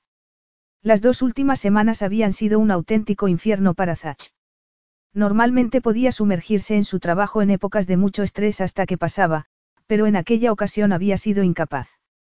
Su estado de ánimo se había vuelto completamente volátil, pasaba de la ira y la frustración, porque aquello no era algo que él hubiese buscado, a la desesperación.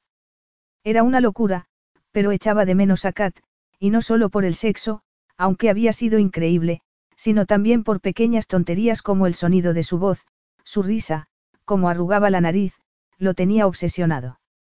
La lógica le decía que era imposible que se hubiese enamorado de ella tan deprisa, y esa misma lógica le decía también que el amor no existía fuera de las novelas románticas. Era lo que siempre había creído, antes de que Katina entrara en su vida. ¿Y ahora? Ahora ya no sabía qué creía o sentía, y no dejaba de pensar en sus palabras, hasta que no estés en paz con el pasado, no podrás tener un futuro. Era él quien tenía un problema. Aún lo enfadaba recordar aquellas palabras, pero había empezado a preguntarse si Kat no tendría razón. Se había negado a reconocer que era un cobarde por escudarse tras su pasado y no mirar al futuro, pero cuanto más lo pensaba. Esa vez llegaron tres limusinas seguidas. Cuando se abrió la puerta de la primera, se bajó de ella una rubia platino con un vestido plateado tan ajustado que parecía que se lo hubieran pintado sobre la piel. Se paró para posar ante las cámaras, aunque nadie parecía demasiado entusiasmado por su llegada. He oído decir que la heredera de Alexis Azaria estará aquí esta noche, oyó que le decía a su acompañante mientras subían las escaleras. Me pregunto si será una golfa, como su madre. Su madre era una golfa. Repitió el hombre. Ya lo creo. Y una yonki, dicen que la hija es igual que ella, que Alex la encontró en un albergue, y que antes de eso había estado viviendo en la calle. Zach, aunque estaba en lo alto de la escalinata, había oído cada palabra de su conversación. Se plantó delante de los hombres que flanqueaban las puertas de entrada, y la rubia lo miró de arriba abajo y sus labios se curvaron en una amplia sonrisa. Vaya, Zach, qué alegría volver a verte. exclamó. Cariño, este es Zach Gabros, le dijo a su acompañante. Zach, que no recordaba haber visto a aquella mujer en su vida, esperó hasta que hubo terminado de enumerar a su sufrido acompañante todas las veces que había coincidido con él. Te he oído hablando de la señorita Katina Parvati, dijo Zach, elevando la voz para que lo oyeran bien, y no me ha gustado lo que he oído. Naturalmente, cualquiera con un poco de sentido común se daría cuenta de que no hay más que malicia y mentiras en esas cosas que has dicho. Y me parece que lo justo es advertirte de que, si vuelvo a oír a alguien repetir esas cosas, no tendré más remedio que poner el caso en manos de mis abogados. Y, cuando hayan acabado contigo, estoy seguro de que Alexis Azaria disfrutaría viendo cómo los suyos toman el relevo. Su nieta es tan superior moralmente a la gente como tú que encuentro ofensivo que respiréis siquiera el mismo aire. Zach. Al oír aquella voz se volvió. Kat estaba al pie de la escalinata, ataviada con un vestido de escote palabra de honor que dejaba al descubierto la curva superior de sus senos y exhibía un collar de diamantes. Fue hacia ella, bajando los escalones de dos en dos, despojándose de sus dudas con cada paso que daba.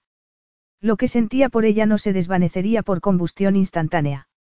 Kat era parte de él, y, si conseguía recuperarla, jamás la dejaría escapar.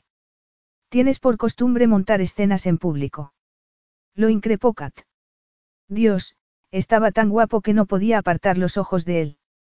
El ansia que tanto se había esforzado en negar se había convertido en un dolor físico que parecía traspasar su alma. Zach se quedó aturdido un momento y alzó la vista hacia lo alto de las escaleras. La rubia y su acompañante debían de haber entrado en el edificio, porque habían desaparecido. Normalmente no, respondió encogiéndose de hombros. Había tantas cosas que quería decirle, pero ahora que la tenía allí, delante de él, era como si se le hubiera comido la lengua el gato. Kat bajó la vista y luchó por recobrar la compostura. He oído lo que le has dicho a esa pareja, murmuró. De hecho, me temo que la mayoría de los que están aquí lo han oído. Ese era el problema, que allí había demasiada gente y él la quería para sí solo. Acabemos con esto, le dijo, tomándola por el codo. Si hubiera alguna forma de marcharse pronto del evento sin que nadie se ofendiera, a él, personalmente, le daba igual ofender a nadie, pero sospechaba que Kat no pensaría lo mismo. Desde luego sigues teniendo tan poco tacto como siempre, murmuró Kat molesta. Detestaba la facilidad que tenía Zach para hacerle daño. Zach la miró con el ceño fruncido. No, no quería decir eso, necesito hablar contigo a solas. Normalmente suelo huir de esta clase de eventos como de la peste. Entraremos y nos iremos en cuanto podamos. Advirtiéndose que no debía hacerse ilusiones por sus palabras, ni por el fuego posesivo de su mirada, Kat dejó que la llevara dentro del hotel. Selene le había comentado que los asistentes se congregaban en el vestíbulo, donde se le servía una copa y unos aperitivos antes de la subasta. Había muchísima gente. El collar de diamantes que se había puesto a regañadientes no era nada extravagante comparado con otras joyas que lucían algunas de las mujeres allí presentes. Kat nunca había visto tanta ostentación en un espacio tan reducido. Bueno, tampoco era que el vestíbulo fuera tan pequeño, pero con la cantidad de gente que había, lo parecía. Un zumo de fruta, por favor, le pidió a un camarero que le ofreció champán. Me siento como si todo el mundo estuviera mirándome, le dijo a Zach. Es que te están mirando. Eres la mujer más hermosa de todas las que hay aquí reunidas. A Kat le habría agradado oírle decir eso si la cabeza no estuviera dándole vueltas. Creo que no me encuentro. Zach la agarró antes de que cayera al suelo, y cuando Kat recobró la conciencia vio que estaba agachado a su lado, muy pálido, mientras vaciaba en el suelo el contenido de su bolso de mano. ¿Dónde está el trasto ese de la epinefrina? murmuraba entre dientes. Alguien tiene un autoinyector de epinefrina. Dijo levantando la cabeza y alzando la voz. Está teniendo un shock anafiláctico. ¿Podrían pedir una ambulancia? No. Zach. Tranquilo, estoy bien. Una expresión de profundo alivio se dibujó en sus facciones. Gracias a Dios, no, no te muevas, te has desmayado. Creo que has comido algo con frutos secos. No, no he comido nada, replicó ella. No había probado bocado porque estaba demasiado nerviosa. ¿Cómo te has acordado de? Recuerdo cada palabra que me dices. Kat se pasó la lengua por los labios e intentó levantar la cabeza. No, quédate ahí tumbada, espera a que llegue la ambulancia, insistió. Zach, plantándole una mano en el pecho para que no pudiera incorporarse. ¿Quieres parar? Le dijo ella, apartando su mano. No es alergia, idiota. Estoy embarazada. Su confesión coincidió con una pausa que se había producido en el run run de las conversaciones de su alrededor, cuando la gente se había callado, curiosa, para ver qué pasaba. Y como el vestíbulo tenía una acústica excelente, lo más probable era que al menos el 80% de los que estaban allí se hubieran enterado de la feliz noticia. Zach, a su lado, se había quedado de piedra. Se había puesto blanco como una sábana y parecía que era él quien necesitaba la ambulancia y no ella. ¿Qué estás, embarazada? repitió aturdido. Cata sintió y, antes de que pudiera reaccionar, Zach se levantó, la tomó en volandas y la sacó de allí, ignorando las miradas de los presentes. Fuera del edificio apareció un coche como por arte de magia, y Zach la depositó en el asiento trasero con tanto cuidado como si fuera de porcelana antes de sentarse a su lado. No sé, no sé qué decir, balbució, bajando sus ojos oscuros a su vientre. ¿Estás segura de qué? Cata sintió. Lo siento. Zach enarcó las cejas. No digas eso. Un hijo es, es, algo que daba mucho miedo, pensó para sus adentros. Una bendición, concluyó.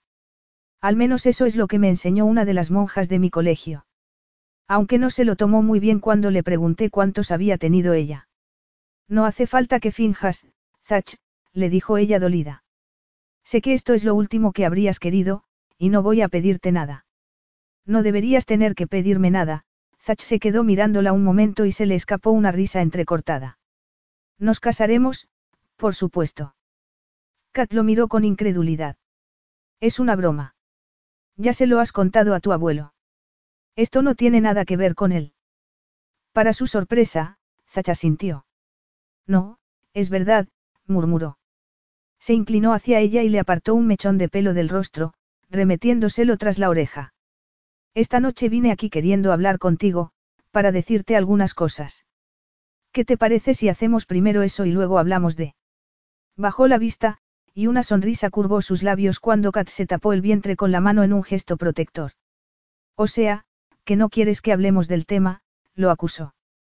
Pues claro que quiero, replicó él, pero es que hay cosas que necesito decirte antes para ponerlo en perspectiva. Si me lo permites, al ver que se quedaba callada, lo tomó como un, sí. Verás, para empezar, tenías razón, tengo un problema con el pasado.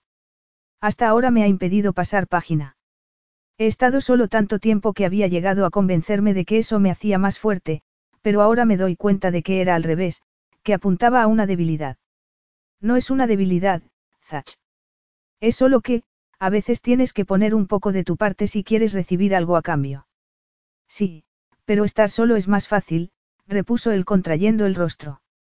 Y estaba dispuesto a renunciar a lo mejor que me ha ocurrido porque estaba asustado. Fui un estúpido al dejarte marchar. Yo no me marché, Zach, me apartaste de tu lado. Él la miró avergonzado al oír la amargura de su voz. Tienes razón, soy un idiota. Aislarme era mi manera de sentir que tenía las riendas de mi vida, pero ahora sé que no es eso lo que quiero. Y sabes qué, que a partir de ahora voy a pensar en esos años como el tiempo en el que estaba esperándote sin saberlo. Porque en el momento en que te vi, en aquel cementerio, fue como ver a un ángel. De modo que no fue mi imaginación. Susurró ella, recordando que se había sentido observada mientras ponía flores en la tumba de su madre. Él esbozó una media sonrisa. No podía dejar de pensar en ti, se sacó el móvil del bolsillo y le enseñó una de las fotos que le había hecho. ¿Tienes idea de cuántas veces al día miraba esto? Las lágrimas que habían acudido a los ojos de Kat mientras hablaba perlaban ya sus pestañas. No estarás diciendo esto solo por el bebé, ¿verdad? No podría soportarlo. El bebé, jamás pensé que fuera a tener un hijo, pero ahora, no sabes cuánto lo deseo, dijo Zach poniéndole una mano posesiva en el vientre, antes de besarla en los labios. Fue un beso apasionado y tierno que transmitía su dicha. Te quiero, Kat, murmuró.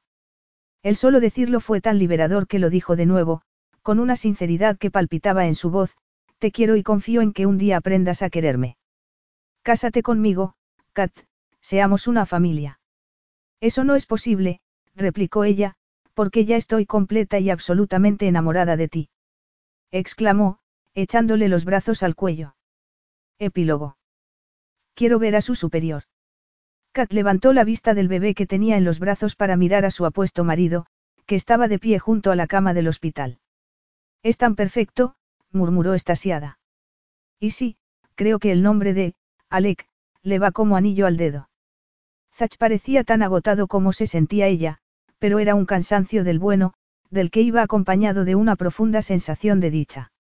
Eso mismo pienso yo. Y ahora deberías dormir un poco, ¿no te parece? Cata sintió. Tenemos una familia, Zach, murmuró sin poder creérselo aún, volviendo a mirar la carita del pequeño que había llegado al mundo a las seis de esa mañana. Zach puso su mano sobre la de ella.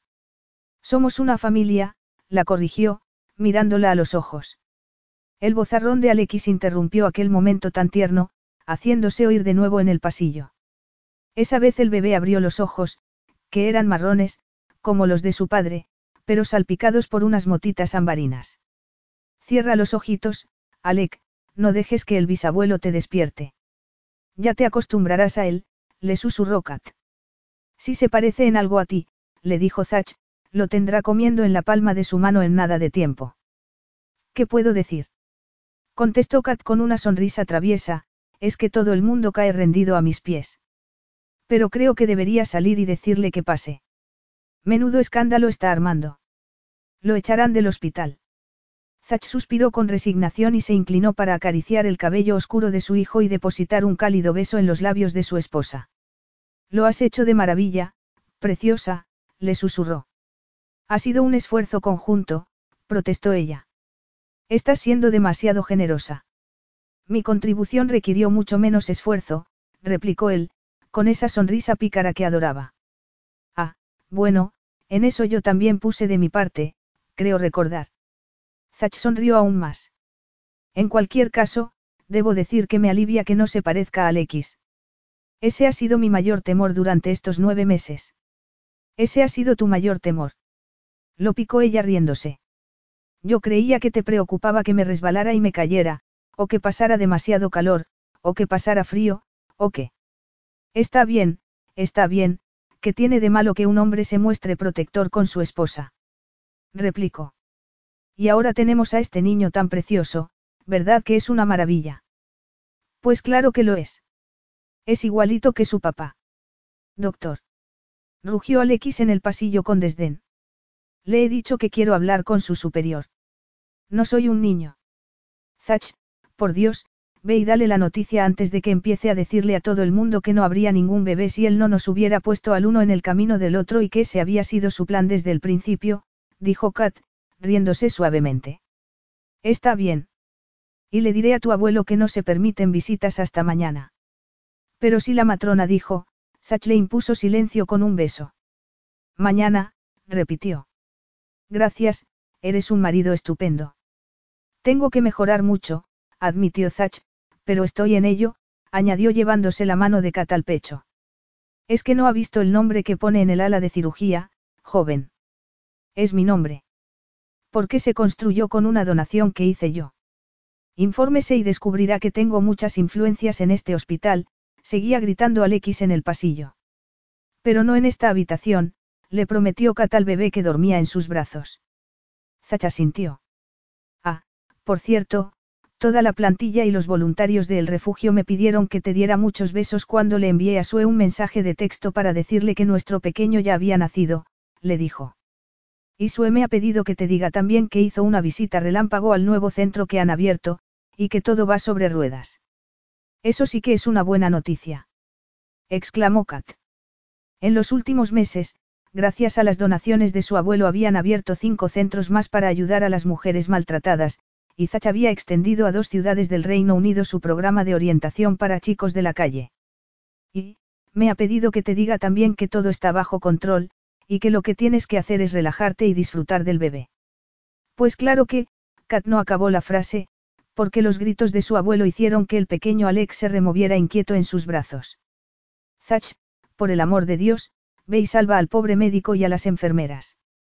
Zach obedeció entre risas porque, después de todo, Kat lo había salvado de una vida muy solitaria y le había hecho el mayor de los regalos que podía hacerle.